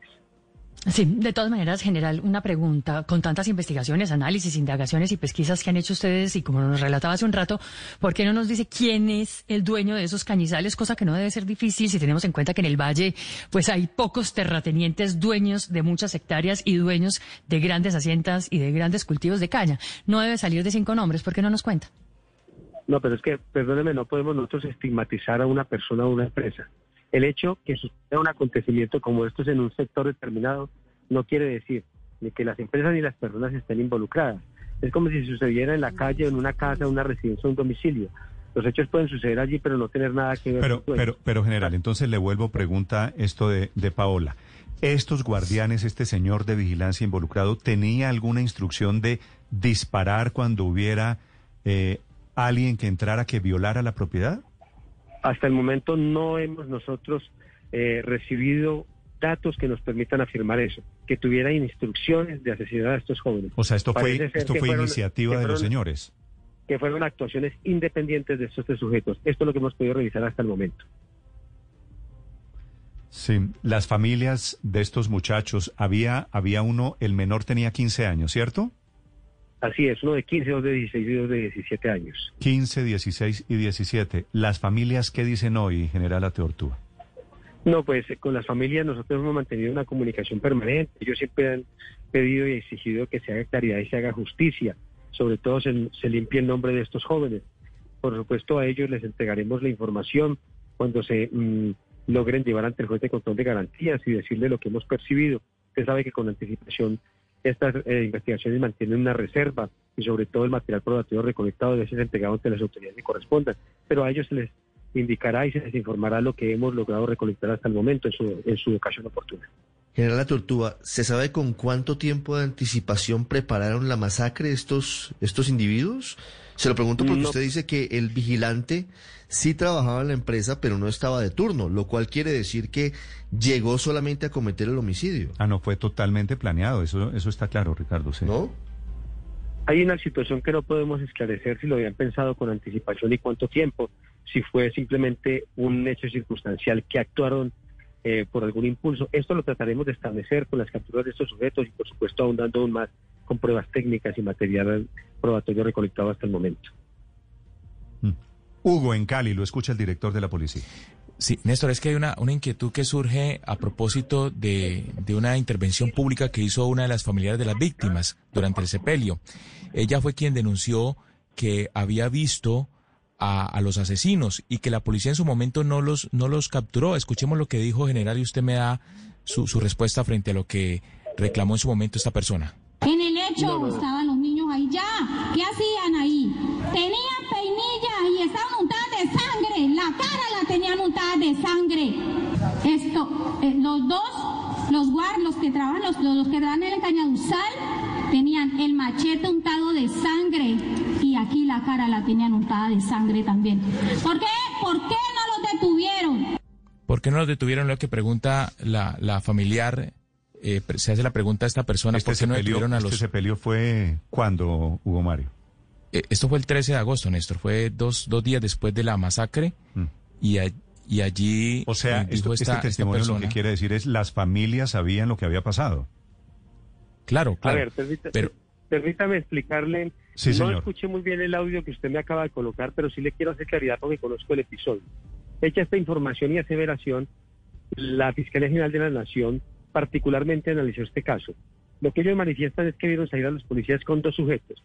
Las dos personas que se trasladaron son los vigilantes que encontraron los cuerpos en el sitio y se estaban trasladando para poder tomar las declaraciones y dejar registrado cómo conocieron ellos los hechos y verificar qué más sabían sobre el acontecimiento. Estas dos personas ni han sido vinculadas, ni están vinculadas, ni lo que conocemos que hayan participado del hecho. Solamente fueron personas que denunciaron lo que encontraron los cuerpos y no tienen nada que ver con, con esta situación. Es más, la Policía Nacional inclusive los protegió porque uno entiende en este momento de tristeza y de dolor, la comunidad podía volcarse en contra de ellos para tratar de sindicarlos a ellos como victimarios. Como se ha probado hoy en día, esas dos personas no tuvieron nada que ver con el acontecimiento. Sí, es decir, General Tortuga, que en medio de la búsqueda y de la angustia de los papás, vieron a estas dos personas que estaban con linternas en el cañaduzal al lado de los cuerpos, pero esas personas, según la investigación, no tienen nada que ver con el homicidio, es decir, la policía lo que hace es evitar que haya un eventual linchamiento, ellos lo que hicieron fue ubicar los cuerpos de alguna manera. Ellos lo que hicieron fue informar que habían encontrado unos cuerpos. Por supuesto, la policía al llegar al sitio tiene que requerir a quienes fueron las primeras personas en llegar al lugar de los hechos. Y al llegar a este sitio, por supuesto, tienen que trasladarlos para que ellos den su versión y lo dejen registrado ante la autoridad competente. Al ver que la policía los estaba trasladando, la gente presume que tienen que ver algo que ver con los hechos. Alejado de la realidad, se ha logrado verificar que ellos no participaron en ese hecho y lo que dijeron fue simplemente encontramos los cuerpos en estas condiciones, qué hicieron y cómo hicieron para informarlo. Eso fue todo. Lo que quiere decir es que la policía les dio garantía a estas personas que estaban informando lo sucedido, pero fuera de eso evitó que se presentara alguna confrontación con ellos y con la comunidad. General, ¿las pruebas que ustedes tienen en la investigación son fuertes, son técnicas o son testimonios? Hay pruebas, como les dije hace unos minutos, pruebas absolutamente de todo. Tenemos elementos técnicos, pero también tenemos, por supuesto, declaraciones. Declaraciones que son contundentes con respecto a lo que pasó. ¿De celulares general? ¿Tienen eh, revisión de celulares, de, pronto de chats o alguna cosa parecida? Nosotros tenemos toda clase de análisis, desde estudios de análisis criminal y perfilaciones, entrevistas y declaraciones, exploraciones de fuentes abiertas, análisis de video, retratos hablados y por supuesto acciones de controles técnicos. Todo eso lo tenemos dentro del material probatorio que se ha trabajado con nuestra Fiscalía General de la Nación. El general Oscar Ateortúa es el director de la policía, explicándole a los oyentes de Blue Radio el hallazgo y la decisión esta mañana de las autoridades que han capturado a dos de los tres vinculados a esa masacre. Podemos decir masacre, ¿no, general? Eh, se dice técnicamente homicidio colectivo. Este es un documento que aparece en el libro blanco del Ministerio de Defensa, donde relata cuál es la condición de estos acontecimientos y cuántos hechos se pueden presentar para resumirlo así, técnicamente. Gracias, general, por la, por la explicación y por la información para los oyentes de Mañanas Blue. Con todo gusto, Néstor, y seguimos trabajando indudablemente. Queremos llevarle tranquilidad y decirle a la comunidad de este sector que seguimos trabajando, sin importar el estatus social, fiscalía y policía, quieren esclarecer los hechos y, colocar a los victimarios bajo el recaudo de las autoridades. Muchas gracias y un gran saludo. Bueno, señor, muchas gracias. Nueve, cuatro minutos. Por robarse un poquito de caña, me dice aquí una persona desde Cali, Felipe, usted que ha comido caña, que con una caña come un ejército, ¿no? Usted se come un pedacito de caña. No, por eso le digo es que uno le daban un pedacito chiquitico y quedaba uno empalagado y, además lleno de hilachas en los dientes, Néstor. Mm, pero, pero es que entre más se conocen detalles, más escalofriante resulta. ¿no? Ahora, dice, dice el general Atortúa, Paola, que, que ellos ya estaban advertidos, que los muchachos, dice, estaban aparentemente relacionados con hechos delictivos. Y que los porteros y que estos que los mataron les estaban buscando, lo planearon, estaban esperando a que se metieran a robarse un poquito de caña y allí los mataron. Un, Obviamente, un, novelón francamente doloroso lo que se ha armado con esto. Sí, y estamos de acuerdo con lo de la sevicia, con lo del salvajismo. Digamos que realmente hubo algún tipo de tortura por detrás, pero le propongo que hagamos un, ejercicio, Néstor, digamos ya como periodista. Así es, yo estaba tratando de imaginarme ahorita cómo titularía un medio en los Estados Unidos esta noticia si ocurriera ya, ¿no?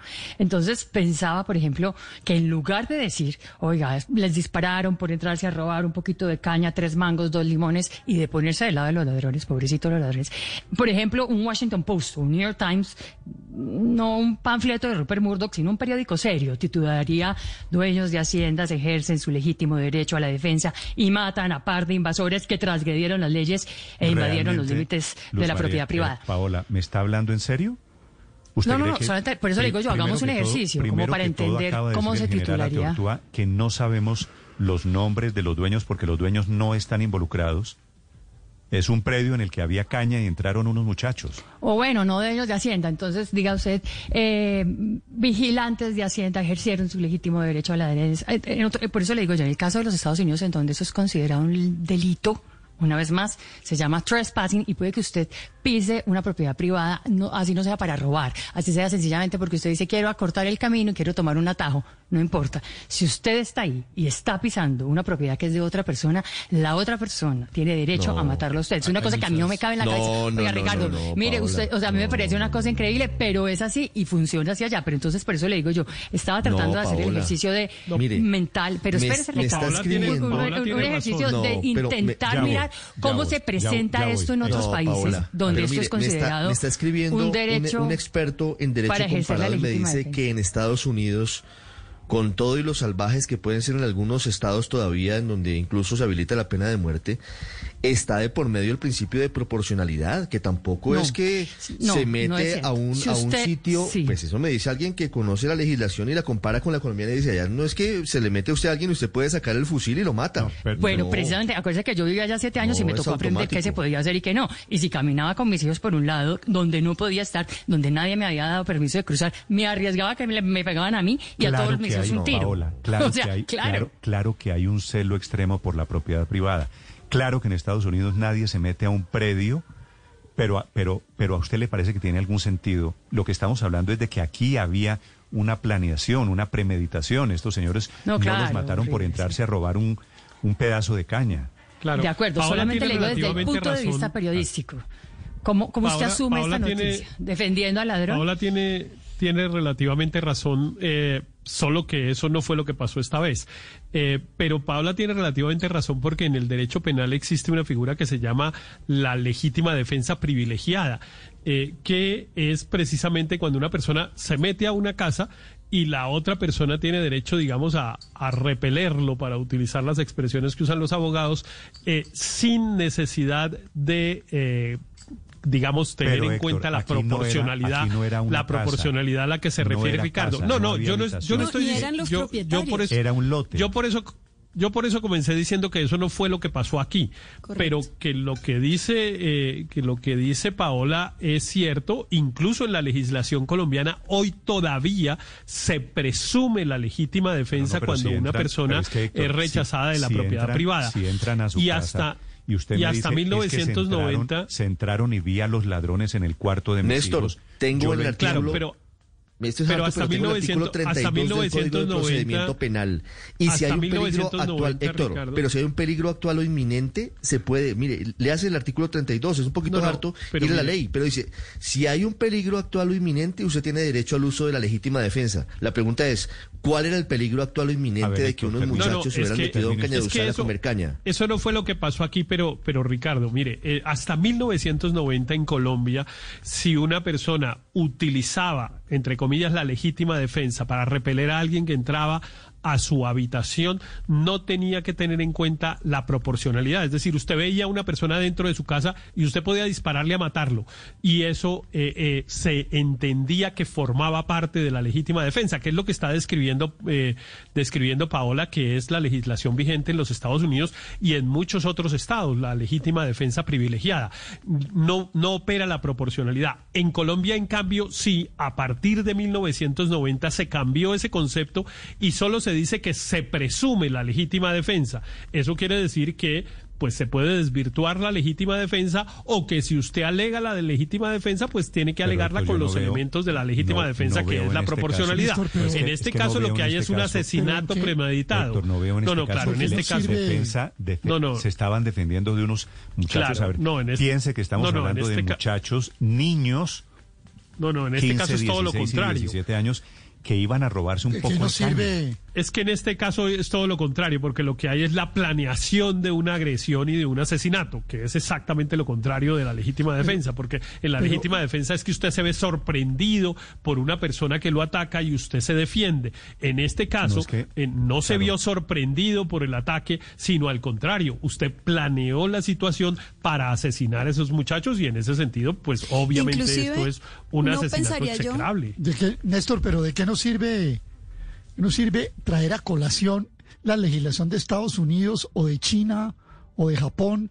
No, no, yo creo que no nos sirve para nada, con todo el respeto. O sea que aquí el derecho comparado no nos, no nos aporta nada. Aquí hay un asesinato de unos jóvenes inermes, de unos guachimanes, como les dicen en ciertas zonas, armados, que querían quitarse esos muchachos de encima porque iban a chupar caña allá. Eso fue lo que pasó. Y ahora, más bien hay que averiguar una cosa. ¿Qué protección? ¿Tenían salvoconducto las armas? ¿Qué tipo de armas fueron? ¿Estaban protegidos? ¿Pertenecen a una compañía de seguridad? ¿El dueño del predio había dado instrucciones? Esa es la, eh, ahí es donde hay que profundizar. Porque si nos ponemos a traer el derecho comparado de Suiza o el de Islandia o eso no o Argentina, eso no nos aporta nada. Yo creo que aquí hay una lección realmente y es que eh, la desproporcionalidad y, y, y cierta sentido, digamos, de matoneo que se ha venido imponiendo en todos los planes de la vida nacional. Eso es lo que tenemos que rechazar. Mm. Ahí es donde tenemos que apuntar. El, porque debate, se está volviendo el matoneo. De quién, es la víctima aquí, sino unos muchachos que se iban a robar un poco de caña, o si los asesinos que les mataron a quemarropa, es que degollaron Recuerde usted, Paola, que degollaron a uno de esos niños. Esto no, tiene, esto no tiene nombre, esto no tiene, no tiene atenuante. Esto no tiene atenuante, Néstor, no tiene forma de moderarse ni de paliarse. Esto fue un acto cruel y desalmado de unos guachimanes contra unos muchachos desarmados. Hay que ir, es, bueno, y las armas tienen al salvoconducto, Néstor, y le repito. Ah, bueno, esa es buena pregunta. Es que todo esto es el resultado de una, una cultura que se está imponiendo, esa cultura del matoneo que se da en las redes y en el Twitter, a hacerle daño al que sea por cualquier motivo, eso se traslada, eso se, eso se reproduce y se representa en estas cosas tan crueles y tan despiadadas como las que estamos viendo. Aurelio, inclusive de la entrevista del general Ateortúa, no queda claro, porque se habla de premeditación, inclusive no queda claro que fue por robarse la caña. De pronto, las personas que premeditaron el homicidio múltiple, como dice el general que técnicamente se dice, sabía que los muchachos iban a chupar caña ya, pero no fue por eso, es porque ya, como él señalaba, les endilgaban unas conductas contra ellos, porque es que recuerde que no fueron los que estaban en ejercicio de la función de vigilancia, sino un grupo de personas que uno de ellos estaba contratado como vigilante, pero no necesariamente era en ese momento. O sea, yo creo que sabía que los muchachos iban allá y premeditaron el asesinato. Y, nadie degolla a un muchacho de 17 años por comerse un pedazo de caña. O sea, claro. hay muchas Entonces hay, hay como, hay, hay una cosa que, que presume la premeditación del asesinato. Aurelio, y en una cosa tiene usted razón. Por cualquier pretexto, esa conducta de matoneo de estos, de estos que degollaron, que mataron a este muchacho, mire la cantidad de gente, asómese al Twitter en este momento, por la razón que sea. Que Aurelio Suárez está diciendo allá, que Felipe Zuleta, que Morales, eh, Riveros, el que sea, Paola Ochoa. O sea, no hay una gran diferencia entre unos y otros, es lo que, lo que le quiero decir. 9 de la mañana, 14 minutos, un terrible desenlace este que ha ocurrido en Cali, particularmente doloroso. Hugo Mario, ¿qué dicen las familias en este momento después de conocer el resultado de la investigación allí en Cali? Néstor, indignadas, las familias están reaccionando esta mañana ante lo que ha revelado la Fiscalía y la Policía. Hay muchas dudas en torno todavía a la investigación. Están pidiendo que se aclare más este episodio, pero además las familias niegan que sus hijos estuvieran relacionados con actividades delictivas. Aseguran las personas allegadas y conocidas de estos eh, menores que fueron víctimas de la masacre, que eran todos estudiantes dedicados al deporte y al baile. Especialmente así se conocían en Llano Verde, del oriente de Cali. Estás escuchando Blue Radio. Las que crecen, las que se reinventan, las que vuelven a empezar de cero y las que apenas comienzan, las que se crean en familia y las que compartes en redes. Todas nos enorgullecen porque no hay empresa pequeña cuando los sueños son grandes. TCC, seguimos cumpliendo.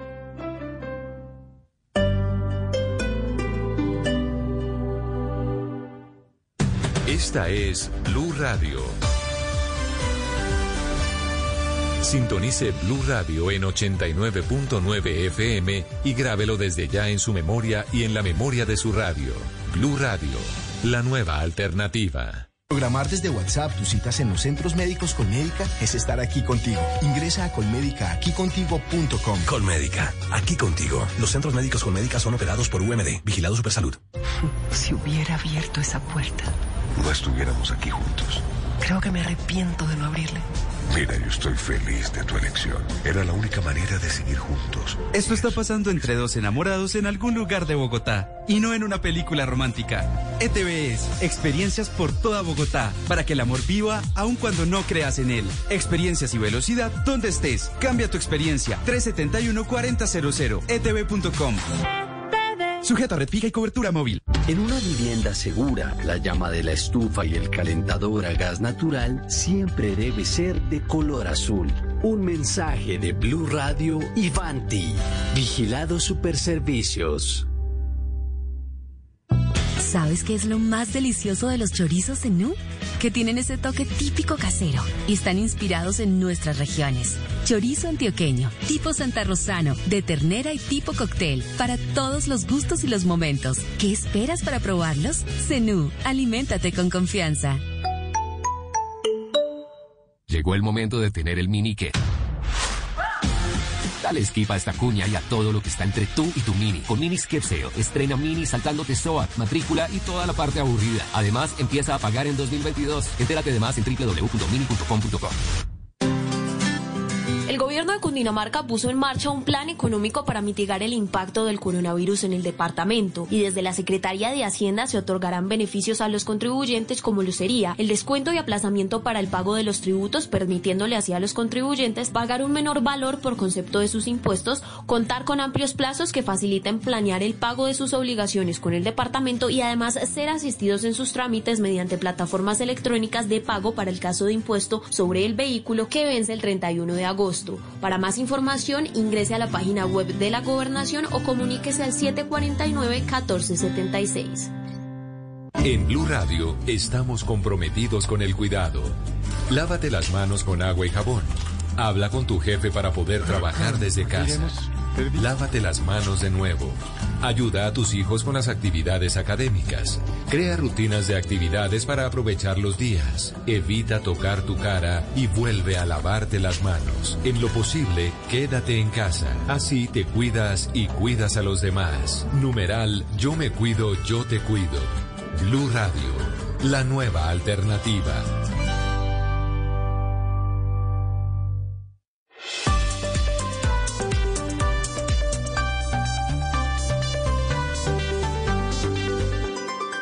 Estás escuchando Blue Radio y bluradio.com. Se está confirmando esta mañana, Felipe, el relevo, la renuncia de María López como presidenta del grupo editorial de la revista Semana. Sí. Después de muchos años, trabajando ella con su padre, con don Felipe López, anuncia que se dedicará a Detonante, que es un proyecto de creación, de creatividad, de trabajo social y cultural al que ella se va a dedicar 100%. Mucha suerte para doña María López, que se va de la revista Semana. la revista Semana, Felipe, que, que ya manejada fundamentalmente por el grupo Gilinski. Así es. Bueno, hasta ahí llegó la familia López en la revista Semana, Néstor. Dice ella en la carta de renuncia que recibieron anoche todos los funcionarios de la revista Semana que detonante es el proyecto. Muchas gracias a mi padre, a don Felipe López, muchas gracias al equipo editorial de la revista y hasta aquí llega María López. Eh, es una, sí, es una muy sentida nota. Eh, en realidad incluso entiendo que no va a haber eh, pues no nadie va a asumir la presidencia del, del, grupo porque pues como sabemos aunque lo maneja eh, Gilinski de todas formas la familia López mantiene una porción importante de, ese negocio. Y se, ella ella había trabajado en este tema de detonante que son una especie de conciertos de participación en lugares como Quibdó lo hizo lo hizo en Ciudad Bolívar. Entonces me imagino que seguirá con esto pero obviamente esto probablemente es parte de los acuerdos que se hicieron desde desde un principio cuando se hizo la, la, negociación con Pero, el Grupo Felipe, usted tiene, usted tiene razón en que lo importante de esta renuncia de María López es el cierre de la era de la familia López al frente de su creación que fue la revista Semana. Claro, es que acuérdese que esa historia de la revista Semana de Felipe López, eh, Néstor, es, es, bastante interesante y se la voy a contar y perdón, pero pues fue que la, la viví muy de cerca. Los derechos originales de esa revista los tenía Alberto Lleras Camargo, quien la había tenido en los 40 y los 50 con Jorge Salame a borda. Y el, Alberto Salamea lo terminó con los derechos. Claro, no, no, no. Eh, después Alberto Salamea cedió los derechos y quedó como único titular Lleras, que ni sabía además que tenía esos derechos. a principio, ¿cuánto tiene Revista Semana? Mm, treinta y 35 años va a cumplir, creo. O 11 años, usted que es bueno. No, 82, es, es el 82, año 82, principio de los 80. 38 años. 38. pues un día, un día me llamó a mí don Felipe López y me dijo que quería hablar con Alberto Lleras. Con su abuelo. con mi abuelo, le dije, pues, él no recibe gente, se muere la arteria de gente, pero pues yo con mucho gusto le digo, ¿para qué es? Me dijo, porque quiero hablar de él, de la revista Semana. Yo le dije al abuelo, Felipe López lo estaba buscando para hablar algo de Semana. Bueno, para hacer la historia corta, López visitó a Lleras y le pidió los derechos.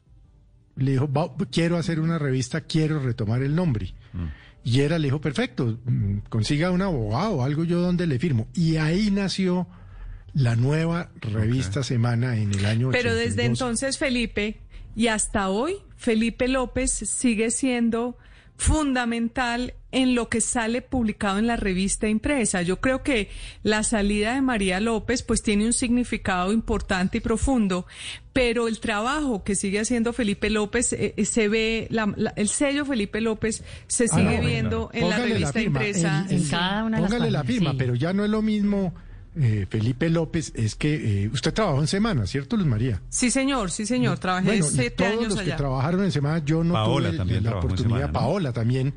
Pero eso era famoso, los cierres, los viernes hasta la una, hasta las dos de la mañana. Y siempre y indelegable el tema de los confidenciales de semana, que tengo entendido. Y sigue siendo así, todavía. Felipe López. Y sigue siendo así. Él escribe los confidenciales, él escribe, ayuda, termina, le da el punto final a las portadas o las escribe. En fin, y la él sigue siendo de la revista los fundamental. Hasta el día de hoy, Felipe, mire la, la paradoja, la coincidencia histórica. Esta semana, la revista Semana está llegando a su edición 2000. Y esta semana creo que en el fondo lo que se está produciendo es un relevo, no generacional, sino familiar. Cambia un apellido, sale María López y entra otro apellido ya al frente de la revista también. Si hubiera alguna duda, bueno, creo que ese, ese relevo lo que pasa es que se había producido hace rato, se está oficializando. Son las eh, nueve de la mañana, 23 minutos. Eso sobre medios de comunicación en la política en Colombia. Esta mañana hay un nuevo escalón en la batalla alrededor de Medellín. El alcalde Daniel Quintero dice que el Centro Democrático está detrás de las vedurías que han comenzado a aparecer en Medellín, la más importante, Todos por Medellín. El alcalde siente pasos de animal grande, dice que lo quieren revocar y que él quiere enfrentar esa pelea en Medellín, Camila.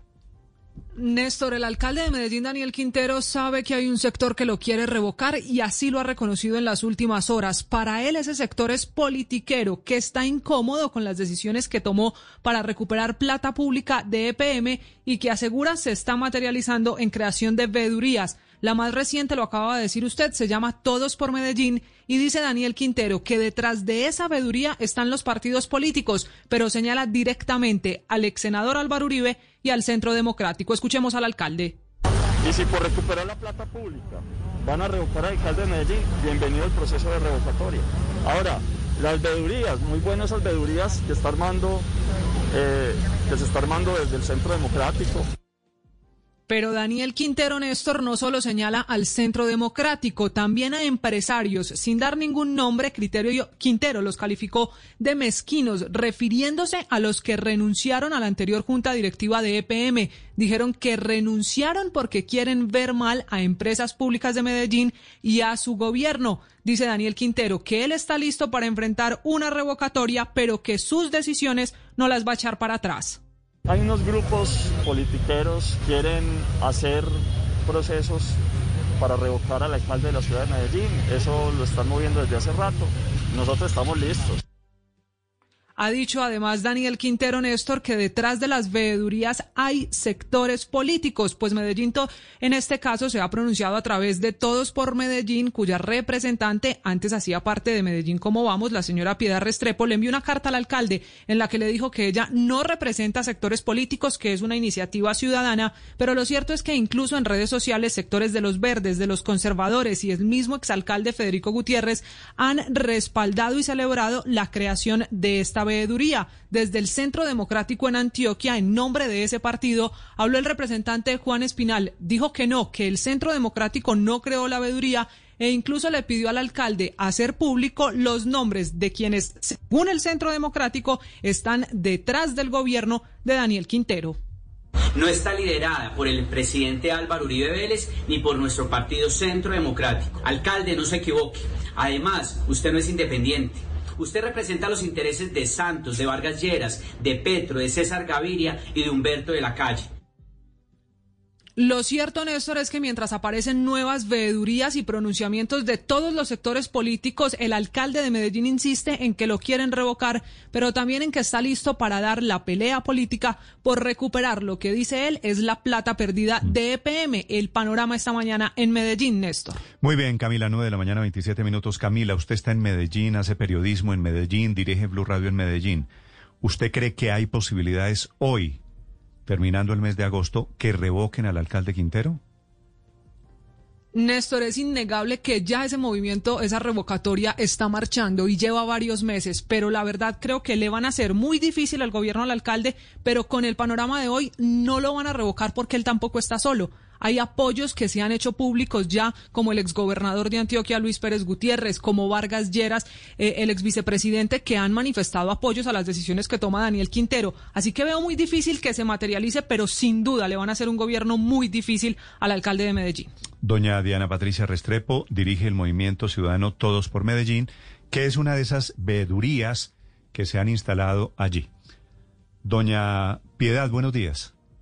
Buenos días, Néstor. Doña Piedad, primero debo preguntarle, ¿ustedes representan, ustedes tienen alguna vinculación con el Centro Democrático, como dice el alcalde? No, señor, esta es una veeduría ciudadana. Es decir, eh, está conformada por gremios, fundaciones, ONGs, ciudadanos de a pie interesados por lo público. No somos una plataforma política, aquí no participa ningún partido político y ninguna persona con aspiración política alguna. ¿Usted ha tenido alguna relación política con algún partido? No, señor. Yo llevaba 12 años y medio trabajando en un programa privado, Medellín Cómo Vamos, eh, la marca Cómo Vamos, que está en el país ya en más de 20, 20 ciudades eh, haciendo seguimiento y análisis a la calidad de vida, siempre desde el sector privado, no tengo ninguna afiliación partidista. Sí, doña Piedad, esta veeduría Todos por Medellín es el punto de partida de la revocatoria al alcalde Quintero? No, señor, negativo también. Nosotros eh, estamos amparados en lo que la Constitución, en su artículo 270, nos da como un derecho a todos los ciudadanos y es la conformación de veedurías para hacer seguimiento, fiscalización a la gestión pública local, al patrimonio que es de todos y todas. En ese sentido, nosotros estamos enmarcados en lo que la Constitución y las leyes determinan para las veedurías y no es uno de nuestros objetivos nada asociado a revocatoria del mandato, ni tampoco apoyar a otras organizaciones que estén en ese propósito.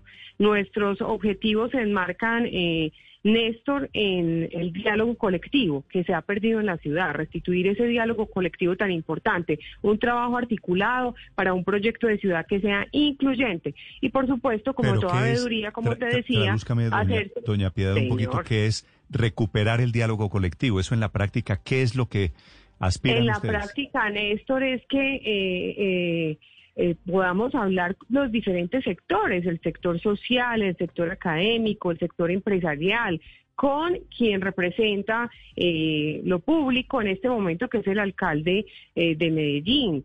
Eh, crear confianza. En este momento lo que hay es una absoluta desconfianza, una dicotomía que es falsa, la dicotomía entre que la empresa es mala, el empresariado es malo y que lo que es bueno es lo estatal representado en el alcalde de la ciudad. Es una dicotomía falsa y nociva para, para la ciudad de Medellín, que ha construido a lo largo de muchos años y justo en momentos de crisis una unión entre diferentes sectores, como te digo, empresarial, social, eh, también lo gubernamental, lo privado, para pensar nuestros problemas y poder salir adelante. Eso ha pasado muchas veces en la historia de Medellín y ha sido un factor de éxito y de resiliencia. Entonces, a eso es a lo que le apuntamos. En este momento la ciudad no está en esa situación. Mire usted como antecede mi participación, mi entrevista, es una situación lamentable la que estamos viviendo y lo que queremos es eh, convocar a las fuerzas vivas de la sociedad a que hablemos de los temas relevantes de ciudad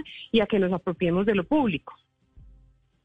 Claro, doña Piedad, ¿cuál es la posición esta mañana de todos por Medellín de la situación de empresas públicas de Medellín, que fue de alguna manera como el detonante de esta crisis institucional en la ciudad y las posiciones separadas? ¿Qué posición tienen todos por Medellín?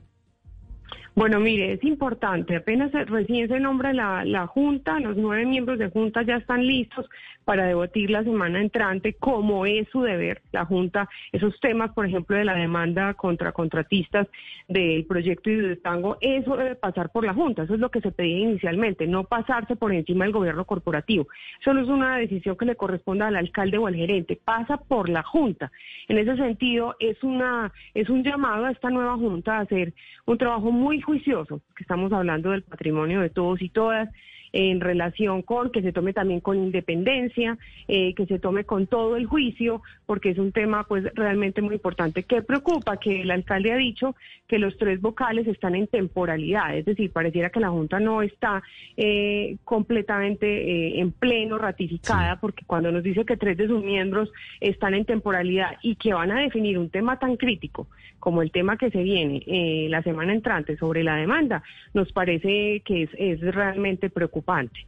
Eh, De nuevo, voy a hacer un llamado a la Junta. Ellos son realmente los indicados para tomar una decisión de esta naturaleza. Esperamos independencia, esperamos un juicio en relación con, eh, o sea, un estudio juicioso y riguroso de las consecuencias que tendría todos los escenarios, la matriz de riesgos, etcétera, eh, para tomar esta decisión tan importante para la ciudad.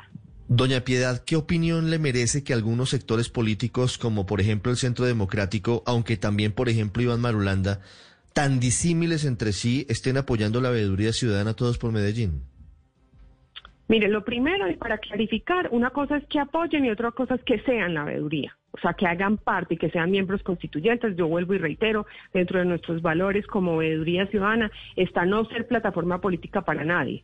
¿Qué recibimos que desde tantos sectores tan diversos como usted lo dice estén apoyando? Pues que aquí sí hay una crisis de institucionalidad y acá sí hay una crisis de gobernanza, porque diversos sectores de diversas naturalezas políticas, de, digamos, de espectros distintos en la política, están diciendo que bueno que surge una, una veeduría ciudadana de esta naturaleza. Entonces eso es un llamado a reflexionar qué es lo que está eh, sucediendo en la ciudad y ese es el llamado que queremos hacer y convocar. No, no venimos aquí ni a pelear ni a generar discordias, es por el contrario, a sumar a muchos sectores de la sociedad que están preocupados por lo que está pasando y vamos a aportar. Eso también es parte de, la, de las de las veedurías eh, desde, desde la Constitución misma. Hay que ser propositivos y a eso a eso venimos a trabajar. Eh, por eso surge la veeduría, a trabajar con rigor desde, desde datos verificables, indicadores, información eh, eh, transparente eh, para aportar. Eh, señora Piedad, de, ¿por qué cree usted? Usted ya nos ha dicho que el uribismo no está detrás y de hecho yo he estado siguiendo detenidamente todo este proceso de conformación de la veeduría y también uno podría pensar que no, no es así. ¿Por qué cree usted entonces que el alcalde señala tan directamente al uribismo como que fuera el que estuviera detrás de la veeduría? ¿Cree usted que es una estrategia para poder dar una pelea más fuerte en contra de ustedes? Solo digo que es una tergiversación. No sé cuáles son los objetivos que tiene el alcalde, pero nosotros en una comunicación que le enviamos el día de ayer hemos sido muy claros en esa comunicación al alcalde de decirle quiénes somos, cuáles son nuestros objetivos y qué esperamos de, la alcaldía en relación con el trabajo que hacen las veedurías ciudadanas que están amparadas por la Constitución. Eh, vuelvo y digo, es una tergiversación. Yo espero que el alcalde, eh, eh, recibiendo esta comunicación, pues pueda aclarar y pueda decir lo que ha dicho en redes sociales en relación con que esta, es esta veeduría es del centro democrático. Ahí hay una tergiversación que nos hace daño, por supuesto, y lo único que nos corresponde es hacer pedagogía permanentemente con la ciudadanía para explicar quiénes somos desde la transparencia. Sí, doña Piedad, si la veeduría eh, arranca ahora su trabajo y de aquí en adelante surgen esas voces que piden la revocatoria del alcalde Quintero, ¿ustedes se soman? ¿Ustedes se meten a la campaña revocatoria? No, señor. No, Néstor. Como lo dije ahorita y lo reitero. Primero, no somos eh, eh, una entidad que una entidad que surge para ya sé que usted me dice, el y origen no no nos es sumamos. No, pero, pero sí, exacto, Néstor. Pero también reitero, porque lo dije ahorita, que tampoco apoyaríamos a ninguna institución, organización, movimiento que lo promueva, porque eso no está dentro de nuestros objetivos. Sí. ¿Qué se imaginan ustedes que debería pasar? No que quisieran, doña Piedad, sino qué creen Sí, ustedes señor. que va a pasar en este fin de año en Medellín. Bien complejo, no, yo voy a hacer, eh, voy a hablar desde, desde, el, desde el deber ser. Ernesto, aunque usted me ha planteado que plantee el ser, yo le voy a plantear el deber ser. El deber ser es que recuperemos el diálogo, el deber ser es que eh, recuperemos eh, el respeto por el gobierno corporativo de empresas tan importantes como empresas públicas de Medellín. Y también es cierto, esto, esto es importante, es una tarea que también haremos. Nadie está diciendo que es perfecto, entonces eh, también es una tarea nuestra revisar ese gobierno corporativo eh, y otras empresas importantes del, del conglo- conglomerado público, la alcaldía de Medellín, revisar y proponer proponer para que se fortalezca. Sí. Eso es otro elemento fundamental. Doña Piedad, le hago una pregunta final. El senador Gustavo Petro está tuiteando esta mañana y dice, refiriéndose a, los, a, a las vedurías que están apareciendo en Medellín, pregunta él, ¿cómo se les ocurre que es una veduría esta asociación de los contratistas y subcontratistas empresariales de EPM si son ellos los que se robaron y la acabaron? ¿Tiene usted algún comentario sobre este trino de Petro? Absolutamente, de nuevo, tergiversa eh, el señor Petro. El, el, el, si está hablando de nuestra veeduría, yo hablo por la mía, pero también quiero decirle algo a Ernesto, antes de, de- de responderle su pregunta exactamente. Está haciendo un daño a la democracia esa afirmación, está estigmatizando las veedurías. Es que nosotros no somos ni la primera ni seremos la última. Hay numerosas veedurías en nuestra ciudad y en todas las ciudades de Colombia haciendo un trabajo que desde la Constitución está para proteger la democracia participativa, para alentar la democracia participativa y fortalecerla. En ese sentido, me parece muy grave que se tergiverse y además que se estigmatice el trabajo de todas las veedurías. Eh, de nuestra parte, pues tendría, lo, primero que tengo que decir es de dónde sale que, que está formada por los contratistas. Por favor, mire, la conformación de nuestra veeduría es amplia, son diferentes agremiaciones, fundaciones, ONGs, otras veedurías que también se suman a la nuestra, ciudadanos del común, ciudadanos de a pie que trabajan por nuestra ciudad, que trabajan por lo público. Está Pro Antioquia, está la Cámara de Comercio de Medellín para Antioquia, está el Comité Intergremial. Pueden ir a mirar, son numerosas empresas las que hacen parte tanto de la fundación como de, como del intergremial. Adicional tenemos a la Federación eh, Antioqueña de ONGs que ¿Pro Antioquia, reúne- Pro Antioquia está Sí, en la veeduría? Sí, señor, Pro Antioquia hace parte, la Fundación Pro Antioquia, que tiene 52 eh, eh, aliados. Sí. señor. Y, y de Pro Antioquia renunció la representante que había de Pro Antioquia en Ruta N también, ¿no? Sí, señor. Que era Sí, doña, señor. doña Azucena Restrepo. Muy Sí, bien. es- Precisamente también por el quiebre en el gobierno corporativo de Ruta Sí, N. ahora Sí, Pro señor. Antioquia, para decir la verdad, Pro Antioquia representa a eso que está combatiendo el alcalde Daniel Quintero, que básicamente es el empresariado antioqueño, ¿no? Pues yo, Ernesto, yo no, eh, perdón, eh, eh, yo no te podría decir, eh, Néstor, eh, eso que, que tú estás afirmando ahí, que es, es- pero bueno, no, en realidad no, no podría dar respuesta a eso. Muy bien. Gracias, doña Piedad, por acompañarnos esta mañana. Bueno, con gusto, Néstor, a la orden. Hay a propósito de EPM esta mañana comunicado del sindicato de EPM llamando a un apagón que será el miércoles de la semana entrante. Camila. Tiene Néstor el lema Una ciudad apagada no le sirve a nadie. Si EPM está en crisis, no solo se apaga la ciudad, sino el país. Y convocan así el sindicato Simpro, que tiene más de 5.000 empleados de EPM afiliados, a que el próximo 2 de septiembre, miércoles de 8 de la noche a 8 y 30, la gente apague la luz en Medellín en protesta a la situación que está ocurriendo con EPM y con las decisiones de la alcaldía de Medellín. Esto se suma finalmente, Néstor, a que ayer un grupo de ciudadanos usó la fachada del edificio de EPM para reproducir en ellos, para de alguna manera proyectar en el edificio los trinos que hizo el alcalde Daniel Quintero cuando estaba en campaña. Le recordaron que él el año pasado llevó unas gafas gigantes a la alcaldía para pedir que el alcalde de turno no se hiciera el de las gafas con lo que estaba pasando en EPM y había dicho también pues que EPM era una empresa de todos en la que deberían confluir los intereses económicos, sociales y políticos. Le recordaron esos trinos al alcalde Quintero. Camila, gracias. En Medellín, 9 de la mañana, 41 minutos. Si hay revocatoria, y yo sospecho que se está abriendo paso el camino a la revocatoria, no sé quién la va a ganar, eh, Felipe, si la gana Quintero, si la pierde el alcalde Quintero, pero que va a haber revocatoria parecería que se está allanando el camino. Sería un error. hablamos, pero hablamos de mire, pero Felipe, le digo la gran paradoja política que se está presentando, defendiendo al alcalde Quintero esta mañana, Germán Vargas sí. y Gustavo Petro.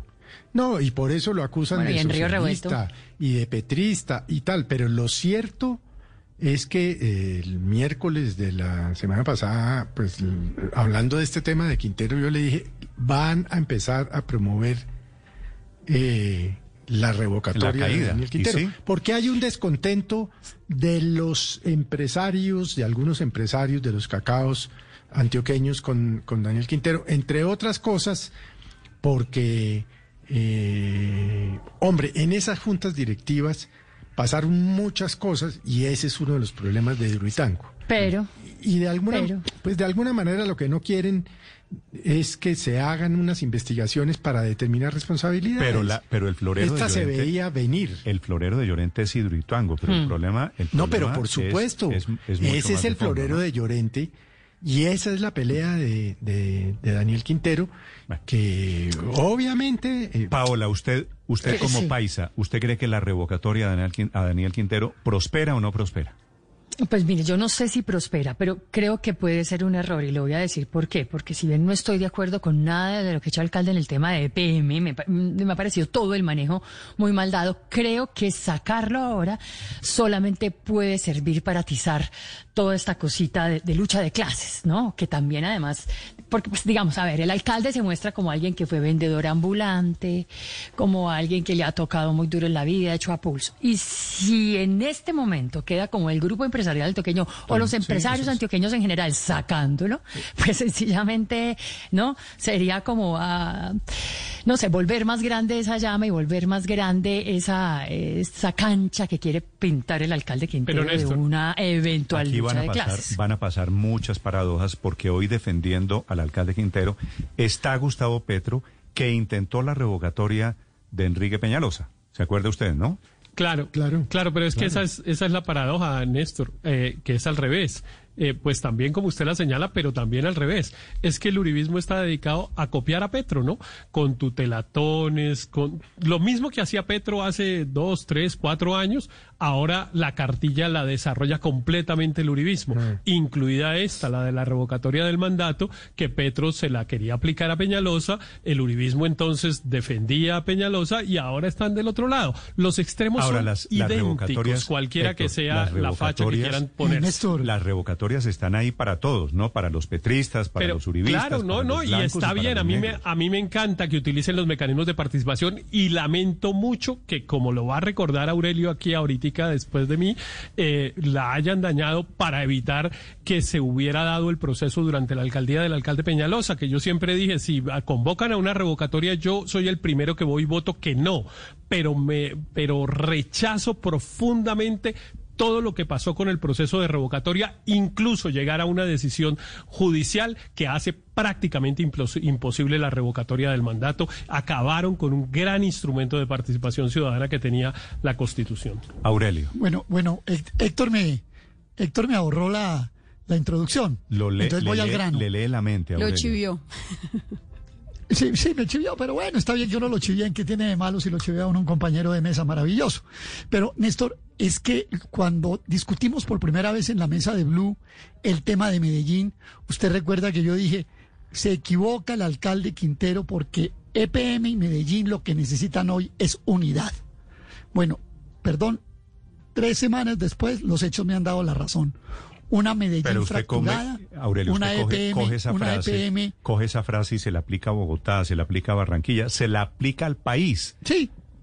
Sí, también, claro, claro que sí. Pero, ¿qué tenemos hoy? Una EPM que tiene mm, la mayoría de sus miembros del grupo político de Luis Pérez Gutiérrez, Cambio Radical y todas sus ramificaciones hacia arriba y hacia abajo, resguardando a, a, Quintero, que era realmente su candidato a la alcaldía, otros elementos rodeándolo, la ciudad dividida, EPM con un lío enorme, EPM tiene, Néstor, en estos días estuve revisando sus estados financieros, EPM tiene 6.700 millones de dólares de deuda externa, con un riesgo ya inminente de baja de calificación crediticia, lo cual hace que le suba los intereses. Es decir, en medio de todo esto que hay un problema más grave, es que la víctima se llama EPM. Y yo creo que en Medellín había un acuerdo eh, tal vez Paola lo mencionó, ya voy a terminar, Luz María. Paola lo mencionó, un acuerdo tácito del empresariado mm. con el sector público de que EPM jugaba ese papel de ente público alrededor del cual se movían toda la, la sociedad antioqueña. Eso se está desfigurando, se está descuartizando y yo creo que el alcalde debe meditar. las palabras de hoy no sirven a la unidad. Bueno, que le hagan la revocatoria, que estamos listos, pues, que se vengan. No, alcalde Quintero, eso no le sirve a Medellín. Hay que tratar de buscar la unidad, reitero, porque si no aquí el muerto se va a llamar EPM. Pero además, Aurelio. Opiniones sobre el tema Medellín, sobre el alcalde Quintero, sobre la posibilidad de revocatoria y sobre las vedurías que se han creado a propósito del momento actual en Medellín. María Consuelo. Es que creo que, que coincido con Aurelio, pero además creo que si nos ponemos a juntar la veeduría ciudadana con el proceso de revocatoria, caemos en la trampa que nos está poniendo el alcalde, porque es que lo que quiere es desvirtuar la vocación ciudadana de este movimiento que se ha hecho. La veeduría no es política y a mí me parece muy importante que contrastemos los mensajes. Mientras Piedad Restrepo en la entrevista nos dice todos por Medellín, eh, es un llamado a la unión por el, el, señor alcalde de Medellín, mientras tanto, está poniendo trinos que dicen navegamos entre fuerzas oscuras para desvirtuar y para estigmatizar esas vedurías. A mí me parece que no podemos caer en esa trampa de decir que la veduría está detrás de la revocatoria. Eso no es cierto. La veduría está detrás de los intereses de Medellín y de Antioquia. Y por supuesto, como muy bien lo señala Aurelio, del país, porque EPM es una, una empresa que hemos admirado mucho, que hemos admirado por su gobierno corporativo y por su responsabilidad en la toma de decisiones, pero que además tiene un impacto económico en el país inmenso. María Consuelo, y es... Luz María, un, un oyente desde Ciénaga, en Magdalena, me dice, ¿y a mí qué me importa lo que pasa en EPM? Le voy a responder. Bueno, EPM, EPM, entre otras cosas, se va a quedar con la mitad de Electricaribe y debe comenzar este próximo mes de septiembre a operar esa zona de Electricaribe. Recuerden ustedes que Electricaribe fue dividido entre Caribe Sol y Caribe Mar. Esa mitad que le tocó a EPM es la que van a administrar, así que EPM no es solo un tema de paisas, no es un solo tema de Medellín. La pelea alrededor de... Es un tema fundamental. EPM es un tema ya de carácter nacional. En eso, claro, en eso y, no nos Y es que yo, yo, yo quería eh, profundizar en, lo que dice Aurelio, lo que dice María Consuelo, es que la ciudad está dividida es por Quintero, porque eh, Daniel Quintero es básicamente un estratega y su estrategia es dividir, en el caso entre ricos y pobres o entre, contra, el, contra el sindicato antioqueño. Fíjese, si usted mira, si alguien se toma la tarea de mirar las redes sociales de Quintero, en los últimos dos días se ha dedicado a hacer una estrategia de acercarse, saca a su esposa, muestra a su esposa, dice que ellos son los buenos, que los otros son los malos, y por eso la veeduría, lo que él quiere hacerla es ponerla, eh, darle una cara, darle un rostro uribista tergiversando, haciendo para mí un acto criminal contra la democracia, que es tratar de acallar la voz de cientos de ciudadanos y miles de ciudadanos de Medellín que quieren utilizar este, este método de la democracia participativa.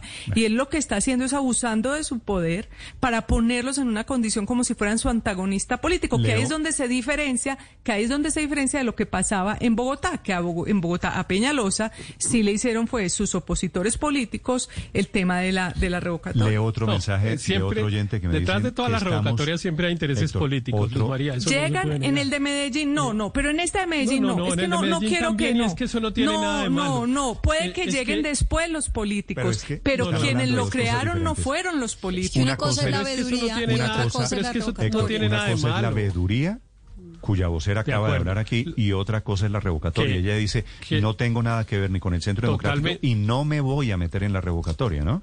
Totalmente de acuerdo. Es que una cosa, eh, a mí me encanta lo que está pasando en Medellín, porque claramente en Medellín hoy hay un debate democrático mucho más grande del que solía haber. Había mucho unanimismo en Medellín alrededor de sus gobiernos. Y eso va en contravía del escrutinio público y de la y de la y de la y de la relación de cuentas que tienen que presentar los gobernantes. Cuando todos están de acuerdo y todo el mundo dice perfecto maravilla cómo admiramos EPM y tal también eso va en contra de cómo escrutamos a los funcionarios públicos. Entonces me encanta que en Medellín digamos estén un poco llegando a esta a esta fase de la democracia en la que llevamos tan largo tiempo en, en Bogotá en la que todo el mundo está mirando a los gobernantes a ver dónde se equivocan a ver qué arbitrariedad sí, eso cometen para denunciarla y tal. Eso es mucho más democrático. Me encanta que haya sabiduría y yo estoy seguro que es una veeduría ciudadana. A, a- a la persona que entrevistamos no la conozco pero estoy seguro que es una persona muy seria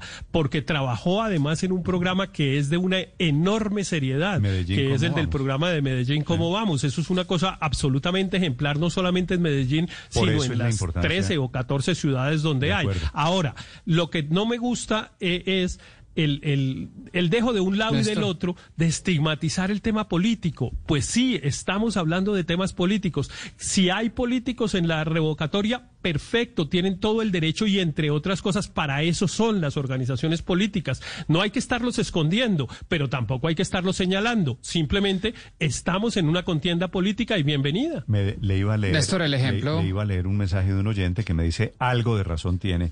Que Daniel Quintero se está graduando como figura pública a punta de todo esto. Seguramente, seguramente.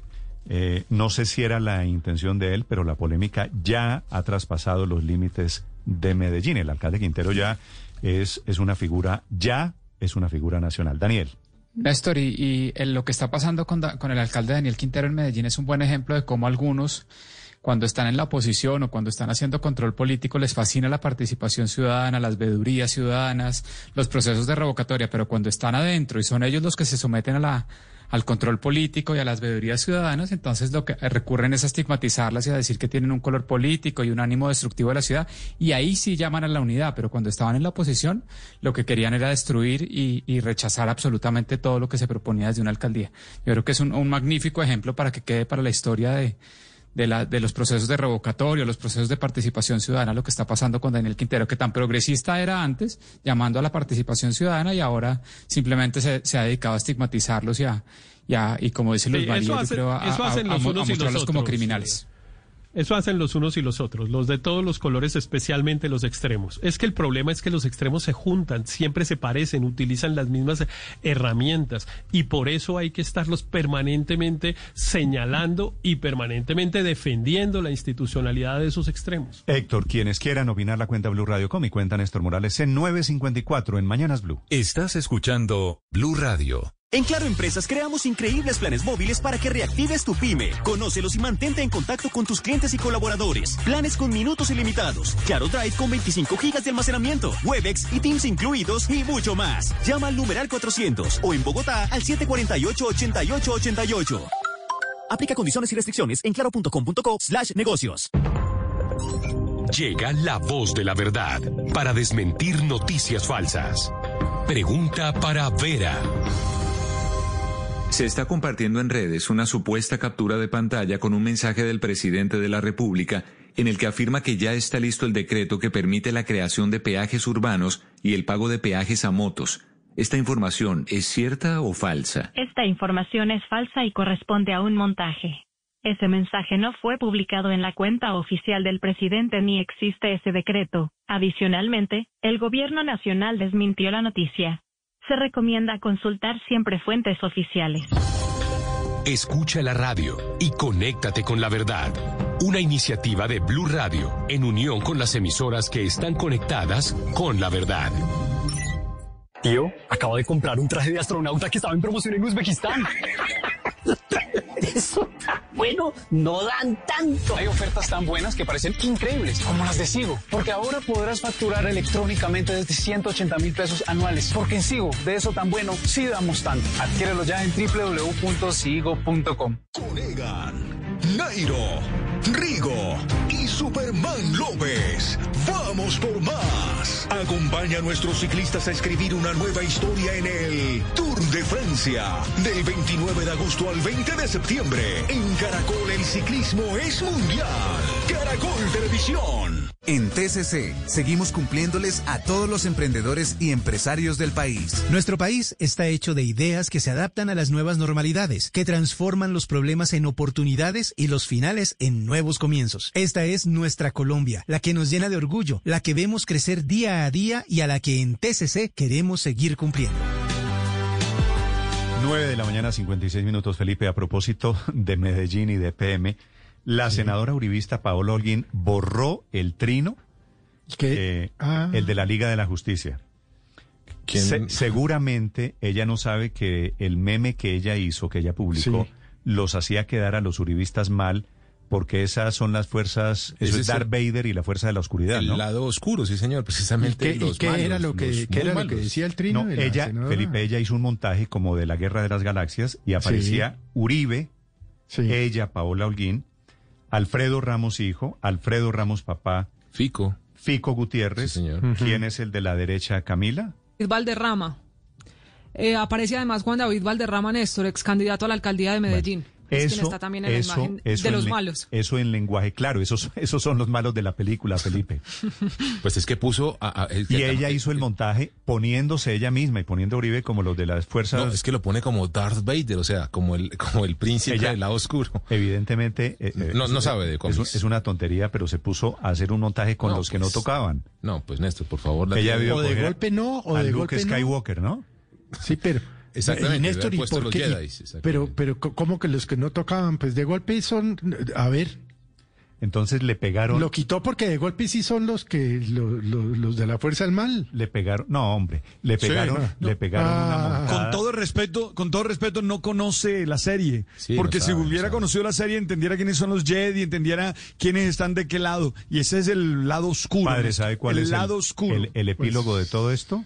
¿Se acuerda Sí. de la frase? May the force be with, with be- Claro, with claro, you"? la fuerza Be with contigo, you. claro. Que la fuerza te Ah, acompañe. Aquí la fuerza ni la inteligencia acompañaron a la senadora Paola Alguín. Bueno, No, se equivocó, cor- se equivocó. corrigió, corrigió el trino. Estamos en la sección económica, 9.58 minutos. Víctor, noticia económica. Néstor, a propósito de si podemos o no jugar billar en Colombia, desde la otra semana estuvimos consultando al Ministerio del Interior y me dicen, eh, insisten en que todo estará permitido en el país, salvo lo que expresamente no está permitido en el decreto 1168 del que hemos hablado y que regla esta nueva etapa de aislamiento selectivo. Recordemos los eventos que impliquen aglomeraciones, bares, discotecas y lugares de baile y, y el consumo de bebidas embriagantes Esa en espacios aclaración de públicos los, y de los, establecimientos de de, los billares comercio. es para el señor Riveros, eh, Víctor. Sí, señor. Al no estar, sí, señor, para el señor Riveros, al no estar incluidos, porque tiene algo de razón, al no estar incluidos aquí los billares estarían permitidos. Por supuesto, estaría prohibido el consumo de licor dentro de estos establecimientos y los mandatarios regionales pueden establecer restricciones con la autorización del Ministerio del Interior y del Ministerio de Salud, como en Bogotá, donde se mantienen ¿Usted se restringidos imagina- los billares. ¿Usted se imagina un Pero de billar, momento, Néstor, un los- billar sin los billares- cerveza, sin aguardiente? Sí, sí, Néstor. Pero, yo, Néstor- yo juego billar y llego a mi casa con tufo de ponimalta, por ejemplo. ¿Cómo Porque no? usted puede jugar billar en, en el día. No, sí. En el día usted juega billar y se toma un... ca- Mucha Pues gente depende. juega Cuando- billar sí tomando tinto. Cuando usted se vuela, se vuela esas No. dos horas que usted se vuela a las dos de la tarde y que aparece oliendo a Ponimalta esa jugar billar. Lo que pasa es que la no, novia está escuchando y quiere decir, lo que pasa es que la novia de Víctor está escuchando y él quiere hacer la No, gambeta. pero Billar sin cerveza pero- es muy difícil, muy difícil. No, gente que- juega fácil, billar con hombre. café. Nosotros Ahí, en la universidad, con el nosotros en la juguito, universidad, Héctor, usted que debía jugar allá abajo del Rosario, allá abajo cerca del Rosario, bajaba uno desde el externado ahí cerca del Rosario, esa vaina sí, era sí. punta de gaseosa porque está, o iba uno a clase de obligaciones eh, con el doctor Inés, con el maestro Inestrosa, que era in- inentendí, no, no se entendía nada, o se iba a tomar gaseosa y a jugar billar. que ahí sí entendía. Eh, es Pues que el, claro. el- el biga- el- el billar es una de las actividades de la vagancia que yo más admiro. Yo soy, yo soy muy malo para no, jugar billar, pero a mí, pero a mí me encanta porque realmente, bueno, primero tiene algo de deporte, pero creo que sobre todo es una vagancia, pero es una vagancia realmente creativa, constructiva, la gente ahí está echando cuentos, pero además está imaginando cómo una bola tiene que pegar para que salga disparada para un lado o para el sentido contrario. Hay algo de, aplicación de la física, por ejemplo. Hay algo, no, hay mucho de aplicación de la física Pero no en ese, hacer- en ese no- tema no me del va a hacer billar. un análisis físico, metafísico del Pero lo que le iba a decir es, no, lo que me iba a decir era defender parcialmente, porque efectivamente no, no, no recuerdo bien cuál fue mi afirmación, pero en Bogotá los los billares billares no siguen abrir.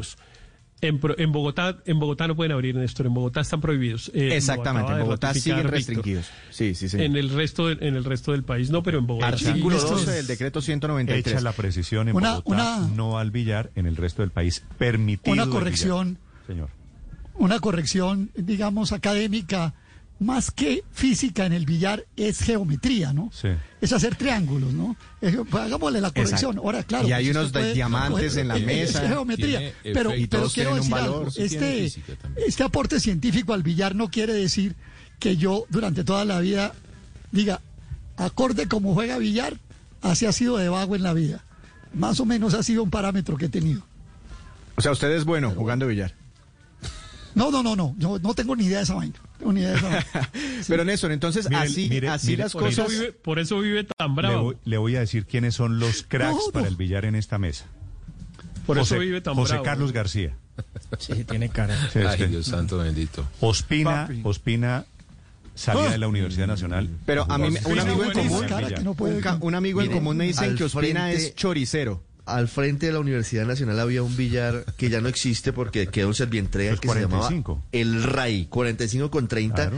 que era un Uy. sitio en el que había todo tipo de, de juegos. Había maqui- Padre un centro en de el, en el seminario jugaban billar? No. Sí, jugaban billar en el Ah, sí, seminario. ¿ah, sí? Lo que pasa es que en la, en, en la costa Néstor, Sin sobre todo en el seminario de Barranquilla, claro, sin licor. como, eh, las apuestas eran Padre Nuestro, Ciudad de Marías. ¿Cómo no? Eh, ¿Cómo no?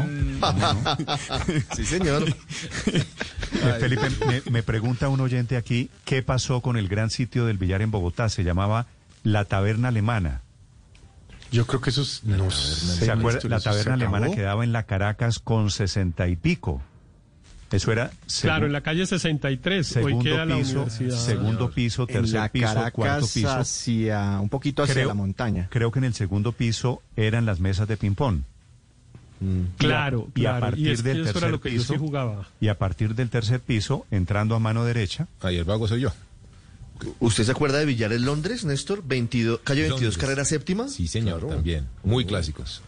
No, pero el billar, el billar realmente es una actividad maravillosa. A mí me encanta, yo le insisto, yo soy muy malo, pero me encanta realmente ver jugar billar en billar. Entonces- yo, creo, yo creo que todavía existe, Ese ¿sabes? sí, ese sí creo que existe todavía. Sí. Entonces, a partir ¿Cuál? de la próxima semana, Londres, billar ah, es Londres, Héctor. Ah, sí, Ah, ese sí, todavía sí, existe, claro. sí, claro. Y en el centro hay unos billares extraordinarios. En el segundo piso, ahí en la calle 22 con novena.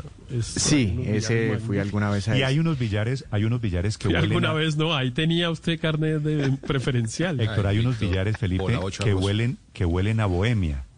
¿No? Usted claro, llega porque es que... y sí. hay otros billares que son un poquito más play el día de hoy, en donde quieren en una buena parte de los Una en pregunta, una buena Néstor. parte de los billares no se cumple la norma de que está prohibido fumar en establecimientos Y- de comercio cerrado. porque casi todos los billaristas tienen un pucho, ¿no? No, un pucho en la boca. billar, para jugar billar hay que fumar y hay que tener una cerveza al lado. Y Eso- los orinales son abiertos, Néstor. Bueno, Sí. por lo menos en los billares que yo iba. Claro, para uno seguir la mirando. Mezcla de, la mezcla de olores. Grosso, ¿me da bolas? Bueno, No, pero es que desde la otra semana, Néstor, Bueno, usted puede jugar libre. hablando- Tres bandas, Villarpool, Claro. Potrero, Rosario, Nueve y Una. Tastás, sin. Tastás, Platito, Bola bola todas las modalidades de billar que que se quiera, dedica a eso. cuidándose mucho. Héctor, Claro, hay gente que se dedica a eso de forma estoy- profesional, sin fumar, sin tomar. Me estoy sonrojando No, oír el nivel de vagancia. No todos son... No, pero... No, pero Pues- no era vagancia. pues había, sí. había unos había unos billaristas extraordinarios, Mario Criales, yo recuerdo, por Claro, ejemplo, pero ese, claro. es, ese es No, muy es que antiguo, pero la gente se iba a ¿no?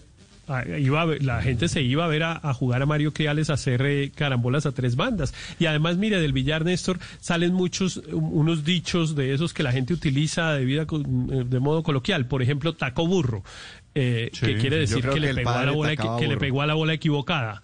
Padre, taco burro es que le pegó a la bola que padre no ¿a usted le suena la expresión taco burro? Sí, claro. ¿Sí? Claro. Sí, pero cuando pela la jugada es que buchácara, no se te olvide que en la costa se juega más buchácara, que son las 15 contra la blanca. Hay que con la blanca hay que meter las 15. Mm. ¡Pan! Eso se llama pan, pool. Me están recordando aquí sitios de billar en diferentes partes de Colombia. El Arca de Noé, no lo conocí. Billares Londres lo acabaron, no sigue. El Café ah. Internacional en la Caracas con 58. ese era bueno. El Gran Patriarca en la 53. El Gran Patriarca, ese, era. subiendo por la. Yo estuve en ese alguna vez. Ese todavía está, todavía existe. Buenísimo.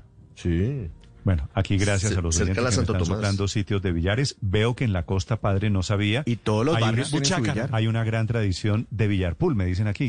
Claro, puro billarpool y le llaman buchácara. Y es muy famoso. Pero tiene mala fama porque siempre las personas son vagas. Yo, yo jugaba mm, eso y me levantaban es de lo más difícil. el, Gran Patriarca ya no existe. El Gran Patriarca lo cerraron, que queda ahí en la 53 con, quedaba en la 53 con 13 ah, y volvieron eso como un centro comercial tipo San Andresito. me dicen que en el 7 de agosto, me dan nombres aquí, 7 de agosto, en la zona de Kennedy, que hay unos, una, una cuadra de billares muy famosa. Bueno, muchas gracias. 10 de la mañana, 6 minutos. En segundo les ampliamos las noticias económicas de este momento. Estás escuchando Blue Radio.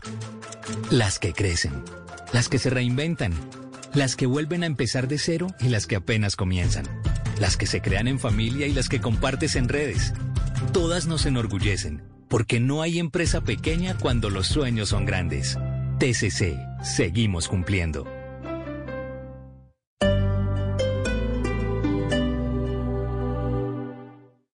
Esta es Blue Radio.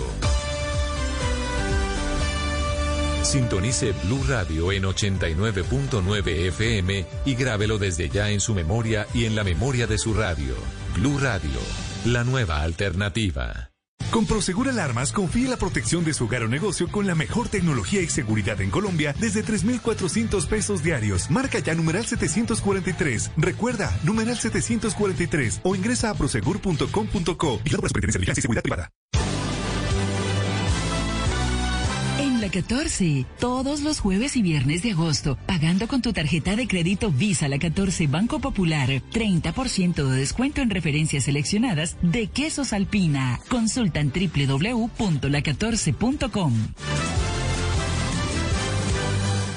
La Secretaría Distrital de Salud de Bogotá le ofrece la posibilidad de realizar trámites y servicios sin salir de su casa. Usted puede usar medios virtuales completamente seguros. Licencias, renovaciones, inscripciones y registros ya no son un problema. Ingrese a www.saludcapital.gov.co, ubique el botón de Agilínea que lo llevará a la ventanilla única digital y descubra el portafolio que la Secretaría tiene a su disposición. Alcaldía Mayor de Bogotá.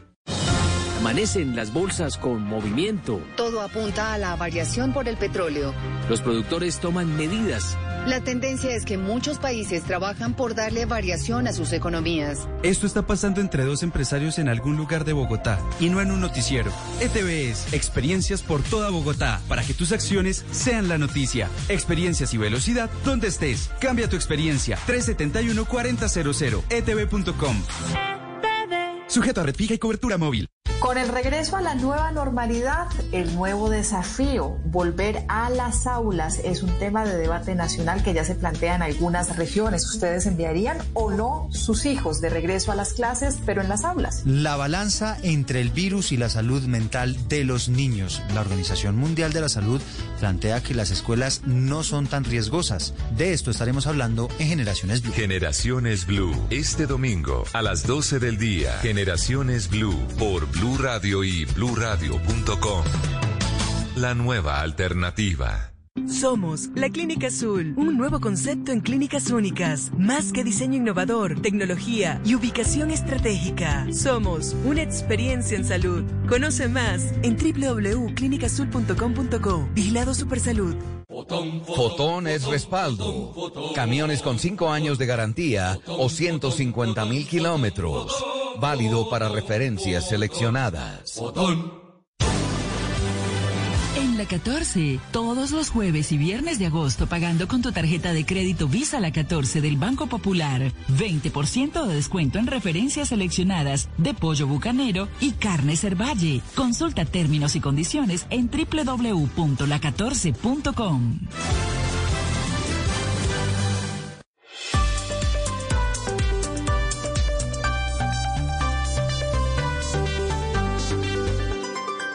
Estás escuchando Blue Radio y bluradio.com. Esta mañana el presidente ruso Vladimir Putin ordena el despliegue de una fuerza especial para cuidar y proteger al cuestionado líder de Bielorrusia, sobre quien están todas las miradas de Europa del mundo. Desde Londres, Silvia Carrasco. Sí, Néstor, y esta es una advertencia directa a los manifestantes en Bielorrusia. El presidente Vladimir Putin lo que dice es que ha ordenado la creación de una fuerza especial de oficiales que se va a desplegar a petición del líder autoritario de Bielorrusia. Dijo que la fuerza no se utilizaría a menos de que la situación se salga de control. Esa fue eh, la advertencia que se considera la más fuerte que le hace el Kremlin a la gente allí en Bielorrusia, que lleva más de dos semanas en contra de esas elecciones en las cuales eh, Alexander Lukashenko se ratificó en el cargo, pese a que dicen que hubo fraude electoral. Mientras tanto, los cancilleres de la Unión Europea están reunidos en una reunión, una reunión informal que están sosteniendo en Berlín, Néstor, y ahí están planificando poner sanciones a lo menos a 20 personeros bielorrusos que eh, se les considera responsables del fraude electoral que hubo allí en ese país. Así que vamos a ver qué es lo que ocurre, porque también Vladimir Putin ha advertido a la Unión Europea que no intervenga en esta situación, Néstor. Silvia, ¿dónde está el presidente de Bielorrusia en este momento? Él está eh, ahí en, en, Minsk eh, resistiendo todo lo que está ocurriendo. La contraria, la que le, se presentó, esa dueña de casa que se presentó para, para ir de, para ir, eh, para postular a la presidencia, ha tenido que irse, está en Lituania en este momento y desde ahí ha estado hablando con la prensa porque, claro, es una ama de casa. Porque, ¿qué pasa con Lukashenko? Cuando vino las elecciones, él metió preso a todos los rivales posibles y esta, esta dueña de casa se presentó a las elecciones como candidata, y él pensó que no iba a tener ninguna posibilidad. Sin embargo, todos los conteos paralelos de los votos consideran que ella es la verdadera ganadora. Y claro, cuando empezaron las amenazas, tomó a sus hijos y mm. salió del país, Néstor. Muy bien, Silvia, gracias. En Europa, 10, 12 minutos. Se reanudan actividades deportivas hoy en Estados Unidos después del boicot de grandes jugadores de básquetbol, de fútbol americano, del fútbol nuestro, que protestaron por la violencia racial. El tema se ha tomado la campaña electoral y se ha tomado las redes sociales desde hace horas en Estados Unidos. Ricardo Espinosa. Así es, Néstor, en estos tiempos sin precedentes para los deportes aquí en Estados Unidos, los jugadores y propietarios de la NBA encontraron un rostro familiar como intermediario, nada más ni nada menos que Michael Jordan, quien es el único propietario mayoritario negro en la liga. También se desempeña como presidente del Comité de Relaciones Laborales en la NBA. Jordan es exjugador y actual propietario de los eh, Charlotte Hornets y se convirtió anoche en el principal mediador para que hoy volviera la actividad y mañana también en cuanto a los playoffs del baloncesto profesional. Mientras tanto, pues, por supuesto, eh, LeBron James también sigue encabezando a nivel político una campaña multimillonaria para reclutar trabajadores, Néstor, que en la parte de los distritos electorales promuevan el voto en contra de Donald Trump. Dice que es la única forma la única herramienta. Y mientras tanto, el, el, propio presidente de los Estados Unidos está señalando, está acusando a la NBA de volverse un factor político que no le conviene nada. Se ha referido el presidente Trump a la NBA. I don't know much about the NBA protest. I know their ratings have been very bad because I think people are a little tired of the NBA. No sé uh, por qué lo hacen, se ha convertido en una organización política y eso no es bueno para el deporte ni para el país. Dicen que quizá han bajado un poco de rating y por eso están acudiendo un poco quizá mirando por encima del hombro el problema que sí ha llegado incluso a las toldas del Partido Demócrata, el propio vicepresidente eh, Joe Biden, que hoy, es el, candidato por el partido, dice que visitará estos, estas zonas, estará tanto yendo a Minneapolis y a Wisconsin para encontrarse con las comunidades afectadas por este escándalo. También se ha referido la vicepresidenta en su fórmula, la señora Kamala Harris, sobre el tema de las protestas. Good afternoon. It's no wonder people are taken to the streets. And I support them. Dijo we must antes de el discurso del presidente Trump que no es de extrañar que la gente esté tomándose las calles y que ella los apoya y el partido también. Siempre se debe defender las protestas pacíficas y los manifestantes pacíficos y que no se debe confundir a los manifestantes con los saqueadores que cometen actos de violencia, incluyendo el tirador que fue arrestado por asesinato y que a propósito hoy fue cancelada la audiencia de extradición para el 25 de septiembre, Néstor. Muy bien, Ricardo, en Estados Unidos, 10 de la mañana, 15 minutos, hablando de Rusia, se anuncia que practicarán pruebas en Venezuela con venezolanos de la Sputnik, que es la vacuna rusa contra el coronavirus. Santiago Martínez en Caracas.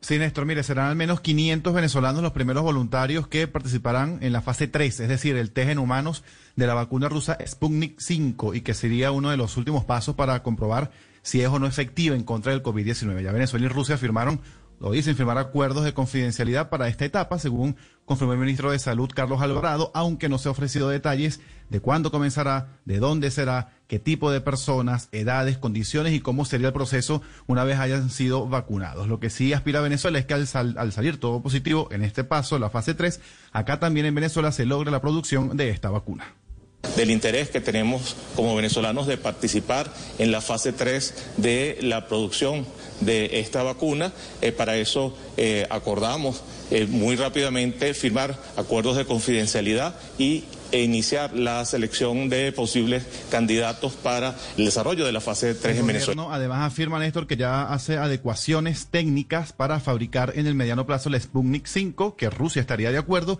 y que ya se hicieron las primeras reuniones en este sentido para ver si nuestras capacidades de producción a través de nuestra planta de vacunas, Spromet Bio, podemos nosotros iniciar eh, primero en proceso de envase y luego la producción completa de la vacuna en Venezuela como aspiramos. Hay completa disposición de los compañeros de la Federación Rusa y por supuesto nuestro mayor interés para agilizar la producción. Sí, es importante recordar, Néstor, que la OMS advirtió que aprobar esta vacuna candidata requiere de una revisión rigurosa de los datos de seguridad y hasta ahora Rusia no ha publicado un estudio detallado que permita verificar de manera independiente los resultados de esta vacuna. Sin embargo, Venezuela insiste en que podrá fabricar acá en el corto o mediano plazo esta vacuna Sputnik 5. Estás escuchando Blue Radio. ¿No ha podido pedir domicilios por no tener tarjeta de crédito? Sí, aquí. soy su celular. Menos mal existe un lugar aquí para pedir comida. Entre al app de Vivienda Móvil, solicite su iCard, recárguela y úsela en una app de pedidos a domicilio. ¿Quiere comprar en línea? Así de fácil. Aplican condiciones del producto. La vivienda. Vigilado Superfinanciera. La educación en Colombia se ha venido preparando. ¿Cuál es el futuro de las universidades? El análisis en empresasmásdigitales.com.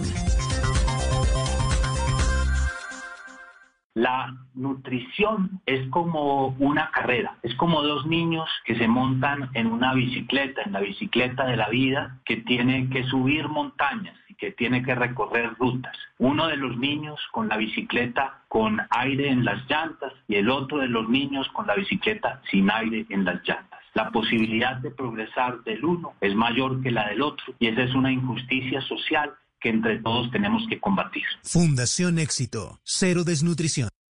Esta es Blue Radio, la nueva alternativa. 10, 18 minutos, ya les vamos a actualizar las noticias de hoy viernes en Colombia y en el mundo. Tarea para hoy, para el fin de semana. Néstor, Néstor, es viernes, entonces a pasarla en familia, a organizar cosas entretenidas, a pasarla chévere, pero ojo, siendo responsable y cuidando todas las medidas de bioseguridad. Pero hay que hacer fiesta hoy en casa, que nadie vaya a creer que yo voy a poner un pico en una esquina de Bogotá, me meten preso. No, no, no, se la lleva la grúa. yo estoy es aquí en mi casa, en mi que pensó que usted estaba invitando a la rumba. ¿Qué te parece? ¿Qué te parece? No, no, no, no, nada de eso. Aquí en mi casa ya tengo los zapaticos blancos, me voy de salsita, Espero que todos pasen con su gente amada ratos chéveres. Esa es la tarea. Estás escuchando Blue Radio. ¿Qué es ser mamá? Ser mamá es enseñar. Es ser el centro, el comienzo y el final de la familia. Es hacer cada momento especial. Es unir las generaciones y pasar el legado. Tal como hace mucho tiempo, ella te lo pasó a ti. Super Arepa. La harina para hacer arepas de las super mamás. Trabajamos pensando en usted. En Claro Empresas creamos increíbles planes móviles para que reactives tu pyme. Conócelos y mantente en contacto con tus clientes y colaboradores. Planes con minutos ilimitados. Claro Drive con 25 gigas de almacenamiento. Webex y Teams incluidos y mucho más. Llama al numeral 400 o en Bogotá al 748-8888. Aplica condiciones y restricciones en claro.com.co slash negocios. Voces y sonidos de Colombia y el mundo en Blue Radio y bluradio.com, porque la verdad es de todos. Sobre la captura de los asesinos de los cinco menores, los acusaban de ser delincuentes ellos. Esta mañana el alcalde de Cali dice que efectivamente entraron a ese predio privado a comer caña de azúcar. Hugo Mario. Néstor, además los autores de la masacre de Llano Verde hacen parte de un esquema de vigilancia contratado por los propietarios del predio donde están los sembrados de caña, es lo que ha confirmado el alcalde Jorge Iván Ospina. Según el alcalde, los capturados tenían antecedentes judiciales. Invito a los dueños de la tierra a que cuando vayan a pagar la seguridad de su propiedad no contraten empresas informales que no estén registradas en la superintendencia de vigilancia, que no conozcan de dónde proceden, porque esto estos asesinos habían sido contratados para supuestamente cuidar esta tierra. El alcalde de Cali confirmó además que se pagará la recompensa que se está ofreciendo por la información a las personas que colaboraron con la captura de estas dos personas. Y a las 10.21 minutos fueron identificados los tres jóvenes de 14, 19 y 27 años que fueron asesinados en zona rural de Andes, en Antioquia, en la nueva masacre que se registró en nuestro país. La policía y el ejército ya llegaron a la finca donde se registró el crimen. Valentina Herrera. Eduardo, buenos días. Como Arles James Rodríguez, de 27 años, Gilberto Alejandro Potes Valois, de 19 años, y Alexis Ospina Cruz, de tan solo 14 años, fueron identificadas las tres víctimas de esta nueva masacre que se registró en la vereda Bajo Cañaveral, ubicada más o menos a 50 minutos del casco urbano de Andes, en el suroeste antioqueño. A través de Twitter, el general Juan Carlos Ramírez, comandante de la séptima división del ejército, informó que ya hacen presencia en esta zona con la policía para adelantar las investigaciones sobre este hecho, que según el preliminar, ocurrió cuando varios hombres armados llegaron hasta la finca y dispararon contra los que estaban allí. Entre tanto, las autoridades departamentales anunciaron un consejo de seguridad, pues cabe recordar que el domingo pasado en Venecia, también en el suroeste antioqueño, fueron asesinados tres jóvenes en una vivienda, siendo así cuatro los homicidios múltiples o las masacres que se han presentado en el suroeste del departamento durante este año. Y a las 10.22 de la mañana el ejército abrió una investigación para esclarecer lo que ocurrió durante un operativo de erradicación forzosa de cultivos ilícitos después de que se generara un enfrentamiento con los campesinos en la región de Vista Hermosa. Queda en el meta Damián Landines. Bueno, pues les tenemos el momento que quedó registrado en video, cuando militares iban a empezar a erradicar matas de coca en meta, pero se enfrentaron a campesinos que impedían la erradicación forzosa. Toquen al soldado, Sin patearlo, señor, sin patear la tropa. La reacción de los uniformados dejó un ciudadano herido que se negó a recibir atención médica, mientras que los militares fueron agredidos con piedras y amenazados. El general Raúl Flores es el comandante de la Fuerza de Tarea Omega. Venimos denunciando el tipo de acciones violentas que mediante accionadas por vías de hecho y motines pretenden impedir la acción de la fuerza pública. Por estos hechos, el ejército abrió una investigación disciplinaria, pero advierten que continuarán en la zona erradicando cultivos ilícitos de manera forzada. Estás escuchando Blue Radio. ¿No ha podido ver las series que le recomendaron por no tener tarjeta de crédito? Sí, aquí. soy su celular. Menos mal existe un lugar aquí para ponerse al día. Entre al app de Vivienda Móvil, solicite su iCard, recárguela y suscríbase a una app de series. ¿Quiere comprar en línea? Así de fácil. Aplican condiciones del producto. La vivienda, vigilado superfinanciera. Llega la voz de la verdad para desmentir noticias falsas. Pregunta para Vera. Una publicación en redes sociales afirma que la aplicación de Big Vaporub en la nariz evita que el COVID ingrese al cuerpo. ¿Esto es cierto? Esta noticia es falsa. Aunque es un medicamento efectivo en el alivio de síntomas de la gripa, no está comprobado científicamente que este producto pueda ser utilizado en el tratamiento de COVID-19. Por esta epidemia se recomienda seguir las recomendaciones de uso del tapabocas, lavado de manos y aislamiento social. Escucha la radio y conéctate con la verdad. Una iniciativa de Blue Radio en unión con las emisoras que están conectadas con la verdad. La gente ya no cree cuando le dicen esto. Su opinión es importante para nosotros. Así es. Opinas y no pasa nada. Nosotros vamos a cambiar eso. Ahora, tu opinión es muy importante para recibir bonos en entradas a cine, comida, ropa, almacenes. Ingresa ya a chl.com.co e inscríbete gratis. CHL, nos das tu opinión. Nosotros te damos beneficios. Estás escuchando Blue Radio. Y a las 10.25, 444 personas han sido víctimas de desaparición forzada en Colombia desde que se firmó el acuerdo de paz. ¿Quién lo dice, Uriel Rodríguez?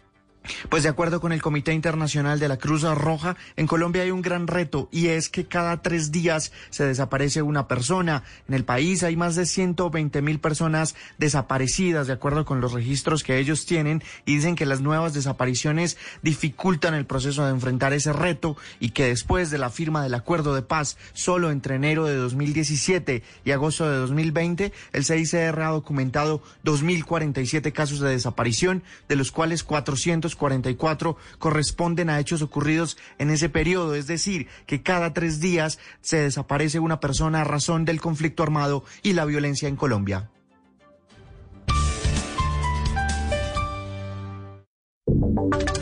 Y ahora en Blue Radio, la información de Bogotá y la región. Otra vez hubo protestas de los comerciantes pidiendo una mayor apertura en Bogotá para evitar las quiebras. José Luis Pertus. Sí, buenos días. Estos comerciantes trabajan en el barrio San Fernando y pertenecen al sector automotriz. Le están pidiendo a la alcaldesa Claudio López que los deje abrir los días viernes y sábados, puesto que tienen la restricción para solamente abrir sus locales de lunes a jueves. Que dejen trabajar los días viernes y sábado, que esos días también comemos, también nos cobran servicios, también pagamos arriendo pidiendo que nos dejen trabajar, no solamente al sector automotriz, sino a todos, todos porque todos necesitamos. Los comerciantes bloquearon por algunos minutos la avenida NQS y luego bajaron por la calle 68. Ya terminó la manifestación, pero dicen que van a convocar para una nueva protesta este próximo domingo. Y a las 10.26, la Procuraduría abrió investigación disciplinaria contra el alcalde de Cota en Cundinamarca por posibles sobrecostos en contratos para atender la pandemia. Juan Esteban Silva. ¿Qué tal? Muy buenos días. Bajo la lupa de la Procuraduría está puntualmente el contrato de urgencia número 671 de 2020 en el municipio de Cota, suscrito entre la alcaldía el grupo empresarial Food SAS, firmado el 24 de marzo de este año, que tenía por objeto adquirir mercados para la población vulnerable del municipio de Cota con ocasión de la declaratoria de emergencia económica y social decretada por el gobierno nacional para enfrentar la pandemia COVID-19. Esto por un valor inicial de 750 millones de pesos. La Procuraduría no solamente investiga disciplinariamente al alcalde de Cota, Néstor Orlando Guitarrero, sino también a su supervisor Juan Pablo Ospina Rodríguez. La Procuraduría ya decretó la práctica de pruebas y en los próximos días se escuchará en versión libre a los dos funcionarios.